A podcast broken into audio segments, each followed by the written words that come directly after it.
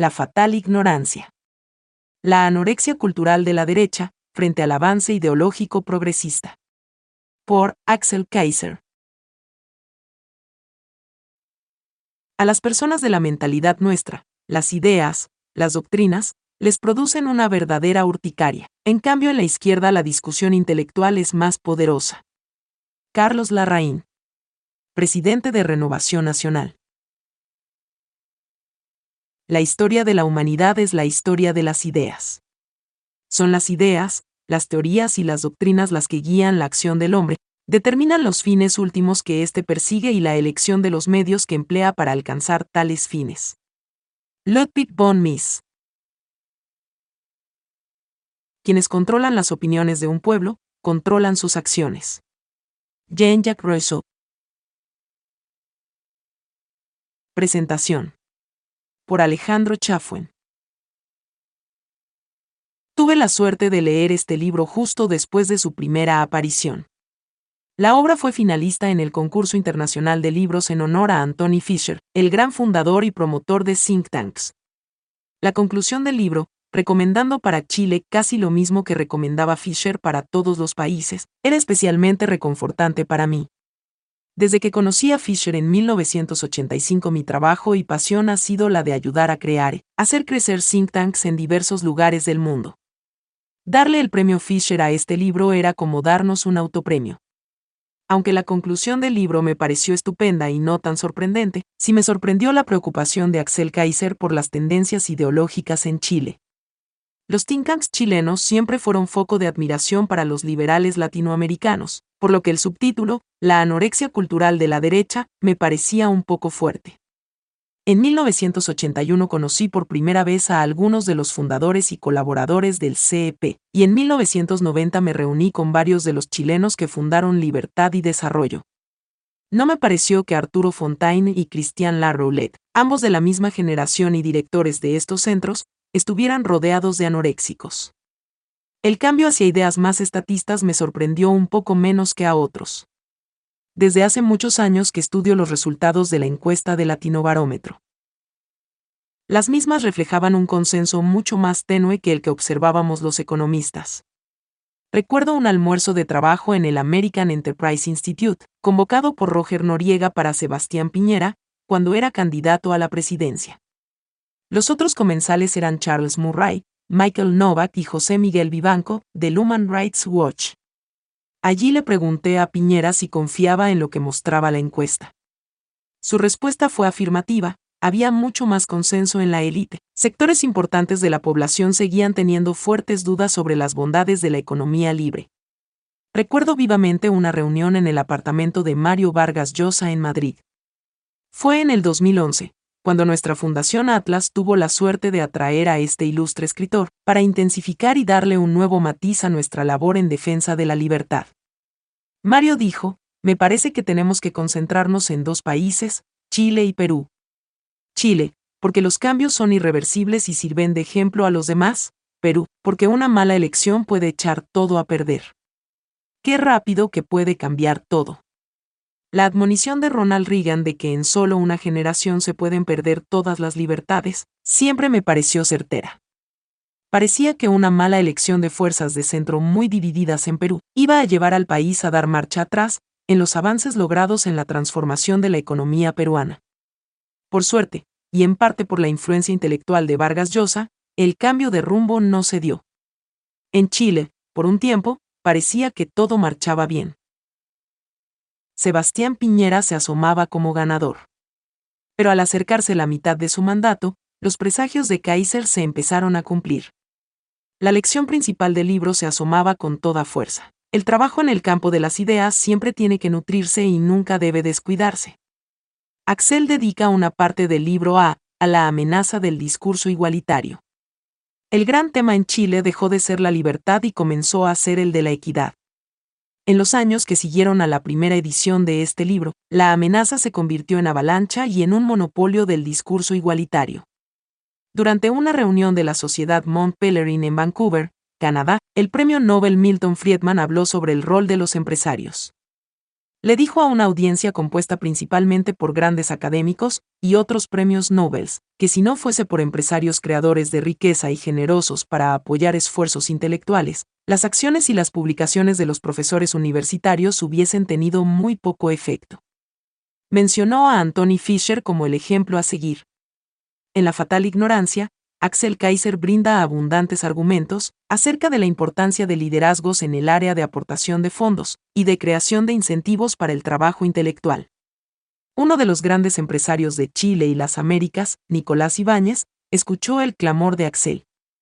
Gracias a él, y luego a Dag von Appen y otros que se sumaron al esfuerzo, la voz de Axel no quedó haciendo eco en el desierto, como la del profeta Isaías citada por el Bautista. Lucas capítulo 3, versículo 4.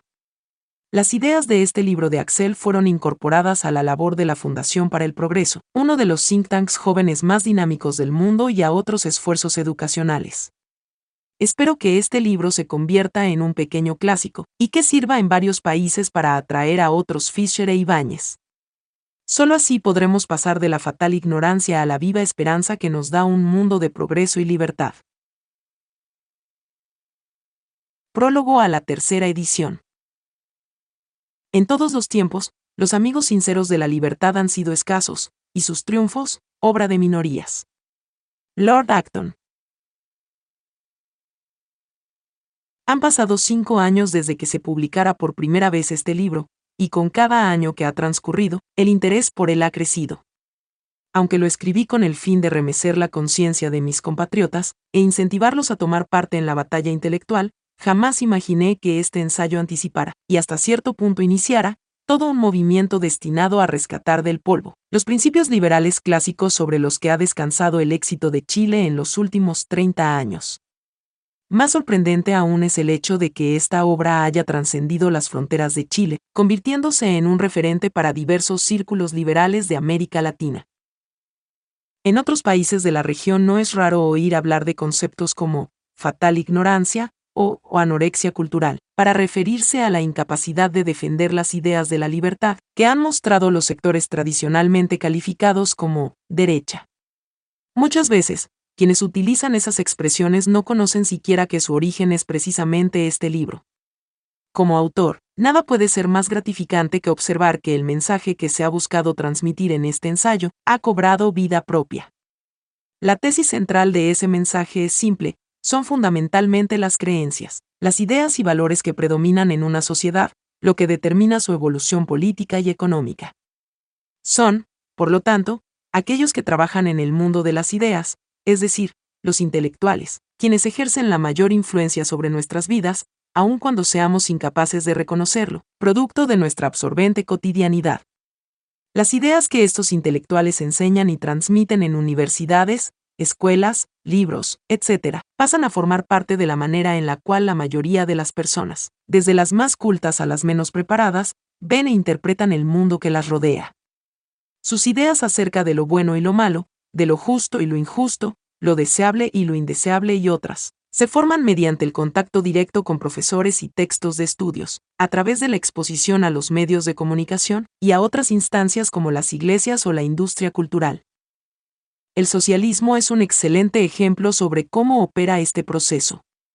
Este nunca fue obra de las masas ni de mayoría alguna, sino de un pequeño grupo de historiadores, economistas, sociólogos y filósofos que lograron desarrollar una ideología, con un poder narcótico sin precedentes en el mundo moderno.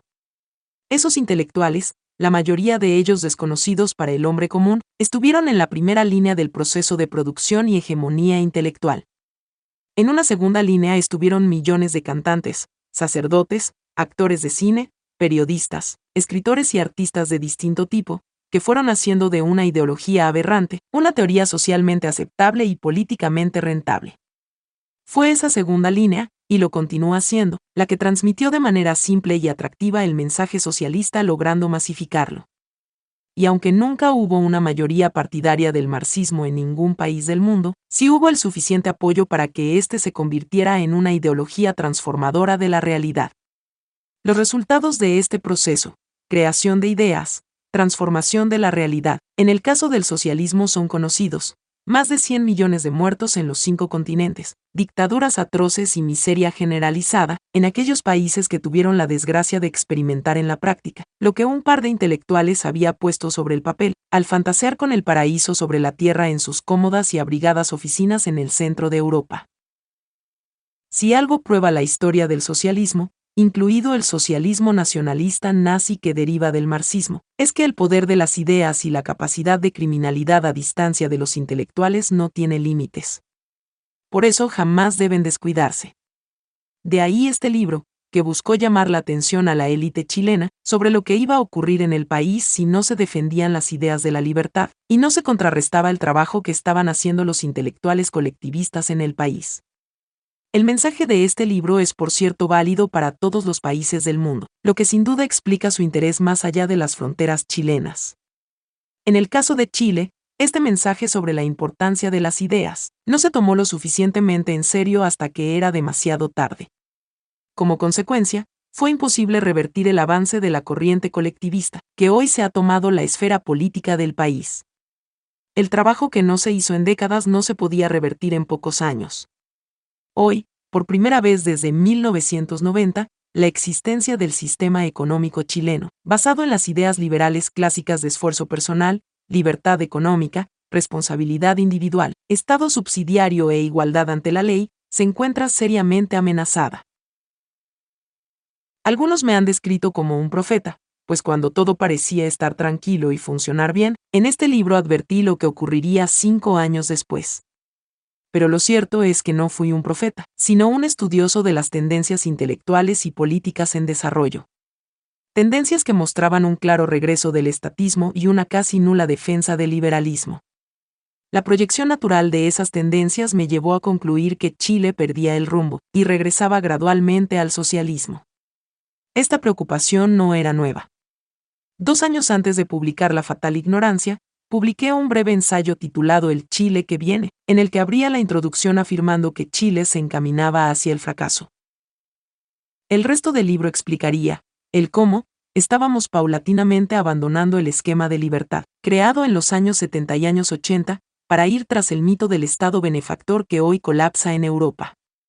En el momento de escribir estas líneas, para nadie es un misterio en América Latina, que el estatismo, es decir, la idea de que los políticos arrebatando más dinero de los ciudadanos y ejerciendo un mayor control sobre sus vidas, van a lograr construir algo parecido al paraíso sobre la tierra. Se ha establecido en Chile como una verdad que pocos se atreven a cuestionar. Quienes conocen lo que ha sido Chile en las últimas décadas no pueden creer lo que está pasando en el país.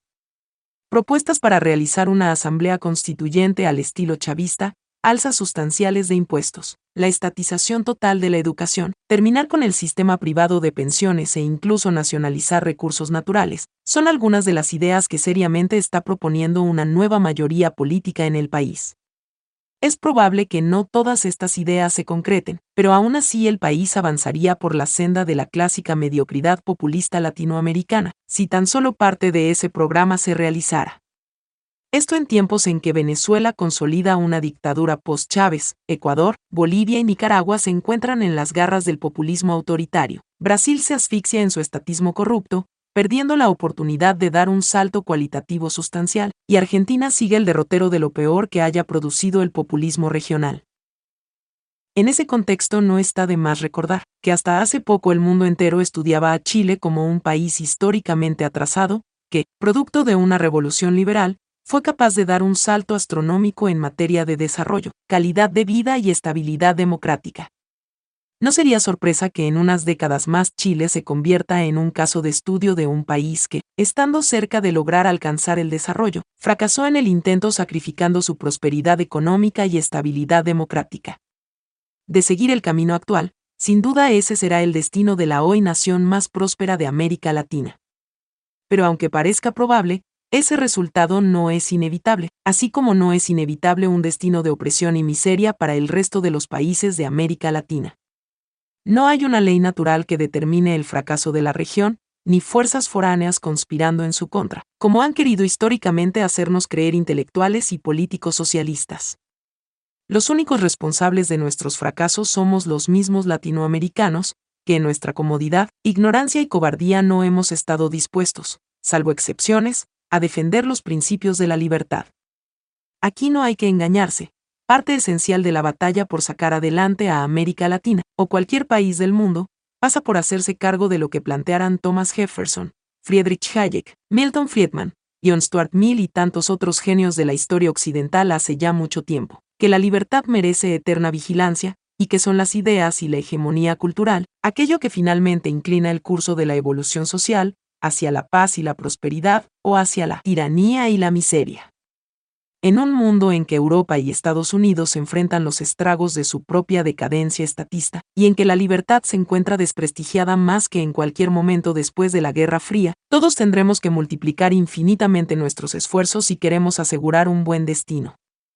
Jamás debemos olvidar que la historia, como explicó Karl Popper hasta el cansancio, no se encuentra determinada por leyes, sino que la hacemos los seres humanos día a día. Heidelberg, noviembre de 2013. Prólogo a la segunda edición. El precio de nuestra libertad. Lo único que se necesita para el triunfo del mal es que los hombres buenos no hagan nada. Edmund Burke. Chile se encamina hacia el fracaso. Con este diagnóstico comenzaba el Chile que viene, libro publicado el año 2007, en el que planteaba que nuestro camino al desarrollo se encontraba en serio peligro, producto de la cada vez más intensa retórica redistributiva igualitaria, y de una ingenua e irresponsable actitud autocomplaciente por parte de la élite económica, social y política del país. La fórmula de libertad que nos había permitido convertirnos en el faro de América Latina, sugería entonces, estaba siendo progresivamente destruida ante la pasividad de sus supuestos guardianes. Si bien la obra fue tema de discusión en universidades e instancias sociales, logrando una importante circulación en círculos de influencia, esta no dio pie a ningún tipo de acción para frenar nuestro camino hacia el fracaso. La fatal ignorancia, la anorexia cultural de la derecha frente al avance ideológico progresista, surgió como un segundo esfuerzo intelectual destinado a lograr ese objetivo. Escrito en 2008, el libro planteaba que, el consenso en torno al sistema económico liberal en Chile se estaba resquebrajando con singular velocidad, y que la responsable central de ello era la derecha económica, política y social, cuya anorexia cultural estaba pavimentando el camino para el establecimiento de una hegemonía ideológica estatista de desastrosas consecuencias. Era cuestión de tiempo, advertí, para que el modelo económico se pusiera abierta y públicamente en cuestión amenazando nuestra libertad, bienestar y paz social. Los eventos de los últimos dos años han confirmado de manera alarmante las tesis y predicciones de ambos libros, especialmente de la fatal ignorancia. Por primera vez en 2011, existió un rechazo concreto al sistema económico de libre empresa, encarnado en una retórica rabiosamente antimercado, que logró capturar y deformar el anhelo popular por un mayor progreso.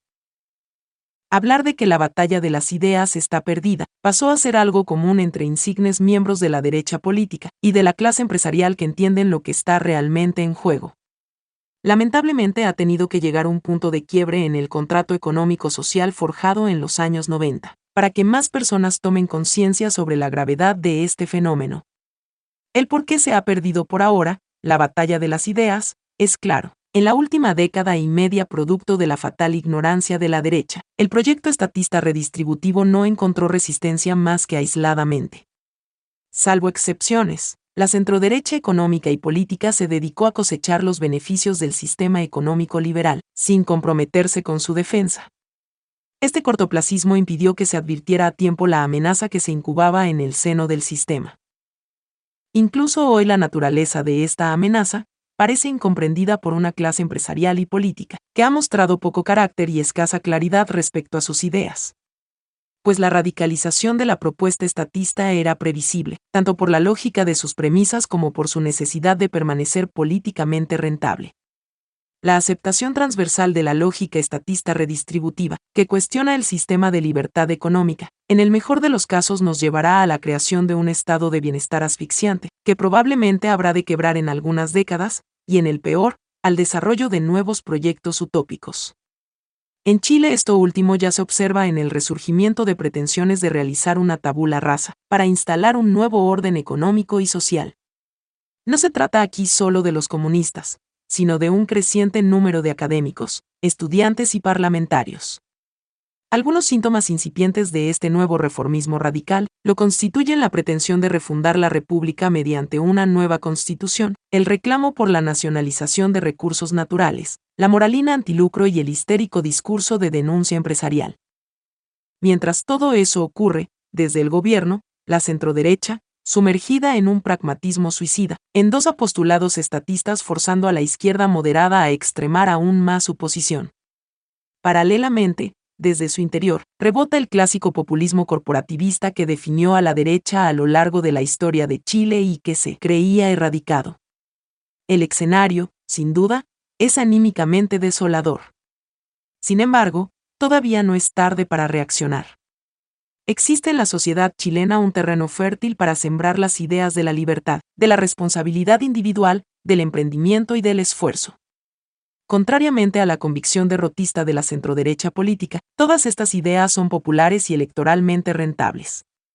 Si se saben transmitir, se puede ganar con ellas. Pero además, aún se conservan relativamente intactos los pilares del sistema económico, que nos permitió salir del pantano tercermundista que caracterizó nuestra historia nacional hasta hace 35 años. Estas dos son razones suficientes, para que todos tomemos parte en la batalla intelectual y política, en orden a evitar la destrucción de lo que con tanto esfuerzo se logró. Pues nadie quedará libre de las consecuencias si nuestra sociedad avanza por el camino de la odiosidad de clases, del populismo estatista y del sacrificio de nuestra libertad en el ensangrentado altar de la igualdad. Quienes creen que hay algo de nuestro actual sistema político y económico asegurado, ignoran totalmente el demoledor poder que las ideas tienen sobre la realidad. De paso eluden también su responsabilidad, como guardianes de aquellos principios que sustentan su propio bienestar.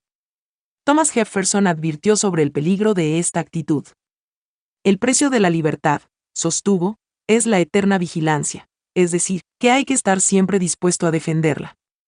La reflexión de Jefferson recoge tal vez la más relevante de las lecciones que da la historia humana, una lección que Chile no puede darse el lujo de olvidar que es solo el consenso en torno a un par de principios e ideas, lo que hace posible nuestra vida en un orden civilizado, donde prevalecen la paz, la libertad y el bienestar. Y que ese consenso es aterradoramente frágil. Heidelberg, enero de 2012. Prefacio. Es una realidad bastante evidente, que Chile ha experimentado un proceso de reizquierdización desde la década del 90 en adelante. Proceso que parte de lo intelectual, atravesando lo político, lo económico y lo social. Basta una simple observación al cambio de eje que ha experimentado la discusión pública, de uno productivo a uno esencialmente redistributivo estatista, para darse cuenta de ello. Lamentablemente, en un país que ha hecho de las encuestas su fetiche nacional, los argumentos que no se apoyen en ellas, tienden a no convencer a muchos cuya capacidad de observación se encuentra atrofiada. Por eso no me ha quedado más remedio que incluir algunos datos que reflejan el hecho indesmentible de que las ideas de izquierda, es decir, aquellas contrarias al sistema económico liberal y partidarias de un Estado interventor y redistributivo, son predominantes entre la población chilena. Los datos que expongo a continuación son meramente ilustrativos y pretenden dar cuenta simplemente del hecho de que, más allá de las diversas interpretaciones que se puedan hacer, existe hoy un terreno fértil para la siembra del discurso estatista a nivel popular. Discurso que ha recobrado vigor ante la pasividad amédica de la derecha chilena, enarbolándose nuevamente, como veremos con profundidad en la segunda parte de este libro, por amplios sectores de la clase política nacional con un objetivo bastante definido, liquidar el sistema económico liberal de los Chicago Boys. Este es el nefasto camino que plantea la intelectualidad y la clase política progresista actual, el que solo puede recorrerse pagando con nuestra libertad y prosperidad. Socialistas moderados, socialistas descolgados y demócrata cristianos, todos apuntan en esa dirección. Y lógicamente, la masa, cuya opinión se define a partir de lo que transmiten sus líderes políticos e intelectuales, se suma a este anhelo estatista igualitario. Veamos los siguientes datos. En 1990, recién comenzados los gobiernos de la concertación, solo el 18% de los chilenos decía que el ingreso debía ser más igualitario, y un 22% pensaba que éste tenía que ser entendido como un incentivo para superarse. Casi dos décadas de gobiernos y prédica socialista después, el 34% dice que el ingreso debe ser más igualitario, casi el doble que en 1990, y un magro 8%, menos de la mitad, cree que el ingreso debe ser un incentivo para hacer las cosas mejor en el trabajo. Según encuestas realizadas a principios del gobierno socialista de Ricardo Lagos, las peores desigualdades para los chilenos son las de ingresos, con un 34%, y luego las de educación, con un 30% que, como sabemos, son derivadas de la primera. A ello se suma un 76% de chilenos, que cree que el desarrollo económico ha beneficiado solo a una minoría, y a un magro 13% que ve en él la herramienta para eliminar la pobreza. Al mismo tiempo, un 60% piensa que la distancia entre pobres y ricos se agranda, de modo que habrá más pobres dentro de los próximos 20 años, y un 70% afirma que es inútil atacar la desigualdad en la educación si no se resuelven las desigualdades económicas. Los responsables de las desigualdades son, en primer lugar, el Estado, con un 76%, luego los empresarios, con un 69% y finalmente el individuo, con un 53%. De los estudios citados se concluye, entre otras cosas, que para la mayor parte de los chilenos, el Estado es responsable de las desigualdades en el sentido de no intervenir para corregirlas, mientras los empresarios son responsables en el sentido de generarlas. Una encuesta de fines de 2008 ratifica esta conclusión. La mayoría de los chilenos está de acuerdo o muy de acuerdo en que el Estado tenga empresas de utilidad pública, 71.6%, que exista una AFP estatal, 67.2%, que aumenten los bancos estatales, 65.7%, y que el transporte público esté en manos de una empresa estatal, 58.1%. Del mismo modo, la mayoría de los encuestados, 52.9%, dijo ser partidario de que todas las universidades pasen a manos del Estado y de que exista una cadena de supermercados estatal, 51.9% el gobierno socialista de Bachelet, con su visceral desconfianza en la libertad, por supuesto celebró la noticia. Puede ser que la gente esté viendo en el Estado la garantía para enfrentar las barbaridades y el salvajismo del liberalismo económico, dijo el entonces ministro vocero de gobierno Francisco Vidal. A usted podrá parecerle increíble que después del fracaso estrepitoso de los sistemas estatistas y del éxito arrollador de lo que se llamó capitalismo popular, la mayoría de quienes han sido precisamente los beneficiados del sistema económico liberal, es decir, la masa de chilenos, piense que el Estado empresario e interventor debe regresar en gloria y majestad. Pero esto no es raro, es más, es absolutamente entendible e incluso era previsible. Lo que pasa es que desde que retornó la democracia al país, la derecha chilena, política, económica y social, nunca realizó un trabajo de penetración cultural e ideológica para consolidar las ideas liberales sobre las que se basa nuestro sistema de mercado. ¿Cómo será el fracaso en esta materia, que ni siquiera ha sido capaz de articular un auténtico proyecto político en dos décadas? Y la razón por la que no lo ha hecho es bastante simple. La derecha chilena, salvo escasas excepciones, no entiende ni cree en el poder de las ideas y de la cultura como factores decisivos de la evolución política, económica y social. Suele reducir sus categorías de análisis a lógicas productivas, técnicas e incentivos, olvidando que el ser humano se mueve fundamentalmente por las creencias, prejuicios, estereotipos, valores e ideas que le transmite el colegio, la iglesia, la familia, la universidad, la televisión, los libros, el teatro, la música, etc. Todo ese espacio en que la persona forja su identidad y las creencias que definirán sus acciones es lo que se suele llamar cultura. Este es el campo de batalla por excelencia de cualquier proyecto político y social. Es a través de las creencias e ideas difundidas en ese espacio donde se ganan los apoyos de las mayorías. La derecha, que no entiende lo anterior, ha dejado que la izquierda acapare la cultura casi sin contrapesos permitiéndole instalar su mensaje. Esa es la fatal ignorancia de la derecha chilena. No entender que la cultura y el mundo intelectual son decisivos en la batalla por las ideas, y que del resultado de esa batalla depende finalmente el de la lucha política, y en consecuencia el destino del país. En esto no hay que equivocarse, sin ideas de derecha no hay ni política ni economía de derecha. Así de sencillo si se abandona la cultura al predominio de las ideas socialistas, nadie puede quejarse después de que el país es cada vez menos libre, que la economía se estanca, que los sindicatos paralizan empresas, que los impuestos son muy altos y suma y sigue. Y aunque parezca difícil de creer, el avance de las ideas socialistas en Chile se debe en parte importante a que no se ha dado como corresponde la batalla por la cultura.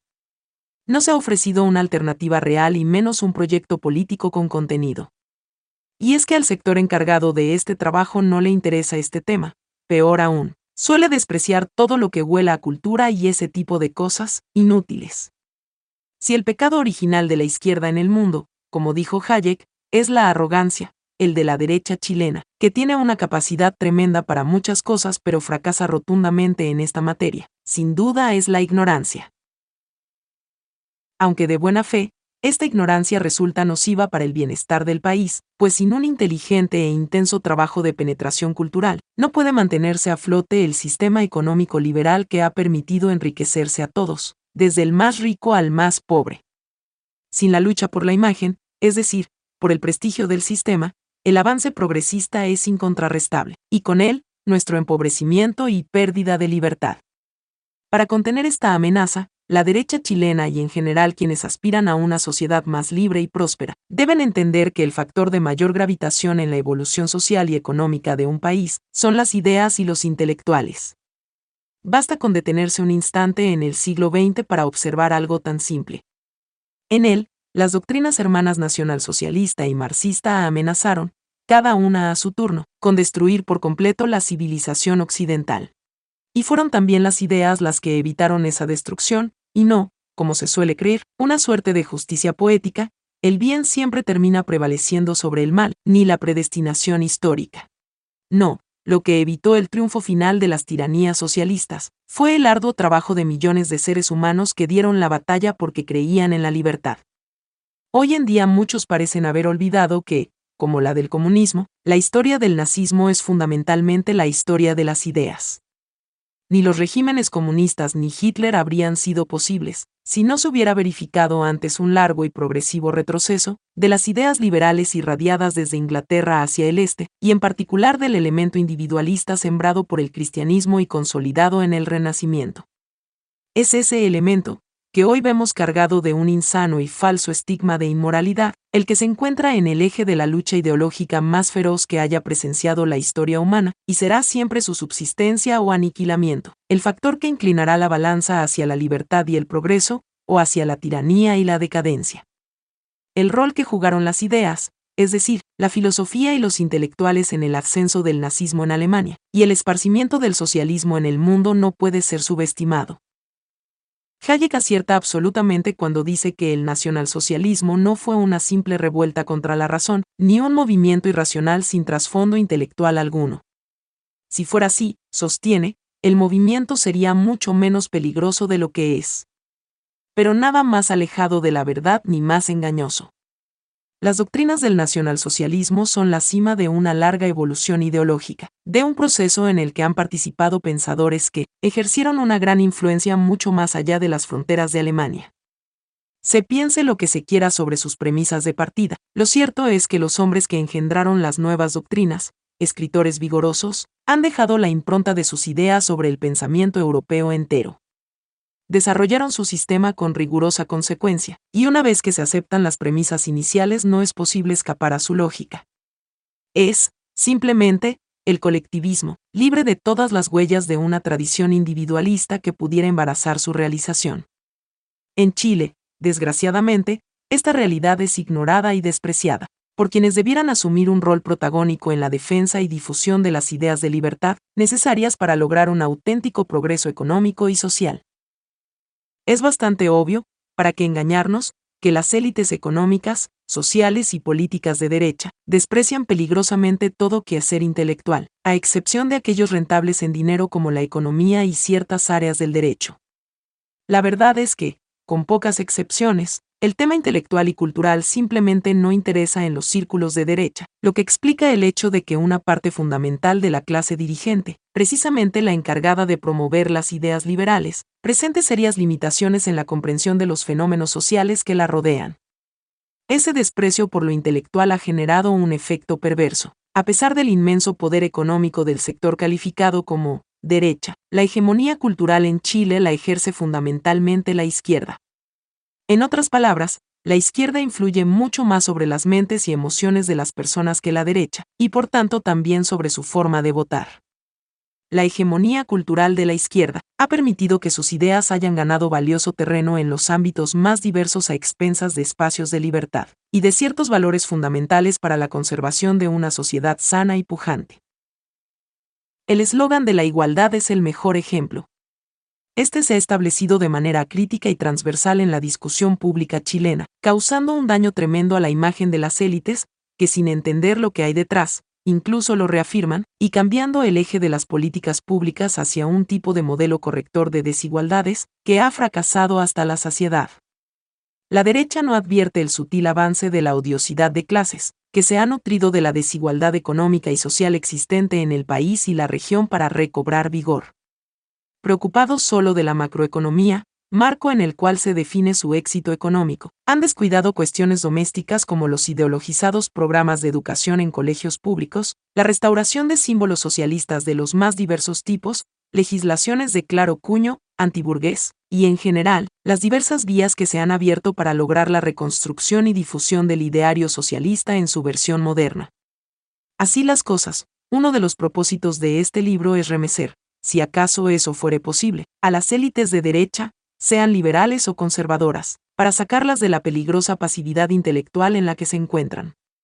Para ello explicaré con mayor profundidad el enorme rol que juegan las ideas como modeladoras de la realidad, la función trascendental que cumplen los intelectuales en ese mismo sentido, y advertiré de paso sobre los riesgos que conlleva descuidar esta dimensión.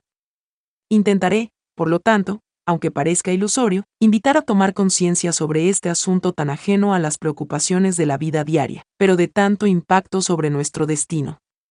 No hay que equivocarse. Los efectos de la derrota cultural, así ocurre con las ideas, emergen de manera paulatina, transformando sigilosamente la realidad social hasta hacerla irreconocible como el lector ya habrá advertido, este no pretende ser un libro contingente que abarque cuestiones políticas del momento, aunque ocasionalmente se haga referencia a ellas. La alusión a las encuestas no constituye en ningún caso un aspecto esencial de este ensayo, sino solo un marco que sirve para contextualizar la discusión. La tesis central del libro, por tanto, trasciende alcances particulares apuntando a una realidad válida en todo tiempo y lugar, a saber que, son las ideas y los intelectuales a través de la cultura quienes definen la evolución social, política y económica de un país. En consecuencia, lo que se diga hoy será una plataforma para las discusiones del futuro. El tiempo dirá qué tan relevante ha sido este aporte en la batalla de las ideas, y si logró o no modificar en algo la fatal ignorancia que campea en amplios círculos de liderazgo económico y político. En todo caso, en lo que a este esfuerzo respecta, me basta con una certeza para sentirlo plenamente justificado, es imposible ganar una batalla que no se pelea. Santiago, abril de 2009. Es indudable que las creencias morales y religiosas pueden destruir una civilización, y que, cuando tal tipo de doctrinas prevalecen, no solo los más excelsos ideales metafísicos, sino también los líderes morales más venerables, figuras a veces de indiscutida santidad, cuyo altruismo se halla más allá de toda sospecha, pueden convertirse en graves peligros para valores que también la gente considera inquebrantables. Friedrich von Hayek El poder político de las ideas filosóficas, muy a menudo de ideas filosóficas dañinas, inadecuadas o derechamente tontas, es un hecho que bien puede deprimirnos e incluso aterrarnos, y efectivamente, podría decirse que casi todas nuestras guerras son ideológicas, guerras religiosas o persecuciones ideológicas. Karl Popper. Capítulo 1. El ignorado poder de las ideas. Dos ejemplos concretos. La idea del buen salvaje en la relación Europa-América Latina y la influencia de Francis Bacon en la Revolución Industrial. Decidí comenzar el libro con dos ejemplos concretos de cómo, las ideas, la filosofía y los intelectuales, influyen en la realidad y en el curso de la historia, para abrir de golpe los ojos a aquellos que creen que el mundo intelectual es inútil y no merece mayor preocupación. Partamos con la primera idea. A cualquiera que conozca algo de la imagen que los europeos tienen de nuestro continente, no puede dejar de resultarle curiosa esa fascinación que históricamente han experimentado con nuestros proyectos revolucionarios. Su amor por guerrilleros sanguinarios como el Che Guevara, su idolatría nauseabunda por tiranos como Fidel Castro, y su abierta simpatía por gobernantes con vocación autoritaria como Evo Morales y Hugo Chávez, dan cuenta de este fenómeno. No es un misterio que en Europa, todo proyecto revolucionario y dictatorial latinoamericano que no sea calificado de fascista, genera una especie de hipnotismo acrítico, concitando simpatías de forma bastante transversal. Detrás de todo esto se esconde una idea que ha sido catastrófica para nuestro continente y que ha sido potenciada por diversos intelectuales en la historia, extendiéndose con singular virulencia por el mundo desarrollado europeo. Se trata de la idea del buen salvaje, la que se remonta a tiempos del descubrimiento de América como recuerda Carlos Rangel, en una obra que debiera ser lectura obligada de todo latinoamericano más o menos letrado, en la época del descubrimiento cierta teología afirmaba que Dios no había destruido el paraíso sobre la tierra, y que éste se encontraba en alguna isla o lugar perdido en el mundo. En esta isla no habría enfermedades ni vejez, ni males de ningún tipo. Sería un nuevo mundo no corrompido por la civilización y poblado de seres que no conocían el mal, es decir, de buenos salvajes. El buen salvaje sería un hombre en estado puro de inocencia, viviendo en total armonía con la naturaleza y los demás, en comunidades en que, como decía un entusiasta Mantán, no había ricos ni pobres, ni superioridad política alguna, y no se conocían palabras como traición, mentira, avaricia o envidia. Era el ser humano antes de la caída, un ser no pervertido por la civilización europea, que Rothschild denunciaba como el sumum de la decadencia un ser sin aquellas pasiones que justifican la existencia de leyes, y sin nociones de propiedad privada responsable, según el mismo Rousseau, de dar inicio a la execrable civilización con todas sus guerras, desigualdades y atrocidades. Esta idea del buen salvaje es, según Rangel, la responsable del complejo de culpa que hasta hoy tienen los europeos, respecto del rol que jugaron en los países del tercer mundo y particularmente en América Latina. Ellos habrían venido a contaminar, con su despreciable civilización a los buenos salvajes, a pervertirlos y a destruir su inocencia, importando las despreciables leyes e instituciones corruptas y antinaturales como la propiedad privada, antes inexistente en América y ahora fuente de todas las desigualdades y males sociales. La propiedad privada impediría el derecho natural al goce igualitario de todos los bienes y frutos de la tierra. ¿Cuál era la situación antes de la caída y antes de la conquista europea de América?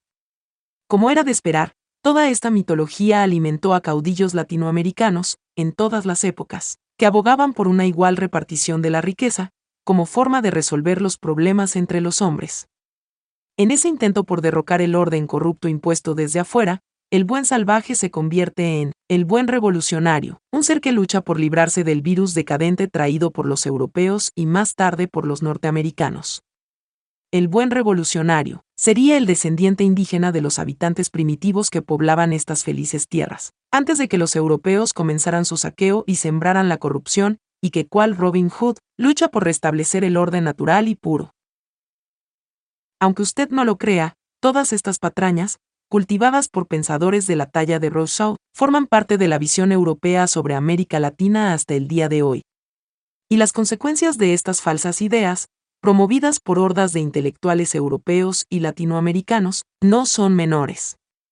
Desde escándalos a raíz de la película de Mel Gibson Apocalipto, que enfrentó de manera directa y gráfica a los europeos con la obscena crueldad de los aztecas, pasando por la abierta adoración de dictadores y la simpatía por caudillos populistas, hasta un directo aporte de capitales europeos a los brazos más extremos de los movimientos indigenistas latinoamericanos. Sin ir más lejos, en el caso de Chile, los grupos extremistas que conforman la coordinadora Arauco Mayeco reciben apoyo directo desde España, Francia, Holanda y otros países que ven a los indígenas como explotados y discriminados por el sistema neoliberal, contra el cual luchan heroicamente para evitar su extinción como cultura.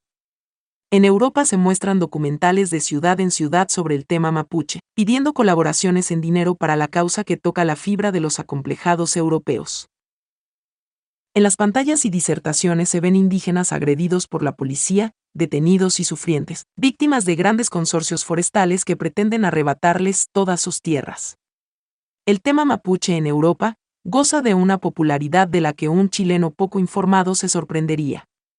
Es un tema de moda entre intelectuales y círculos académicos. El llamado del escritor portugués y premio Nobel de Literatura, José Saramago, a principios del gobierno de Bachelet, el año 2006, invitándola a mirar a los mapuches, dice bastante sobre el posicionamiento de este asunto en la agenda intelectual europea. Y esto no es nuevo. Ya en 2002 la ex primera dama francesa Danielle Mitterrand se había dado el lujo de criticar al entonces presidente Ricardo Lagos por la detención de mapuches que habían bloqueado carreteras para detener la construcción de la central hidroeléctrica del Alto Biobío. Así se exacerba desde Europa el violentismo mapuche, el que, por supuesto, como dice en un artículo de la edición chilena de Le Monde Diplomatique, el antropólogo Rosa Mel Millamán, no es más que una lucha legítima contra el sistema neoliberal, impuesto en la dictadura militar, con el fin de recuperar sus derechos ancestrales. Estas son solo algunas muestras del legado de la idea del buen salvaje, que los europeos han cultivado por siglos y que los ha llevado a aplaudir y apoyar dictaduras, movimientos terroristas y revoluciones, en el pasado y también hoy. Cosas como las descritas más arriba son enseñadas en las universidades y colegios, donde los alumnos, puestos en manos de la intelectualidad progresista que predomina en Europa, aprenden a sentir culpa y a justificar los intentos por recuperar ese paraíso perdido, en que vivían los antiguos primitivos latinoamericanos. Algunos incluso vienen a nuestro continente a integrarse a estos grupos de redentores. El daño de estas ideas buensalvajistas ha sido efectivo y concreto para nuestro continente, y continúa causándose año a año estimulado, como dice Gianfranco Isrebel en el prólogo del libro comentado, por el uso que los europeos históricamente han hecho de América Latina como apoyo de fábulas. De esta forma, aun cuando sin duda seamos los latinoamericanos, los primeros responsables de la propagación de mitos nefastos, Europa hace su parte ofreciéndonos un estímulo prodigioso, en el hecho que los espejismos de nuestra imaginación y las excusas que nos forjamos son devueltas del extranjero, estampados con un certificado de autenticidad de conciencia universal. La idea del buen salvaje, que además se avino muy bien con teorías imperialistas, como las que ha esparcido el uruguayo Eduardo Galeano, y según las cuales, nuestra pobreza se debe a la explotación por parte de países desarrollados, y la riqueza de ellos se explica por lo que nos han succionado, ejerce hasta el día de hoy una influencia real.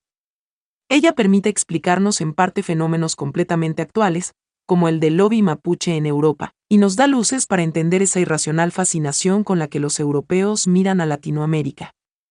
Aunque sea difícil creerlo, la idea del buen salvaje, en ese contexto, se encuentra quizás tan vigente como hace cinco siglos. Siguiendo su desprecio ancestral por el conocimiento auténtico de nuestro continente, muchos europeos se encuentran convencidos de que los terroristas mapuches en el sur de Chile son pobres víctimas de la represión y discriminación de grandes y poderosas corporaciones forestales, y del Estado chileno, aún capturado por el modelo neoliberal de Pinochet. Por eso los financian y defienden en sus ataques terroristas, que ven como una salida desesperada a la cruenta persecución racista de quienes solo buscan ser respetados en su pureza ancestral, libres de las corrupciones de la civilización capitalista. De esta forma, el agricultor en Temuco que pierde su casa producto de un atentado incendiario de grupos financiados desde Europa, es mucho más víctima de ideas acuñadas hace cinco siglos de lo que pudiera llegar a imaginar. Veamos ahora brevemente otra idea que fue clave en el desarrollo de Occidente, y que no tiene nada que ver con el mito del buen salvaje. Pocos conocen la influencia que tuvo el filósofo inglés Francis Bacon en el desarrollo de la revolución industrial. Bacon, creador de la teoría de la inducción, fue el primero en prometer que la liberación de la humanidad se lograba a través del conocimiento. Según él, a través de la ciencia el hombre alcanzaría la felicidad, un futuro esplendoroso logrando superar, entre otros, los males de la pobreza. Esta idea de la autoliberación material a través del conocimiento, como apunta el filósofo austriaco Karl Popper, constituyó el chispazo inicial de la revolución industrial inglesa, que en primera instancia fue una revolución filosófica y religiosa. La promesa de Bacon, dice Popper, estimula la empresa y la confianza en sí mismo alienta a los hombres a depender de sí mismos en la búsqueda de conocimiento, y de esta manera a independizarse de la revelación divina y de antiguas tradiciones.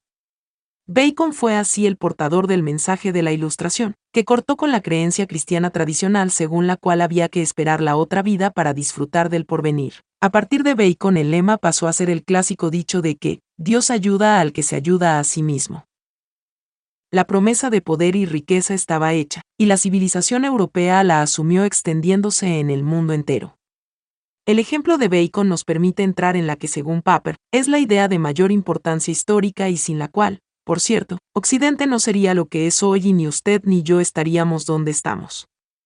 Se trata de la idea que también expresó Platón en su alegoría de la caverna, según la cual los seres humanos podemos conocer la verdad absoluta, idea que hoy sabemos falsa, pero que definió el curso de la evolución occidental como ninguna otra.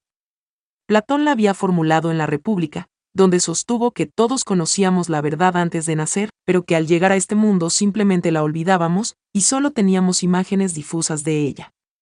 Se trata, entonces, según Platón, de utilizar la razón para ver más allá de las sombras, y reconocer así la verdad. Este optimismo epistemológico resurge en el Renacimiento, y con Bacon como uno de sus máximos exponentes. Rechazando el trabajo especulativo como fuente del conocimiento, esto es, la idea según la cual la verdad se puede conocer sin necesidad de observar la naturaleza. Bacon propone la observación de la naturaleza como la forma de establecer leyes, y como única fuente del conocimiento científico. Una vez conocida la verdad por esos medios, esta merecía absoluto respeto.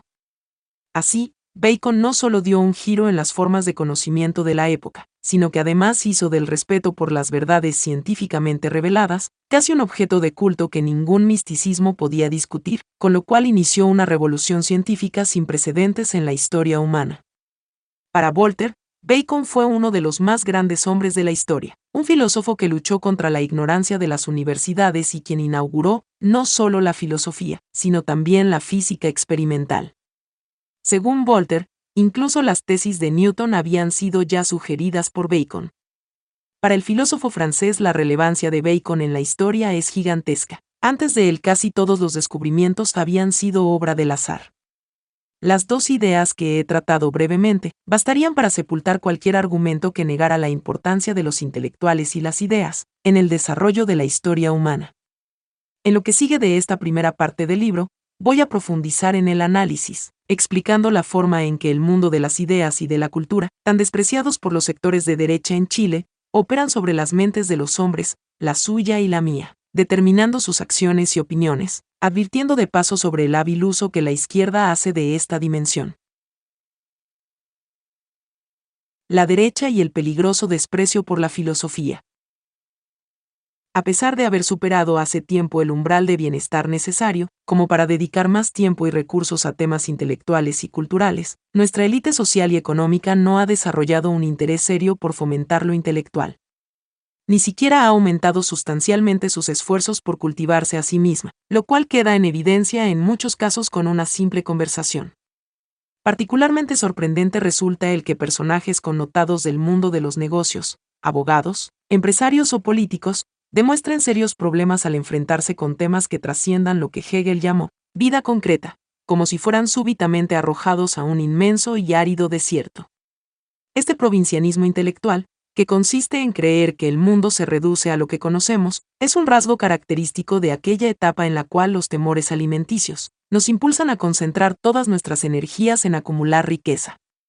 En el caso de buena parte de la élite chilena, la superación de la etapa materialista esa en que desesperadamente luchamos por asegurar nuestra subsistencia, no se ha traducido aún en el desarrollo de una conciencia reflexiva, ni menos en un cambio sustancial de hábitos intelectuales.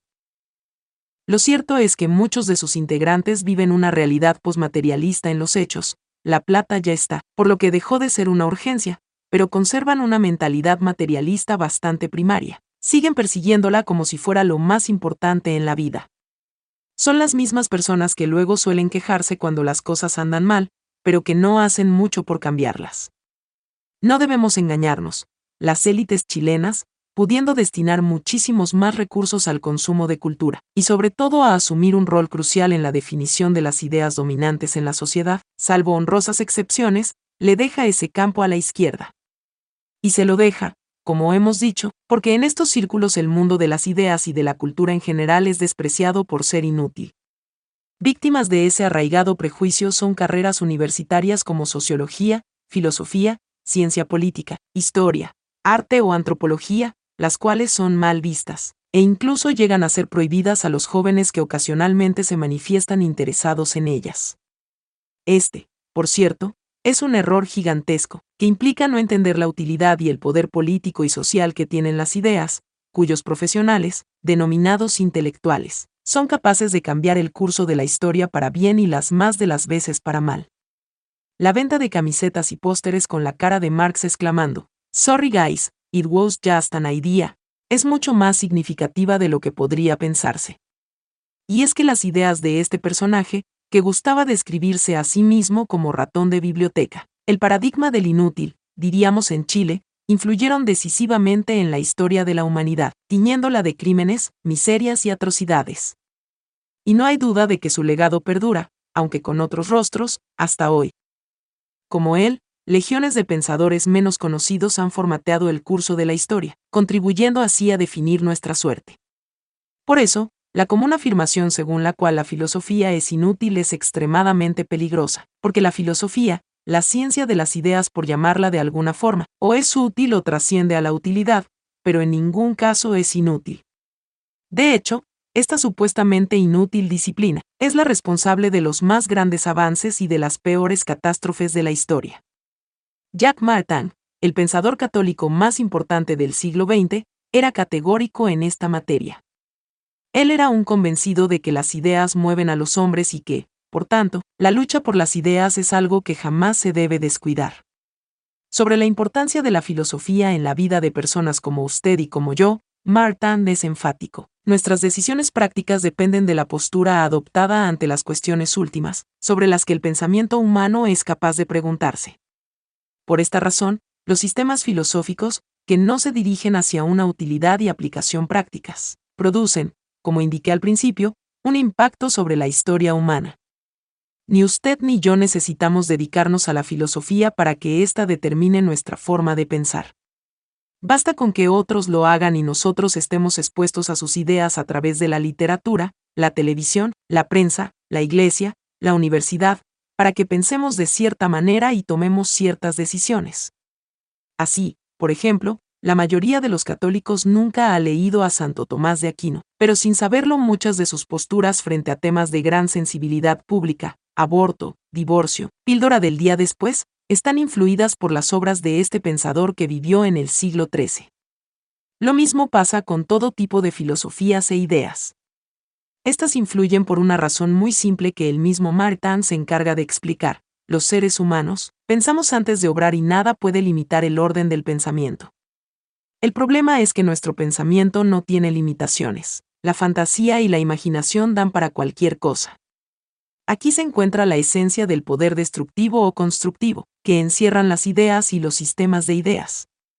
Al ser las posibilidades del pensamiento humano inagotables, es inevitable que surjan ideas desquiciadas que se intenten llevar a la práctica, lo cual constituye una amenaza permanente y concreta para el bienestar de las sociedades y del ser humano. Ideologías como el nacionalsocialismo y el marxismo son clarísimos ejemplos de ello. En ambos casos, la ruptura radical con las ideas que habían permitido el progreso hacia sociedades más libres y modernas fue conducido primordialmente por pensadores cuyas nuevas teorías penetraron primero universidades y luego estructuras políticas y sociales. Ambas ideologías concibieron la posibilidad de crear mundos perfectos a través del poder. Fueron doctrinas, cuerpos de pensamiento, que no vieron limitación alguna en el poder de sus ideas y al hacerlo ciertamente demostraron dicho poder, pero en su dimensión más macabra. Este poder de las ideas y de la cultura como espacio para difundir ideas, es algo que la izquierda siempre ha tenido muy claro, desde Marx en adelante. Marx, como usted recordará, criticaba a los filósofos de su época por limitarse solo a explicar el mundo, es decir, por no usar la filosofía y las ideas como herramienta de poder, con el fin de influir sobre los intelectuales y las masas. En la décima tesis sobre Feuerbach lo dice sin rodeos. Los filósofos se han limitado a interpretar el mundo de diversas maneras, de lo que se trata es de transformarlo. Para quienes siguen vertientes socialistas, cualquiera sea su naturaleza, la filosofía, y por tanto las ideas, son un instrumento de poder. En otras palabras, las ideas son esencialmente útiles, y su objeto es el poder y no reflejar la verdad. Esta forma de concebir la filosofía nos permite entender por qué la izquierda ejerce tan abrumadora hegemonía en el campo de lo intelectual y cultural alrededor del planeta. Se trata de estrategias para asegurarse una plataforma de poder real, fundamentalmente político. Penetrar la cultura es así un objetivo estratégico de todo socialista. Por eso buscan infiltrarse en todo orden de instituciones, como forma de esparcir sus ideas para que la gente que las integra comience a actuar de acuerdo a ellas. Irving Kristol, pensador conservador de notable influencia en los Estados Unidos, nos advierte que un pequeño cambio en los cuadros intelectuales puede producir transformaciones relevantes haciendo sal y agua lo que creíamos más sólido. Advirtiendo sobre el poder imperceptible pero potencialmente letal de las ideas, Christel dice, la verdad es que las ideas son absolutamente importantes. Las masivas y aparentemente sólidas instituciones de cualquier sociedad, económicas, políticas y religiosas, están siempre a merced de las ideas en la cabeza de las personas que pueblan estas instituciones. La influencia de las ideas es tan grande que un mínimo cambio en el clima intelectual puede transformar, quizás lentamente, pero de manera inexorable, una institución conocida en algo irreconocible. Lo que Cristel advierte en este pasaje es como ciertos valores e instituciones que se estiman fundamentales para el sano desarrollo de la sociedad, familia, iglesia, Estado, etc., pueden verse súbitamente contagiadas por nuevas ideas o bien ideas ya superadas, cercenando el resorte de valores sobre el cual descansan. Una institución funciona bien en la medida en que la ética que inspira a quienes la integran, es decir, sus valores e ideas, permanecen vigentes y para ello se requiere de personas que defiendan dichas ideas y valores permanentemente, de manera tal que no sean desplazados por antivalores. Por eso Cristel llama a preocuparse de los cuadros intelectuales, pues es ahí donde toman forma nuevas ideas, que van irradiando sutilmente las fuerzas sociales hasta hacer de la sociedad algo irreconocible. Siguiendo esta línea argumental podemos decir que, los peores enemigos y a la vez los mejores guardianes de las instituciones, son los intelectuales. A ellos me referiré especialmente en un capítulo aparte. Antes me interesa profundizar en la utilidad que el progresismo de izquierda atribuye a las ideas como factor movilizador de masas, de poder político, pues me parece que es esencial para entender su obsesión por la hegemonía cultural, así como la ventaja que ha logrado en esta materia. La izquierda y las ideas, el lenguaje como arma política. En el capítulo anterior vimos que para la izquierda, las ideas son instrumentos que tienen por objeto transformar el mundo mediante la acción política. En otras palabras, para el progresismo las ideas son un arma cuyo objetivo es el poder. Expliquemos un poco más este punto y analicemos cómo piensa la izquierda en esta materia, para entender por qué sus ideas arrasan en la sociedad. Ya sabemos que la filosofía, es decir, las ideas, son fundamentales para el progresismo. Según el francés Louis Althusser, uno de los intelectuales marxistas más connotados del siglo XX, la filosofía orienta al pueblo en su lucha de clases, ayudándolo a distinguir entre las ideas, políticas, morales, estéticas, etc., que supuestamente le sirven, y que él califica como las ideas verdaderas, y las que no le sirven, que serían falsas.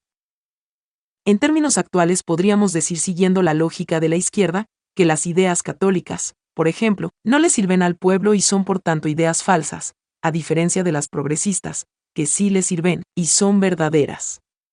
De la misma manera, ideas como la libertad de empresa, el principio de subsidiariedad del Estado, la flexibilidad laboral y la responsabilidad individual, entre otras, serían ideas falsas, y por tanto perjudiciales para el pueblo.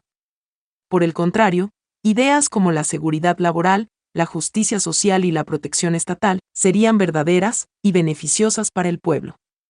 Pero hay otro aspecto fundamental en la estrategia progresista que lamentablemente pocos parecen advertir.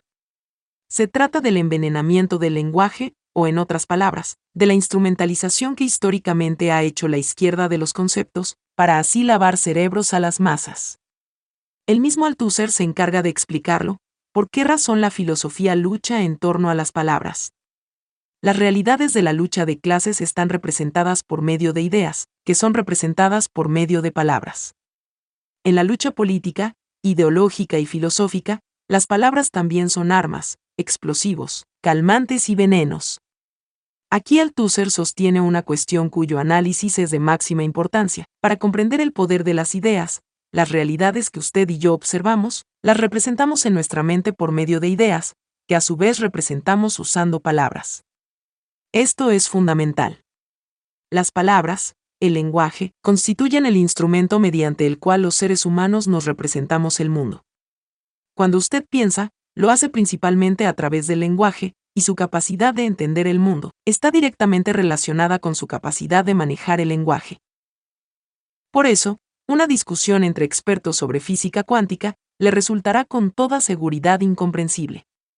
Y es que el lenguaje de la física es para usted y para mí un lenguaje desconocido. Por lo tanto, no tenemos ninguna posibilidad de entender cómo funciona esa dimensión del mundo. Usted y yo sin duda entenderíamos mejor el mundo si supiéramos de física cuántica. Lo mismo se aplica para la economía, la sociología, la psicología, el derecho, la historia, etc. Así como el lenguaje nos lleva a entender de una u otra forma el mundo, de la misma manera puede llevarnos a no entender nada o a entenderlo de manera completamente falsa. Es lo que ocurre en el caso de las ideologías. Los discursos políticos ideológicos estilo Hitler o Castro utilizan el lenguaje y la cultura en general para transmitir ideas, de tal forma que terminen formando parte del lenguaje de las masas. A través de este proceso las personas, sin darse cuenta, modifican su comprensión del mundo y por tanto su opinión del mismo. Dicho de otra forma, sus cerebros son lavados. Quien incorpora la lucha de clases a su lenguaje, por ejemplo, va a interpretar la realidad como la de un conflicto entre clase dominante y clase explotada, entre empresario y trabajador. Ya no va a pensar que cuanto mejor le vaya a la empresa mejor le va a ir a él, sino que va a creer que lo están explotando y que debe protegerse de los abusos de que es víctima. Conceptos de fácil asimilación y a la vez de gran carga ideológica y emotiva como lucha de clases pueden ser en extremo letales, verdaderos explosivos o venenos como decía Althusser una vez incorporados como categoría de representación de la realidad, en muchos casos modifican el pensamiento y en consecuencia la decisión y acciones de las personas. De ahí la importancia que los marxistas otorgan a capturar palabras. Este combate filosófico por las palabras es una parte del combate político. La filosofía marxista-leninista no puede realizar su trabajo teórico, abstracto, riguroso, sistemático, sino con la condición de luchar también por palabras muy sabias, concepto, teoría, dialéctica, alienación, etc., y sobre palabras muy simples, hombres, masas, pueblo, lucha de clases. Aunque pueda parecer algo confuso, este tema es tan importante que es capaz de marcar la diferencia entre una sociedad libre que avanza y una menos libre que se estanca. Podríamos simplificar todo lo anterior en el dicho, hay que decir las cosas por su nombre si nos detenemos a analizarlo, nos vamos a percatar de que ese proverbio apunta exactamente a lo mismo que venimos explicando. Decir las cosas por su nombre es reflejar la verdad, es decir, los hechos, en las palabras. Cuando esto no se hace, las personas captan ideas falsas sobre las cosas, ideas que no tienen nada que ver con la realidad. No hay mejor manera de lograr que las personas acepten, e incluso apoyen abusos y aberraciones, que manipular el lenguaje. Es lo que hacían los socialistas comunistas y los socialistas nazis. Hitler, por ejemplo, decía que su dictadura era la verdadera democracia, su estado policial el verdadero estado constitucional, y su tiranía la verdadera libertad. De igual modo, Stalin hablaba de la democracia soviética, mientras decía que su constitución era la única constitución democráticamente perfecta en el mundo. ¿Acaso conceptos como esos no suenan fantásticos? ¿quién podría oponerse a la constitución perfectamente democrática y a la verdadera libertad? Y así millones de personas lo siguieron y admiraron en el mundo entero, a pesar de que la realidad era totalmente la opuesta a la declarada. Ambos eran totalitarismos sangrientos que nada tenían de democráticos. Desde luego, la manipulación del lenguaje como parte de la lucha política no es cosa del pasado. En lo local tenemos un caso muy concreto, el Transantiago. Probablemente usted recuerde que en el gobierno de Bachelet existió la intención de reemplazar el nombre Transantiago por otro. Transantiago es una muy mala palabra, dijo Bachelet en su momento. La iniciativa finalmente no prosperó, pero el objetivo político era evidente. El Transantiago como concepto contenía una carga de ideas muy inconvenientes para la imagen del gobierno. Solo oír la palabra lleva a pensar en una catástrofe, incompetencia política, fracaso del Estado y personas humilladas, entre otras ideas negativas. Si se hubiera cambiado el nombre y se le hubiera puesto, por ejemplo, Sistema Bicentenario, en poco tiempo se habría limpiado de las mentes de millones de personas, gran parte de la carga de ideas y emociones negativas, asociadas a la palabra Transantiago, generando así un directo beneficio para la imagen del gobierno. Esa era la estrategia y Bachelet la dejó en evidencia cuando hizo esa declaración. En lo internacional, un buen ejemplo del uso de palabras como parte de la lucha política lo constituye el esfuerzo de intelectuales progresistas de todo el mundo, en contra de lo que consideran el peor de todos los males, el sistema neoliberal, cuyo origen reconocen en el Chile de los Chicago Boys. Naomi Klein, intelectual de izquierda muy de moda, que se ha convertido en icono de los movimientos anticapitalistas y antiglobalización en el mundo, dice que para derrotar el neoliberalismo, conceptos como democracia y autonomía deben ser provistos de un nuevo contenido que refleje ideas participativas como las que propugna Evo Morales en Bolivia. De esta forma, sugiere Klein, lo que hoy se llaman pretensiones autoritarias, como las de Morales, pasarán a entenderse como intentos realmente democráticos, y lo que hoy el neoliberalismo entiende por democracia, tendrá que entenderse como sistemas antidemocráticos, elitistas y no participativos. El resultado pretendido por esta captura del lenguaje, como es obvio, es de tipo político, que se apoya exactamente lo contrario a lo que se defendía antes. Porque si entendemos que verdadera democracia es la de Evo Morales, entonces, ¿cómo no la vamos a apoyar? El que no la apoya, automáticamente pasa a ser calificado como un elitista antidemocrático. Capitalismo y justicia social. Dos casos de envenenamiento del lenguaje. Hemos visto que lo más peligroso de las manipulaciones del lenguaje es que éstas, al modificar la forma en que las personas entienden la realidad, son capaces de transformarse en una letal arma política que pone en riesgo el bienestar de las sociedades. Es lo que pasa con el concepto de justicia social, arma fundamental en el discurso político de izquierda y que en Chile se ha instalado de forma transversal. Veamos cómo opera. Cuando hablan de justicia social, los progresistas quieren decir una cosa bastante definida y clara, redistribuir la riqueza. Ellos asumen que es injusto que haya desigualdad de ingresos y por eso dicen que hay que redistribuir. Aunque a algunos les parezca medianamente razonable a primera vista, la verdad es que esto no resiste el menor análisis. Primero porque es imposible saber dónde está el límite entre lo socialmente justo e injusto. Es injusto que un futbolista que apenas sabe hablar, gane 500 veces más que un profesor de colegio? ¿Le quitamos por la fuerza al futbolista entonces y le damos al profesor? ¿Cuánto sería justo quitarle? ¿10%, 30% o 70%? ¿No será que el futbolista gana lo que gana porque millones de personas, actuando libremente, han decidido ver los partidos de su equipo, comprar sus camisetas, escoger las marcas que éste promociona, etc., y si el ingreso del futbolista se debe a que millones de personas que ni se conocen entre sí han decidido libremente reconocer su talento y esfuerzo, pagando por la satisfacción que les produce su trabajo de futbolista, ¿se puede realmente decir que es injusto lo que gana? Obviamente no. Llevemos ahora la máxima de la justicia social a nivel humanitario y preguntémonos lo siguiente. ¿Es justo que haya países ricos y países pobres? No, va a contestar un progresista, no es justo. Por lo tanto, los países ricos tienen que darle dinero a los pobres.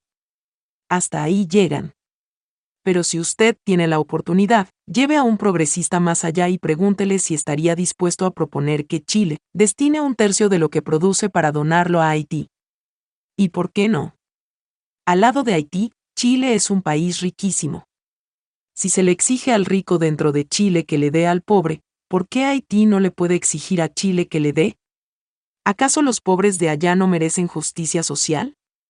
Como puede ver, el eslogan de justicia social no tiene sentido, es un concepto vacío. Y lo es porque cuando hablamos de justicia siempre nos referimos a una conducta humana voluntaria. Es justo que yo respete la propiedad de otro y es injusto que otro no respete la mía. Pero no es injusto si un terremoto destruye mi propiedad, de eso ciertamente no puedo culpar a nadie. La justicia es ante todo, una entidad moral que pretende orientarnos acerca de nuestro deber para con los demás. Será injusto el que obre perjudicando a un tercero, pero no puede ser injusto algo que no se sigue de la voluntad humana. En consecuencia, no es injusto que haya personas que nacen con enfermedades o en desventaja económica, por ejemplo, pues en ninguna de esas situaciones ha intervenido la voluntad humana. Aquí llegamos a la esencia del problema. Los socialistas intentan hacer parecer que la desigualdad de ingresos es injusta, y como la justicia implica voluntad humana, entonces tiene que haber responsables, los ricos, y víctimas de la injusticia, los pobres. Teniendo claro lo anterior, ahora se requiere de un juez para que corrija la injusticia. La pregunta cae de cajón, ¿quién es el juez de la justicia social? ¿Quién es el superiluminado, que determinará para todos cuánto es justo que gane y cuánto que entregue? El gobierno, obviamente. Son los burócratas de turno, siempre tan iluminados y decentes, a quienes toca decidir lo que es justo. De esta forma, es la autoridad la encargada de determinar lo que se considera justo o injusto, en cuanto a distribución de bienes, y de imponer dicho plan de distribución al resto de los individuos. Esto último plantea un problema adicional, que normalmente pasa desapercibido a pesar de su gravedad. En la base de la justicia social se encuentra la coerción, es decir, el uso de la violencia porque para quitarle a usted y darle a otro el gobierno claramente lo tiene que hacer por la fuerza. Si usted no cumple, le pasan multas o lo meten preso. Por lo tanto, no le queda más opción que someterse a los dictados de la autoridad, perdiendo así no solo su dinero, y en consecuencia, el tiempo que invirtió para obtenerlo, sino la posibilidad misma de elegir, es decir, su libertad. Lo que los progresistas de izquierda no entienden es que la justicia social o distributiva tenía sentido en pequeñas comunidades primitivas, en que los miembros se encontraban completamente subordinados en su actuar al interés común, y por tanto, carecían de toda libertad.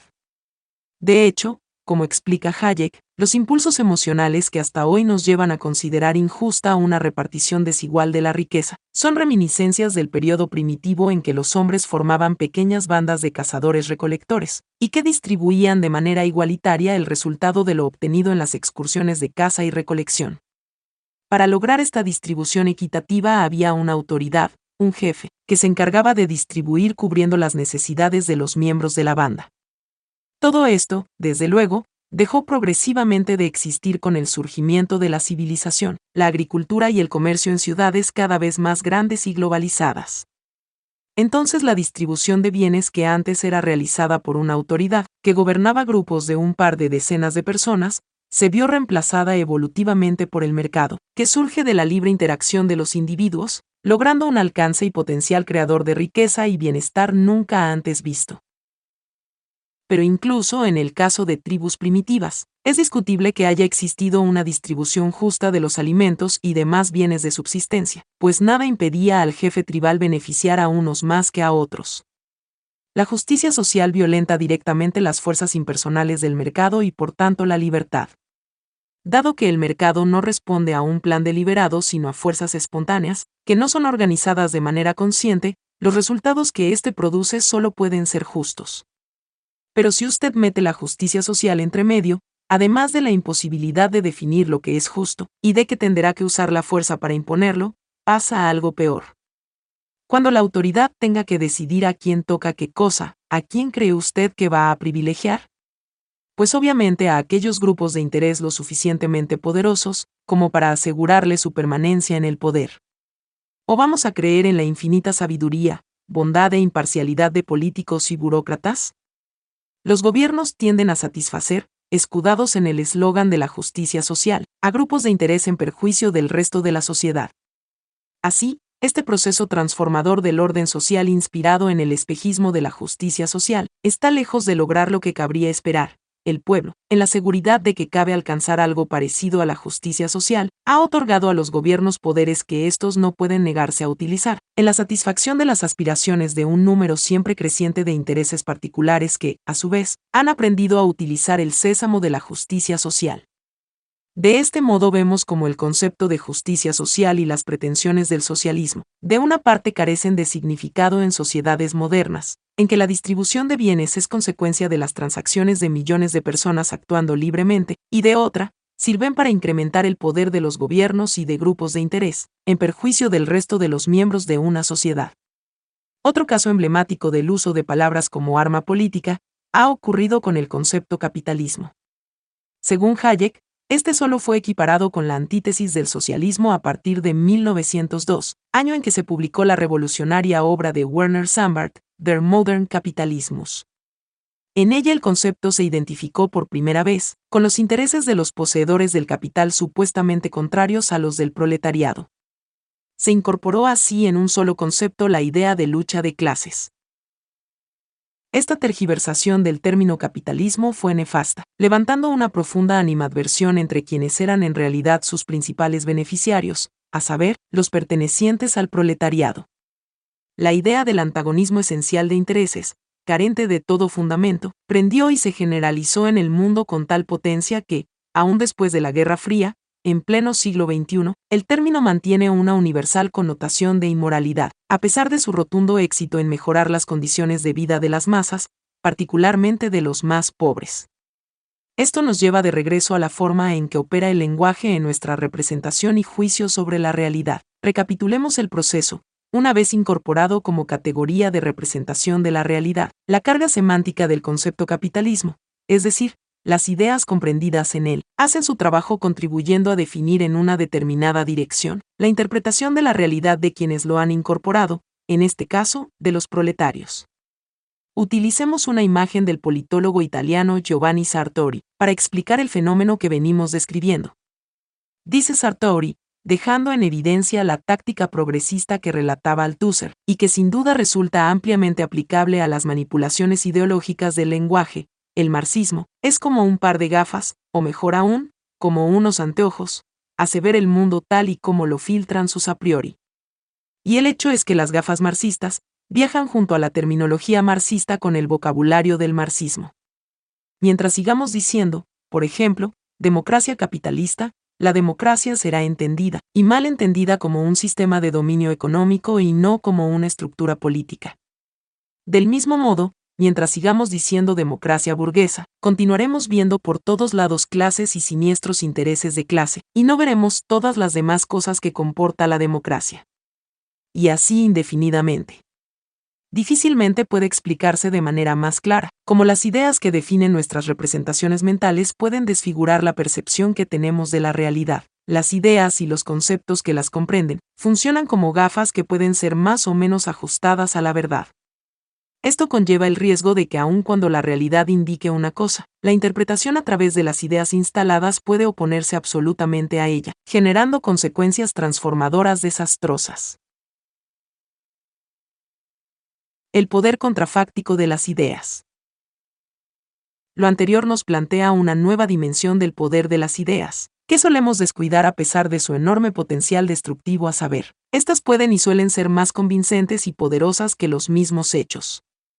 El caso de la animadversión de los proletarios para con el sistema capitalista que los beneficiaba, y el estigma de inmoralidad que aún pesa sobre el capitalismo, a pesar de ser el sistema más exitoso de la historia humana, nos enseña que de producirse una confrontación entre ideas y hechos, las ideas pueden perfectamente prevalecer, aun siendo completamente falsas.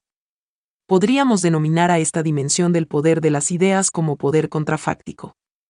Un ejemplo casi patológico de este poder contrafáctico de las ideas. Lo constituye la fe que políticos e intelectuales socialistas mantuvieron durante décadas en los regímenes comunistas, a pesar de haber resultado desde el principio en un completo fracaso económico y social, y de haber escrito uno de los capítulos más atroces de la historia humana para Jean-Francois Rebel, es aquí donde debemos reintroducir el papel de las representaciones mentales en la historia, entendiendo por representaciones mentales aquellas que no proceden de la realidad, las ideas mueven al mundo, sobre todo las malas.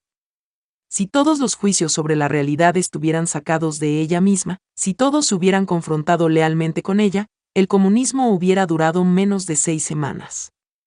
Rebel toca un aspecto clave en la discusión, las ideas no son necesariamente producto de la realidad, y menos aún son confrontadas con ella para efectos de medir su veracidad.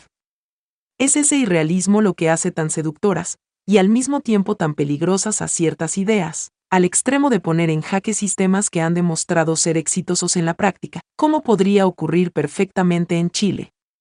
Ocurrió con la generación del 68, que condenó el capitalismo democrático occidental, expresando su admiración por el sistema realmente fracasado que era el socialista.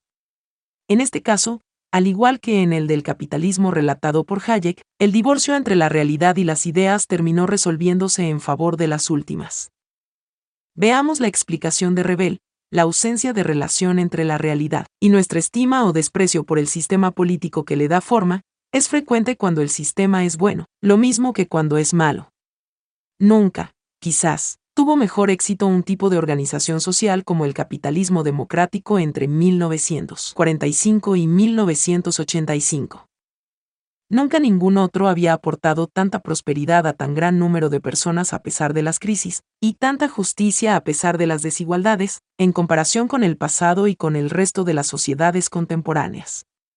Y sin embargo, durante todo este periodo, el capitalismo y la democracia se sintieron culturalmente vencidos.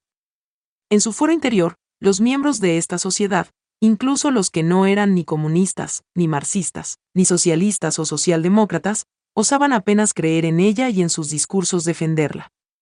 Los demócratas, en gran número, al tiempo que rechazaban el marxismo, se veían y se jugaban a través de los ojos marxistas, tanto más cuanto que estos se habían apropiado de la educación y la cultura.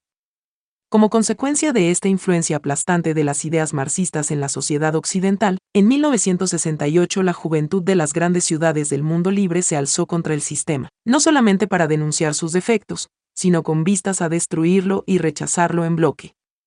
Ahora bien, insiste Rebel, en ningún otro momento de la historia, en ningún otro tipo de organización social, pasada o presente, se constataba un nivel de vida más alto, desigualdades que fueran hasta ese punto en vías de reducción, una solidaridad más comprensiva, una libertad civil más real, una educación en vías de una más amplia distribución entre las clases sociales, una vida de las ideas, las artes, de las letras, de la ciencia, más independientes de cualquier control.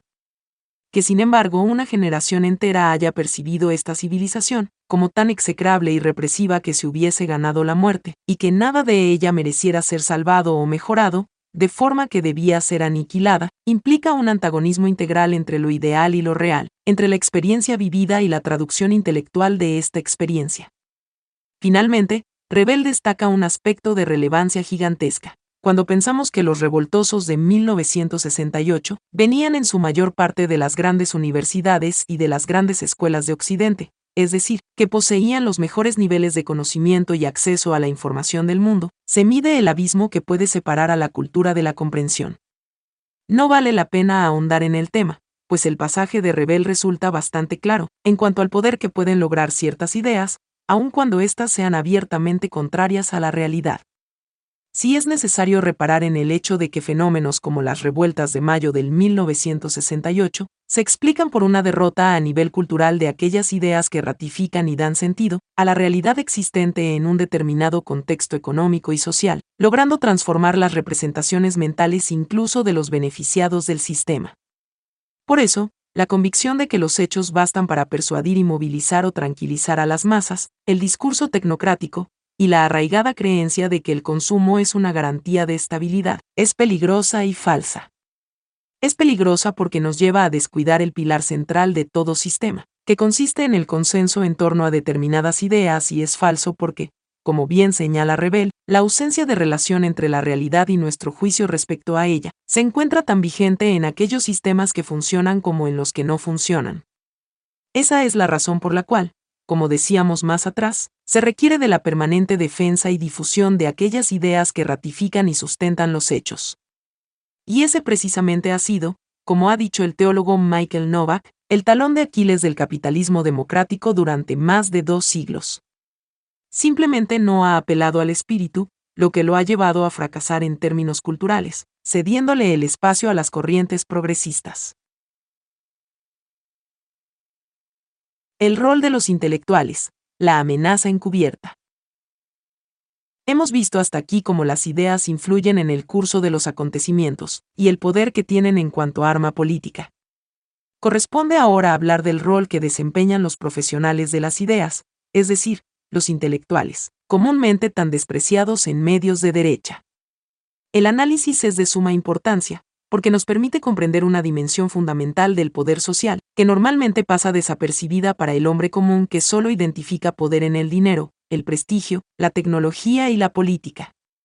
Sin embargo, y tal vez precisamente porque nuestra cultura moderna ha multiplicado como nunca al hombre común, la tarea de examinar la influencia que pueden ejercer, y de hecho ejercen los intelectuales en la vida de personas como usted y yo, es más necesaria que nunca.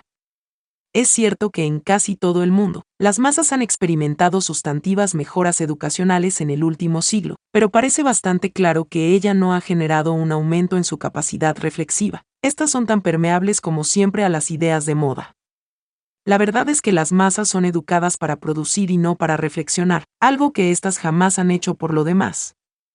Esto no quiere decir que sean tontas, y que no puedan distinguir cotidianamente entre lo que las beneficia y lo que las perjudica, sino que por la naturaleza de su actividad estrictamente productiva, no son capaces de generar ideas propias, ni tampoco de velar por el bienestar de aquellas instituciones necesarias para el buen funcionamiento de la sociedad. Pero vamos al punto. Cuando hablamos del rol de los intelectuales, podemos formularnos dos preguntas relacionadas y al mismo tiempo esencialmente distintas. La primera consiste en preguntarse por el rol de los intelectuales en cuanto a agentes históricos. En otras palabras, por la participación o responsabilidad que podemos atribuirles en el devenir de los acontecimientos históricos. La segunda pregunta consiste en reflexionar en torno a la función que deberían cumplir los intelectuales.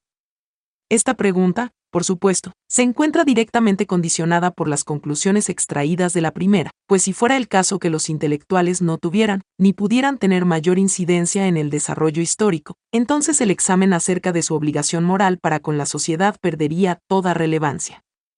Comencemos entonces dando algunos apuntes acerca del rol de los intelectuales en el curso de la historia. Si bien es cierto que los acontecimientos históricos inciden en la percepción y el juicio de quienes los experimentan, parece que mucho más influye el pensamiento en la generación de dichos acontecimientos.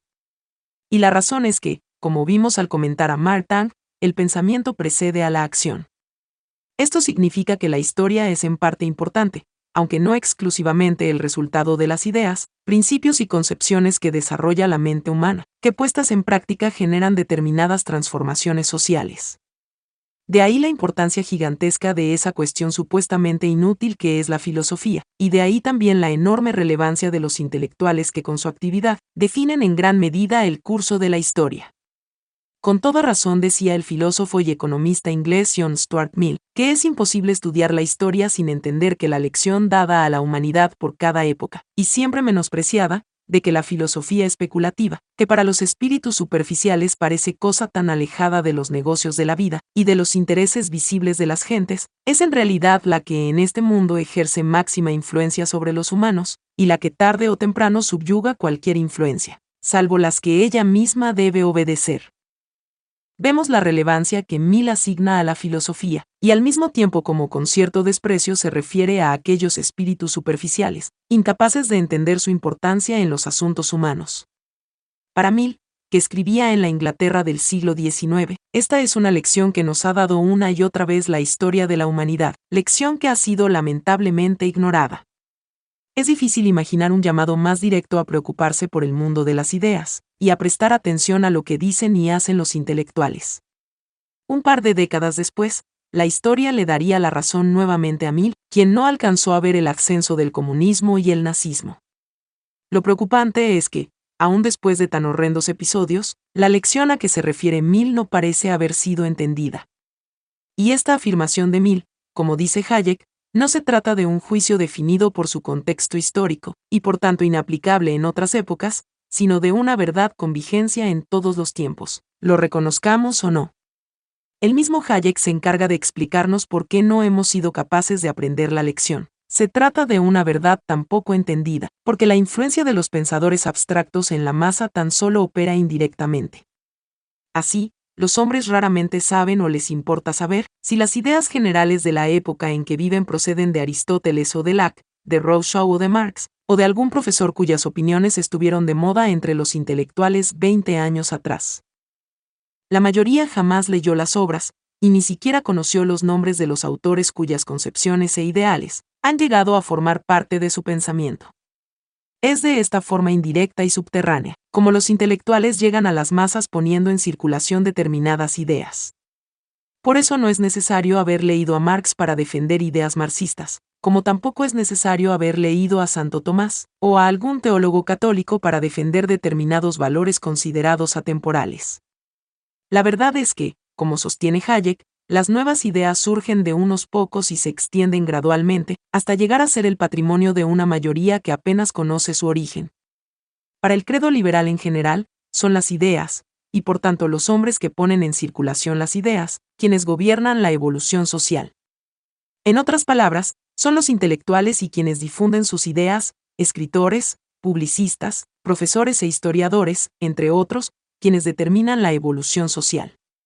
Como Milly Hayek, Ludwig von Mises, economista contemporáneo a Hayek y uno de los precursores de lo que se ha denominado falsamente neoliberalismo, sostiene que las masas casi nada tienen que decir en lo que respecta al curso histórico propulsado por las ideas. Para Mises, a los responsables de las políticas e ideas destructivas de nuestros tiempos, debemos buscarlos entre los intelectuales y no en las masas.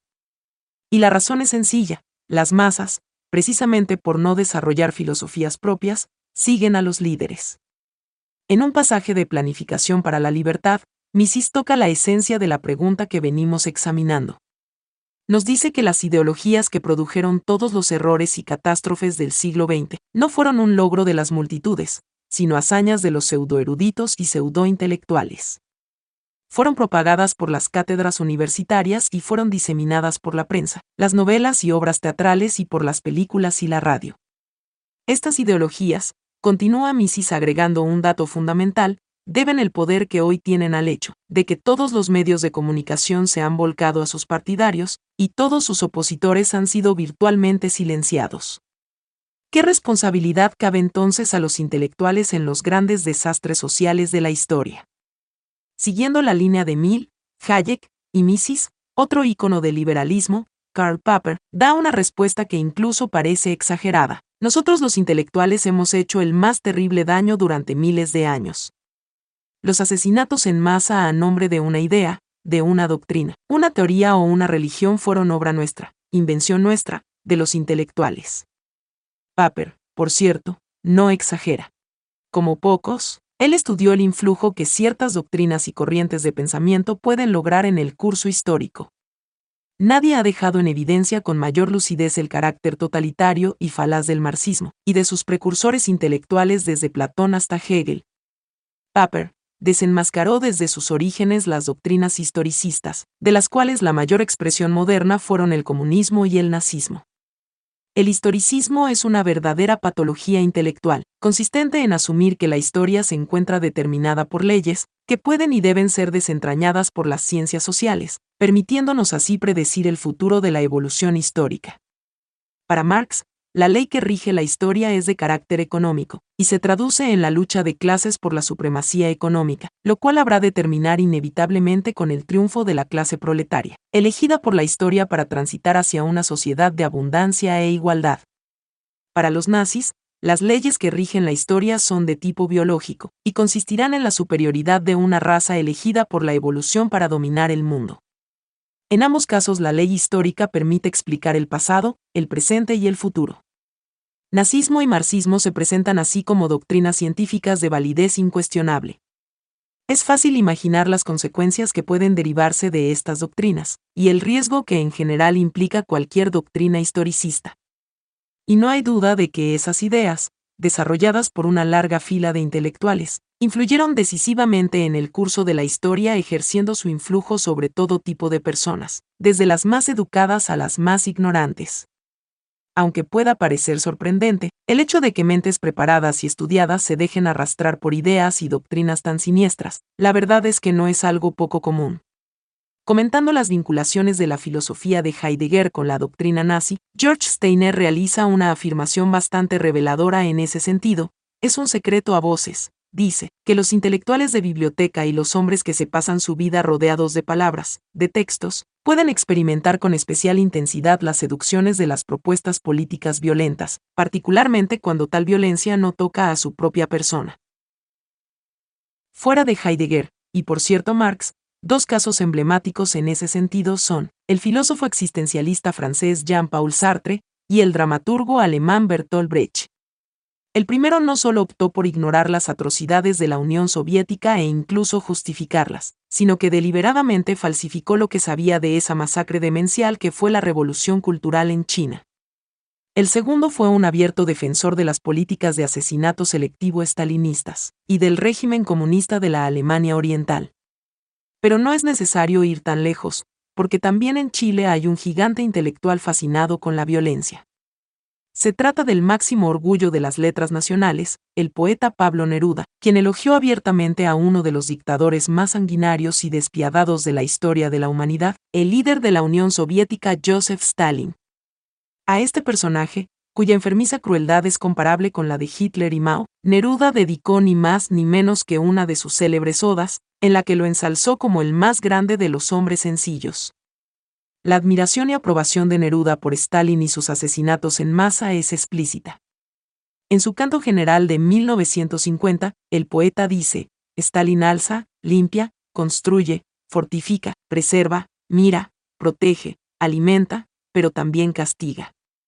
Y esto es cuanto quería deciros camaradas, hace falta el castigo. Luego, Neruda se declara un incondicional y orgulloso seguidor del líder genocida, stalinianos.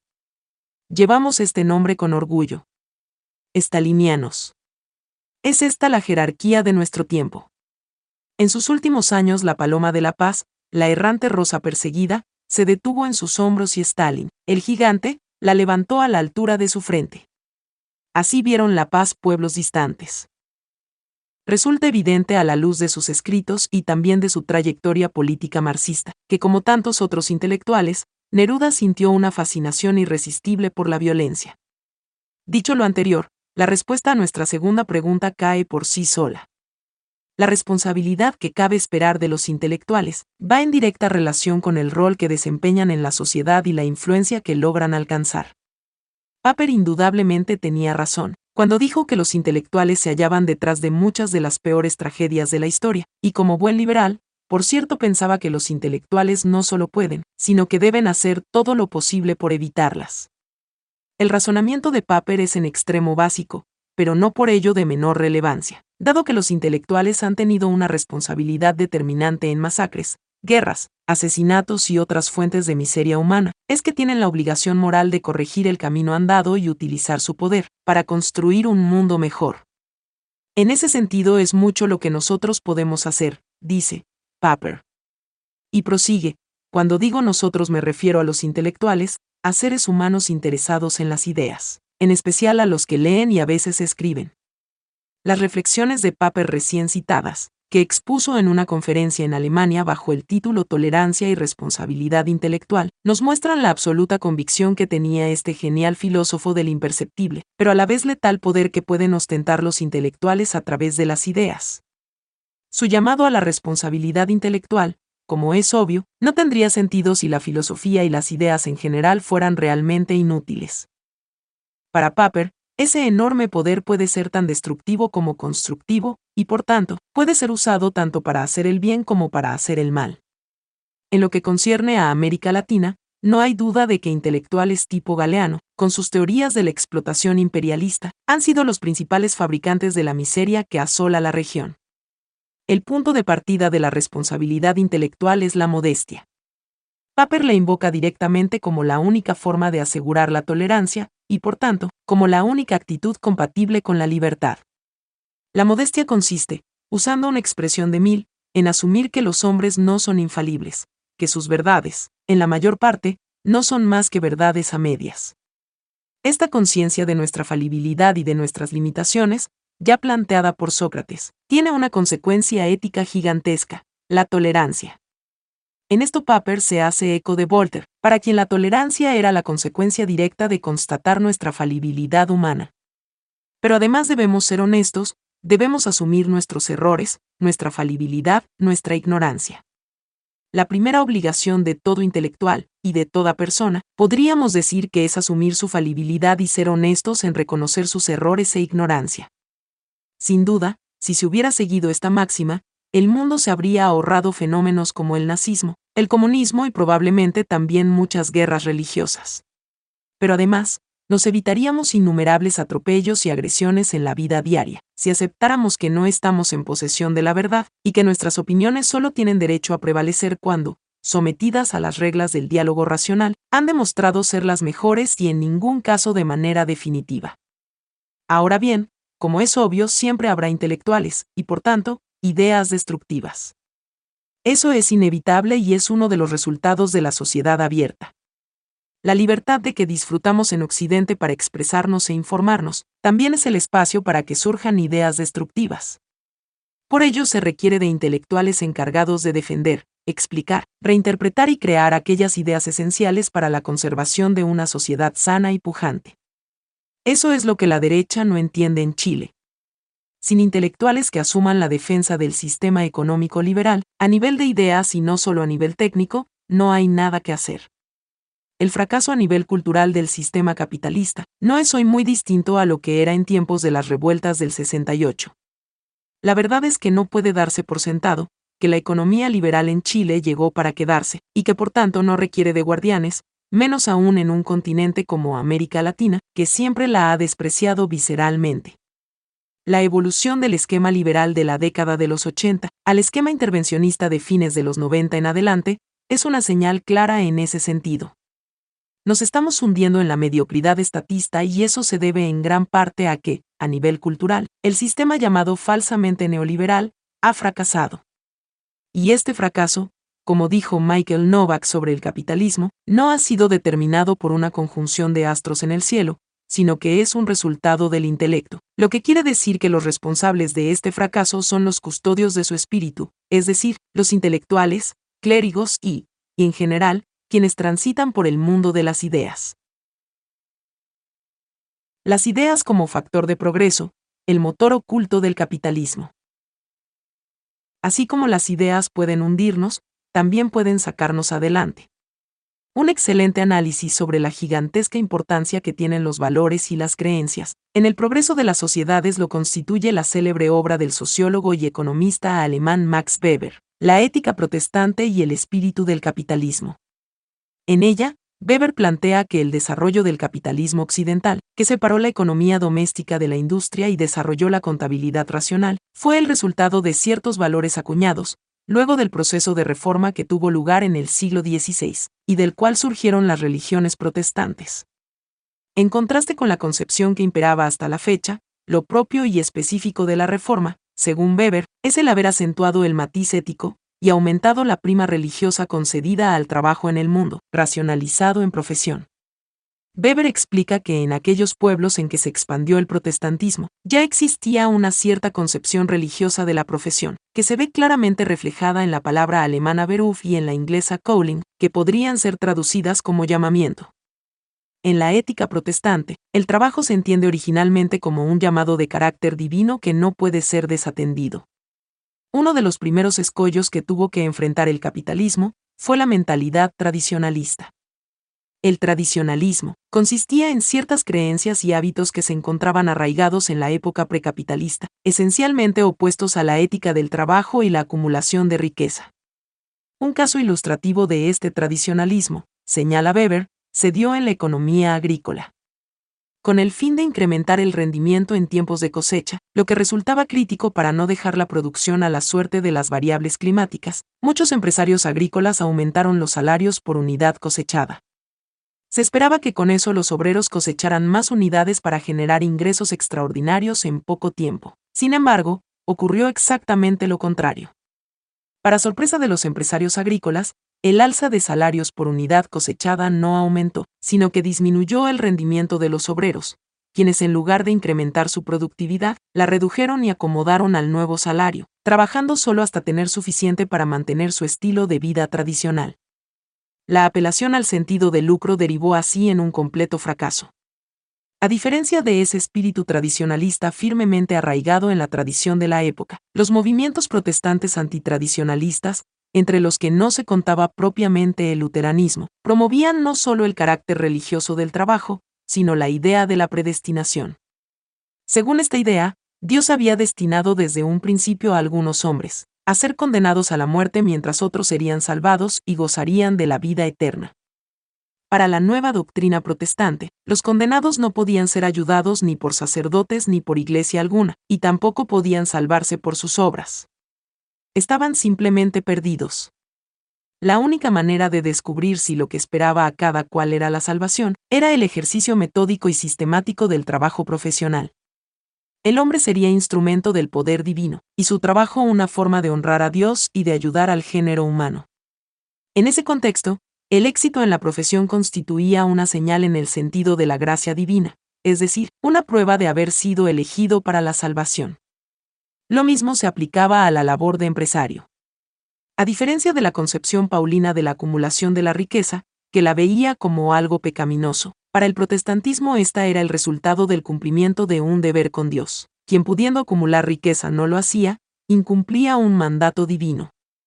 Este nuevo enfoque pro riqueza iba acompañado de un férreo ascetismo, derivado de la metodización de la vida profesional, como único camino para obtener o confirmar la gracia divina.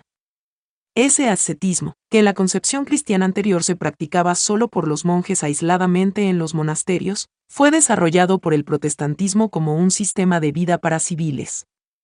Su objetivo fue la racionalización de la conducta, es decir, capacitar a los hombres en la afirmación de sus motivos constantes educándolos en su personalidad. En ese marco, la riqueza solo era mala cuando incitaba a la pereza o al goce de todos los placeres que ella podía ofrecer, tendencia que era el principal enemigo de la vida ascética y racional.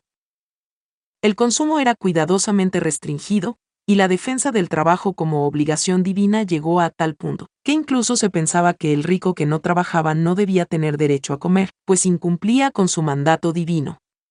Un pasaje de Richard Buster, predicador puritano que Weber cita en su obra, resulta bastante esclarecedor respecto a la concepción protestante de la riqueza y el trabajo.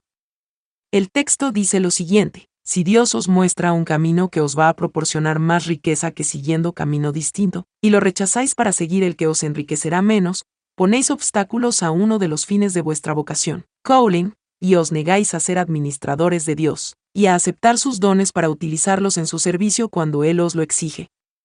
Y luego advierte, podéis trabajar para ser ricos, no para poner luego vuestra riqueza al servicio de vuestra sensualidad y vuestros pecados, sino para honrar con ella a Dios. De esta forma, la nueva ética protestante no solo rompió con el tradicionalismo, en el sentido de interpretar el trabajo como un mandato divino, sino que además legitimó la acumulación de riqueza que hasta entonces tenía una connotación pecaminosa en la tradición católica. Esto, por supuesto, significó una revolución desde el punto de vista productivo.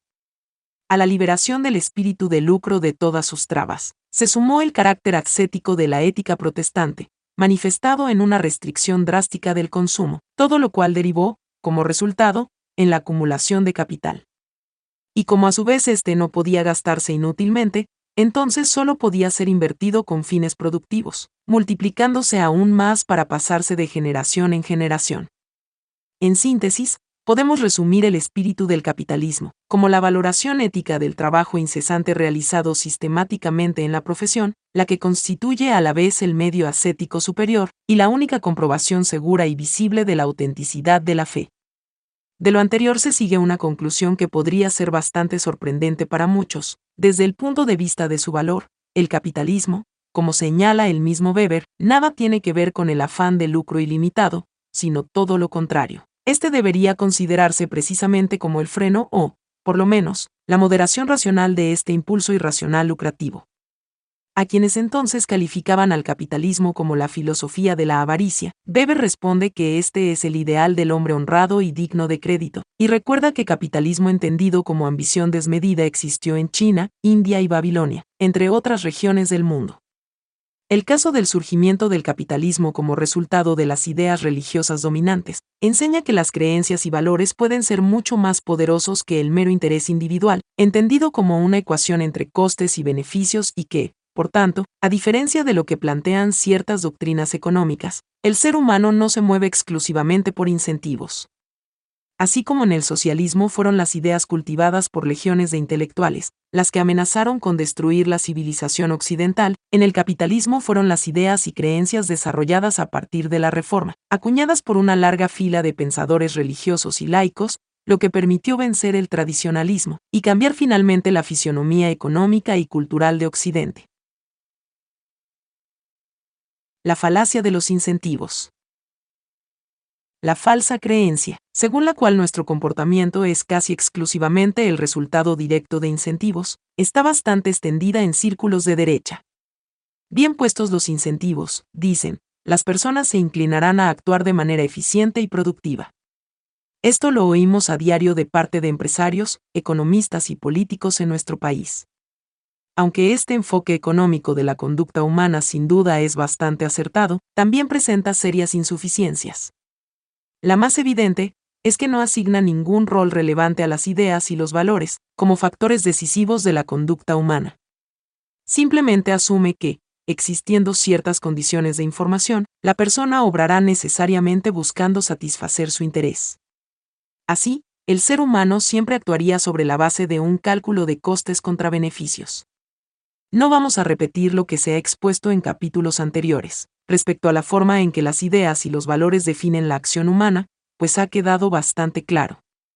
Basta con recordar el ejemplo de Weber sobre la mentalidad tradicionalista, para entender que el ser humano no se reduce a una calculadora, aun cuando ciertamente hay bastante de eso, y que muchas veces la lectura e interpretación que hace del mundo puede incluso inclinar su conducta en una dirección que lo perjudique, desde el punto de vista de su interés. Douglas North, Premio Nobel de Economía, que ha sido un gran crítico del enfoque económico de la conducta humana, afirma que los modelos mentales que guían la toma de decisiones de las personas son más complejos y se ven directamente influenciados por variables ideológicas y religiosas, así como por prejuicios y mitos de todo tipo, lo cual es necesario encauzar a través de instituciones, con el fin de hacer viable el mercado. Las ideas, ideologías, mitos, dogmas y prejuicios, tienen importancia porque desempeñan un papel clave en la toma de decisiones. Y los costes de transacción terminan haciendo que los mercados sean muy imperfectos, o que simplemente no existan. En otras palabras, las ideas, mitos y prejuicios son capaces de aniquilar el mercado, si no existen instituciones capaces de canalizarlas adecuadamente. Esto tiene particular importancia en los mercados políticos, dice North, pues en ellos resulta muy difícil medir lo que se intercambia, y por tanto exigir el cumplimiento de lo prometido, por lo que el nivel de coincidencia entre los intereses del elector y las políticas aplicadas es mínimo. Dada la imperfección de ese mercado, lo que termina prevaleciendo como criterios de decisión son estereotipos ideológicos, prejuicios y cuestiones que poco tienen que ver con cálculos de beneficios. Esto último resulta de relevancia gigantesca, para entender por qué la izquierda suele triunfar en América Latina. North nos avanza la respuesta. Como los electores no pueden realmente medir la concordancia entre sus intereses y las políticas aplicadas por los gobiernos, entonces recurren a mitos y estereotipos al momento de elegir. Y es sabido quiénes son los campeones de la mitología y el manejo de las ideas a través del lenguaje. Por eso la izquierda, aun cuando lo haga muy mal en el gobierno, logra salir elegida una y otra vez sobre la base de espejismos como la justicia social, el discurso de la igualdad y su supuesta preocupación por los pobres. Y es que, como dice North, confirmando la tesis del poder contrafáctico de las ideas desarrolladas en un capítulo anterior, tal como ocurre con la religión y ciertas doctrinas políticas, las ideologías son materia de fe antes que de la razón, y subsisten pese a las abrumadoras pruebas en contra. ¿Y qué hay de la derecha o los sectores no progresistas en este cuadro? Bueno, como la derecha no destina ni tiempo ni demasiados recursos al mundo de las ideas, y piensa casi exclusivamente en términos de productividad, convencida de que los seres humanos nos movemos solo por incentivos, entonces lógicamente no atrae a las masas. Al no transmitir ideas, la derecha no logra configurar una identidad ni perfilarse como referente. Peor aún, termina estigmatizada por los mitos y prejuicios que la izquierda hábilmente transmite a las masas, a través de teleseries, discursos políticos, cátedras universitarias, columnas de opinión, etc. Chupasangres, explotadores, fachos, partidarios del gran capital y pinochetistas, son algunos de los conceptos con que astutamente la izquierda ha logrado identificar a la derecha chilena. Y a no engañarse, porque esa visión torcida es precisamente una de las consecuencias del desprecio de la derecha por la cultura y las ideas. Es producto de mucho tiempo sin hacer un trabajo de imagen. Ahora bien, si le creemos a North, en que el ser humano no solo se mueve por incentivos, debemos concluir que en el mercado político, especialmente las propuestas técnicas, no atraerán por sí solas a las masas, menos aún en países con bajos niveles educacionales se requiere de un relato de fondo que promueva estereotipos, valores e ideas favorables a la sociedad libre, como las que defienden las derechas en otras partes del mundo. Eso ayudará a emparejar las cosas en la lucha por las ideas, y en la contienda electoral, sin la patética necesidad de esperar que un gobierno de izquierda termine arruinando al país para tener opciones de llegar al poder. El poder electoral de las ideas. Existe una directa relación, aparentemente ignorada por buena parte de las élites y los sectores de derecha chilenos y latinoamericanos, entre las ideas transmitidas y la decisión electoral de las masas. Con North vimos que, una de las razones de esta relación es que en el mercado político los prejuicios y estereotipos ideológicos constituyen los criterios de decisión por excelencia. Si esa afirmación la analizamos a la luz del contexto latinoamericano en el que Chile se encuentra, la realidad es aún más dramática. América Latina se caracteriza por una arraigada mitología izquierdista que hace tremendamente difícil el progreso.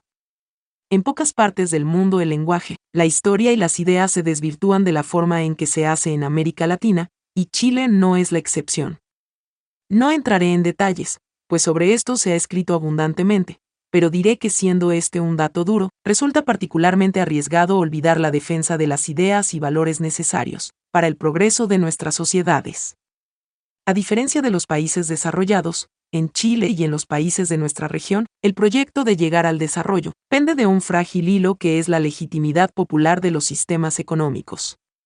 Por desgracia, ella suele ser proclive a sistemas demagógicos y populistas, que prometen soluciones mágicas a los problemas sociales de los que se responsabiliza al neoliberalismo. Ideas de esa especie han vuelto a tomar vigor en Chile, horadando la legitimidad sobre la que descansa el sistema económico, que ya demasiadas voces acusan de neoliberal y responsable de reproducir la desigualdad. La mutación del Estado hacia un esquema intervencionista benefactor, que nada tiene que ver con lo construido en la década de los 80, da cuenta de este fenómeno. De esta manera, la sociedad chilena ha cambiado lenta pero inexorablemente, y de no revertirse la tendencia, lo seguirá haciendo hasta quedar irreconocible.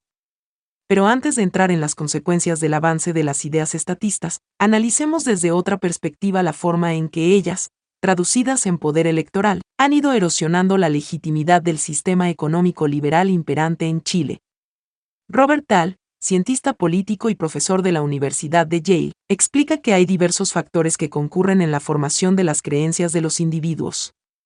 Uno de ellos es el acceso a las ideas. Para tener acceso a una idea, es necesario que ésta forme parte de nuestro entorno, en otras palabras, que nos veamos expuestos a esa idea de manera más o menos regular. El periodo crítico para que esa exposición surta efecto se da en la juventud de cada persona, que es el periodo de mayor receptividad. En ese momento, la influencia de quienes propugnan las ideas es de vital importancia, y contribuirá en buena parte a definir las creencias de las nuevas generaciones. El colegio, la universidad y la iglesia resultan así determinantes en quienes están en periodo de formación. Ahora bien, la formación recibida hará que las personas se inclinen por ciertas preferencias políticas, representativas de las creencias adquiridas en el periodo formativo. Dal cita el ejemplo de la influencia que tuvieron las universidades inglesas en la difusión y cristalización de las ideas liberales, en el sistema político de la India y en las universidades indias. Para Dal, el sistema político de tipo occidental en la India fue la consecuencia de la formación recibida por intelectuales, líderes y diversos eruditos en las universidades inglesas y llega a sostener que si, en lugar de haber estado expuestos los estudiantes indios a las ideas liberales, lo hubieran estado a ideas antidemocráticas y antiliberales, difícilmente en la India se habría abierto el acceso a una poliarquía. En el caso de Chile ocurrió algo similar. El sistema económico liberal implementado en el gobierno militar estuvo a cargo de jóvenes que habían estudiado economía en universidades norteamericanas, fundamentalmente en la de Chicago. En ese lugar estuvieron expuestos directamente a las ideas de Milton Friedman, cuya forma de entender las políticas públicas y la política económica en general inspiró directamente el modelo introducido en Chile. Si en lugar de Chicago Boys, la política económica chilena la hubieran definido los Moscú Boys o los Paris Boys, jamás habría existido el milagro chileno, y la institucionalidad económica actual sería muy distinta a la que conocemos. Fue esa particular y revolucionaria concepción de la economía, desarrollada por la Escuela de Chicago, y antes por la Escuela Austriaca de Economía, lo que permitió a Chile sobresalir en la región. Y muchas de esas ideas son también las que rigen la enseñanza de la economía, en las universidades más prestigiosas del país hasta el día de hoy. Del argumento anterior, es fácil concluir lo peligroso que resulta el desprecio por la cultura y la formación intelectual. Las obras de teatro, los libros, la educación en universidades, la música, el arte, todo eso contribuye a definir la opinión de las masas y a inclinarlas políticamente. De este modo, si la formación recibida en colegios y universidades tiende a ser de sello progresista, entonces las creencias de quienes se han formado en dichos lugares, al expresarse políticamente tenderán a hacerlo por quienes digan representar proyectos de izquierda. De igual manera, el funcionamiento institucional de un país responderá a las creencias adquiridas en la formación de quienes las integran. Parece evidente, dice Dahl, que las creencias de los individuos influyen en las acciones colectivas, y por ende, en la estructura y en el funcionamiento de las instituciones y de los sistemas. Aquí vemos reiterada la advertencia de Christel respecto a la importancia que tienen las ideas en el funcionamiento de las instituciones, pero se suma además el funcionamiento de los sistemas en general, políticos y económicos. Así las cosas, no es de pura casualidad que la izquierda se empeñe tan afanosamente en tomarse la cultura, y particularmente en hacerse con una posición dominante en la educación escolar pública y el mundo intelectual. Es que ellos no creen que la filosofía, las ideas, sean inútiles, sino todo lo contrario. Manejadas de forma inteligente pueden ser sumamente útiles, e incluso rentables. Pero hay un segundo aspecto que tiene relación con el desarrollo de creencias y que resulta de la mayor relevancia. El éxito político de una determinada idea está ligado, además, según Dahl, con el prestigio de la idea, es decir, con la reputación de sus partidarios y de sus enemigos, y con los éxitos y fracasos de las organizaciones y las personas que las promueven. No hay duda de que aquí encontramos el talón de Aquiles histórico de la derecha chilena, y en general de las élites chilenas y latinoamericanas, que no se identifican con la izquierda. Y es que, como mencionaba anteriormente, la idea de derecha, en conjunto con las ideas liberales de esfuerzo individual, riqueza y lucro, en nuestro país y continente, siempre han tenido un pésimo prestigio. La campaña sistemática por enlodarlas ha sido realizada por el progresismo a todo nivel, y con efectos concretos sobre las creencias de la gente. Por si todavía quedaran dudas acerca del rol esencial de los intelectuales, y del gigantesco error de despreciar la actividad intelectual como una cuestión inútil, veamos lo que dice Dahl al respecto los intelectuales y eruditos, ocupan una posición estratégica en lo que atañe a conferir o restar prestigio a una idea, pues intelectuales, científicos, eruditos y demás expertos acreditados conceden a las ideas la validez necesaria para que las acepten los que no pueden investigar por su cuenta. Más allá de la obvia concordancia de la afirmación de Dahl, con las reflexiones que hemos visto de Paper, Hayek, Mises y Mill, entre otros, llama poderosamente la atención la expresión que utiliza Dahl para referirse a los intelectuales. Dice el politólogo norteamericano que estos ocupan una posición estratégica. Con ello se refiere a estrategias de poder político, o lo que se ha llamado tradicionalmente política arquitectónica. En otras palabras, los intelectuales, dotando de prestigio y reputación a ciertas ideas, construyen buena parte de la plataforma popular necesaria, para que ciertos partidos políticos lleguen al poder. Son una especie de punta de lanza de los partidos políticos. La educación pública como plataforma del proyecto político-económico progresista. La izquierda, como hemos visto ya largamente, es experta en el manejo de las ideas. Lejos de caer en el cortoplacismo tan propio de las derechas latinoamericanas, conscientemente o no, esta trabaja desde la base en proyectos realmente transformadores de la sociedad. En ese sentido, la escuela y la formación intelectual en general son de vital importancia. Transmitir e inculcar desde la más temprana edad ideas estatistas resulta crucial para lograr una masa crítica suficiente, que se traduzca posteriormente en valioso capital político. Dominar la educación pública y en lo posible la universitaria, y así la cultura, es, por ello, una prioridad para el progresismo. La mecánica de este proceso fue expuesta en el capítulo anterior, en el que se analizó la forma en que se configuran las creencias en la etapa de formación escolar y universitaria, y cómo éstas se manifiestan luego políticamente. La obsesión de la izquierda por fortalecer la educación pública y capturar en general el mundo intelectual y el de la cultura, se explica en ese contexto. Y este fenómeno no ocurre exclusivamente en América Latina, sino en casi todo el mundo occidental y especialmente en Europa. Veamos algunos ejemplos europeos para entender cómo opera en la práctica, en pleno siglo XXI, la estrategia concientizadora del progresismo. En un interesante artículo de Roger Scruton, profesor visitante de varias universidades entre las que se cuentan Cambridge, Princeton y Stanford, titulado La hegemonía intelectual de la izquierda progresista, el autor señala que la educación en Gran Bretaña se encuentra completamente sesgada hacia la izquierda. Scruton cita como ejemplo uno de los textos escolares más estudiados en Inglaterra. Su reproducción resulta interesante para advertir el tipo de ideas transmitidas a jóvenes en proceso de formación y que, como veremos, coincide con lo que se enseña en países como Francia y Alemania. El texto dice lo siguiente, la desigualdad de poder y de los privilegios ha sido una característica muy común, si no universal, de las sociedades humanas, aun cuando el grado de desigualdad ha variado enormemente casi siempre se ha dado que algún grupo o grupos han dominado o explotado a otros grupos. En algunos momentos de la historia de una determinada sociedad, el pueblo se ha rebelado contra esta desigualdad y la ha desafiado, en otros, en cambio, ha aceptado sumisamente su subordinación. El anterior es un emblemático ejemplo de cómo las ideas socialistas se inculcan desde la etapa escolar sin ofrecer visiones alternativas. Como advierte Scruton, la lectura marxista de la historia es evidente en el texto. Este sesgo izquierdista, por lo demás, se observa en casi todas las humanidades, y se deriva de dos prácticas que Scruton denuncia. La primera es la instalación de un discurso académico que solo superficialmente es crítico, pero que en el fondo busca cerrar filas en torno a ciertas ideas no cuestionadas. A ella se agrega una segunda práctica, que consiste en realizar críticas ideológicas a toda manifestación intelectual que no sea progresista. Así, por ejemplo, se atribuye un carácter autoritario a textos tradicionales, y se ven intereses de clases dominantes en la promoción de ciertas reglas de conducta y determinados valores. Se persigue obsesivamente el poder, en todo aquello que no sea afín a la izquierda acusándolo de clasista o paternalista.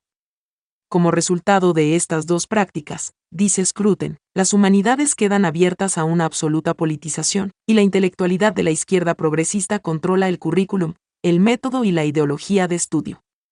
Los casos de Francia y Alemania no son muy diferentes.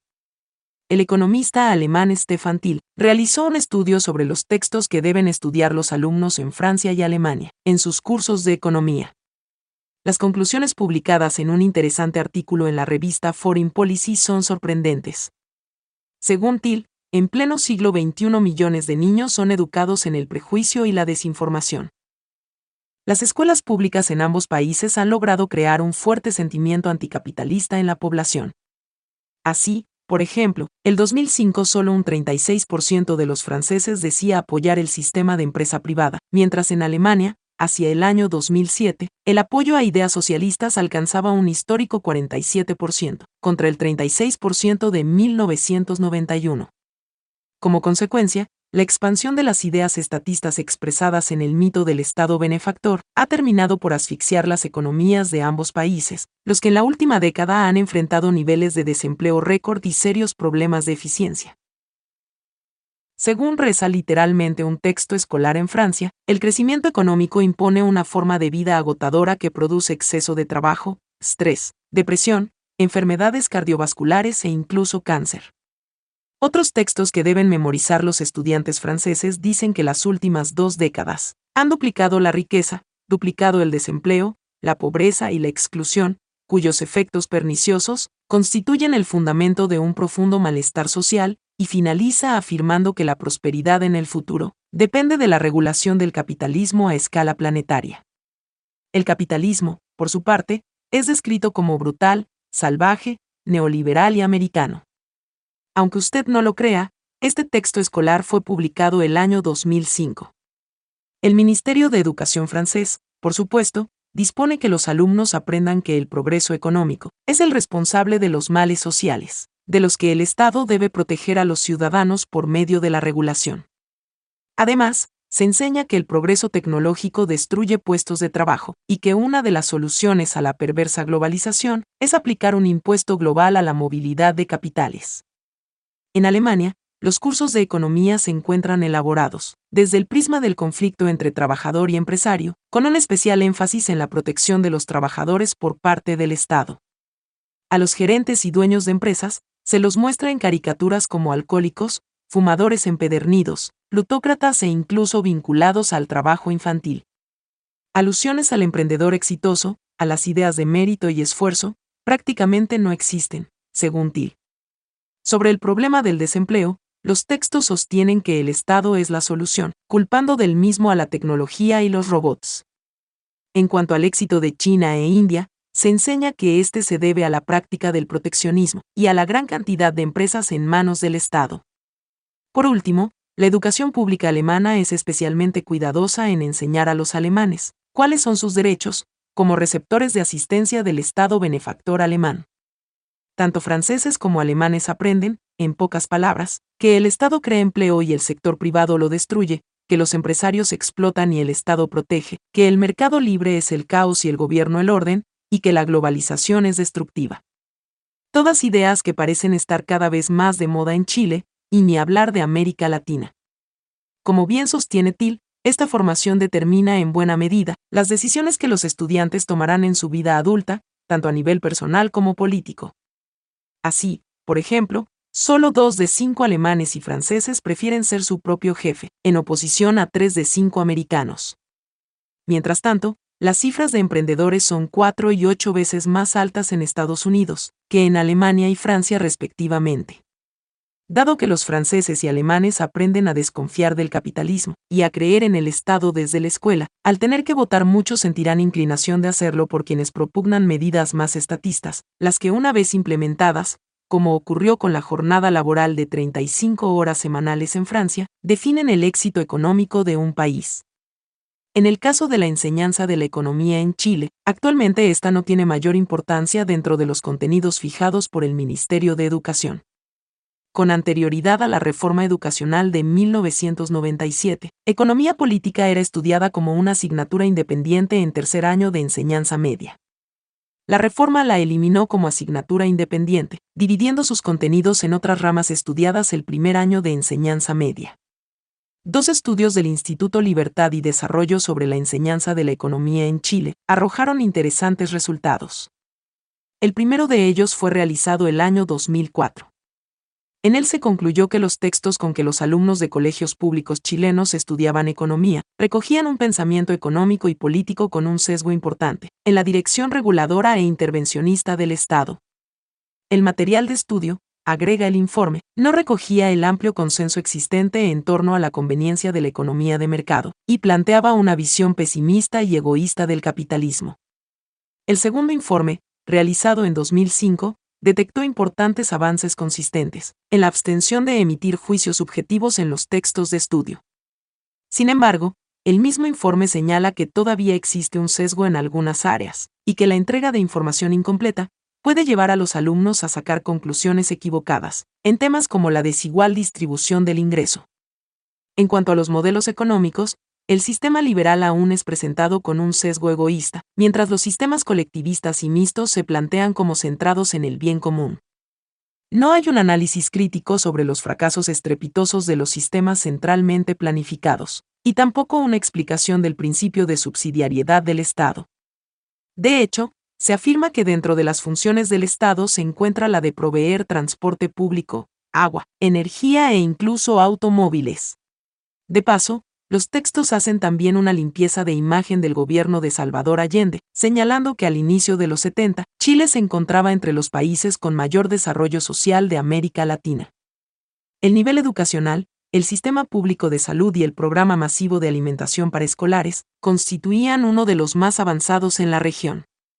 Tal como se encarga de aclarar la investigadora en el informe, el texto distorsiona la realidad. No viene al caso exponer los datos con que se refuta el pasaje citado, pero resulta interesante advertir cómo opera el trabajo de propaganda a nivel escolar. En suma, la formación que reciben los alumnos en colegios públicos chilenos en economía es escasa y distorsionada. Sobre la relevancia de las creencias en torno al mercado y el trabajo, además de los trabajos de Douglas North, existe toda una vertiente económica liderada por el Nobel de Economía Edmond Pels, que plantea que estas son finalmente más importantes en el desempeño económico de los países que factores como el gasto social, los niveles de impuestos y la regulación laboral. y estas creencias se adquieren fundamentalmente en el colegio y las universidades, es decir, en el mundo que manejan los intelectuales.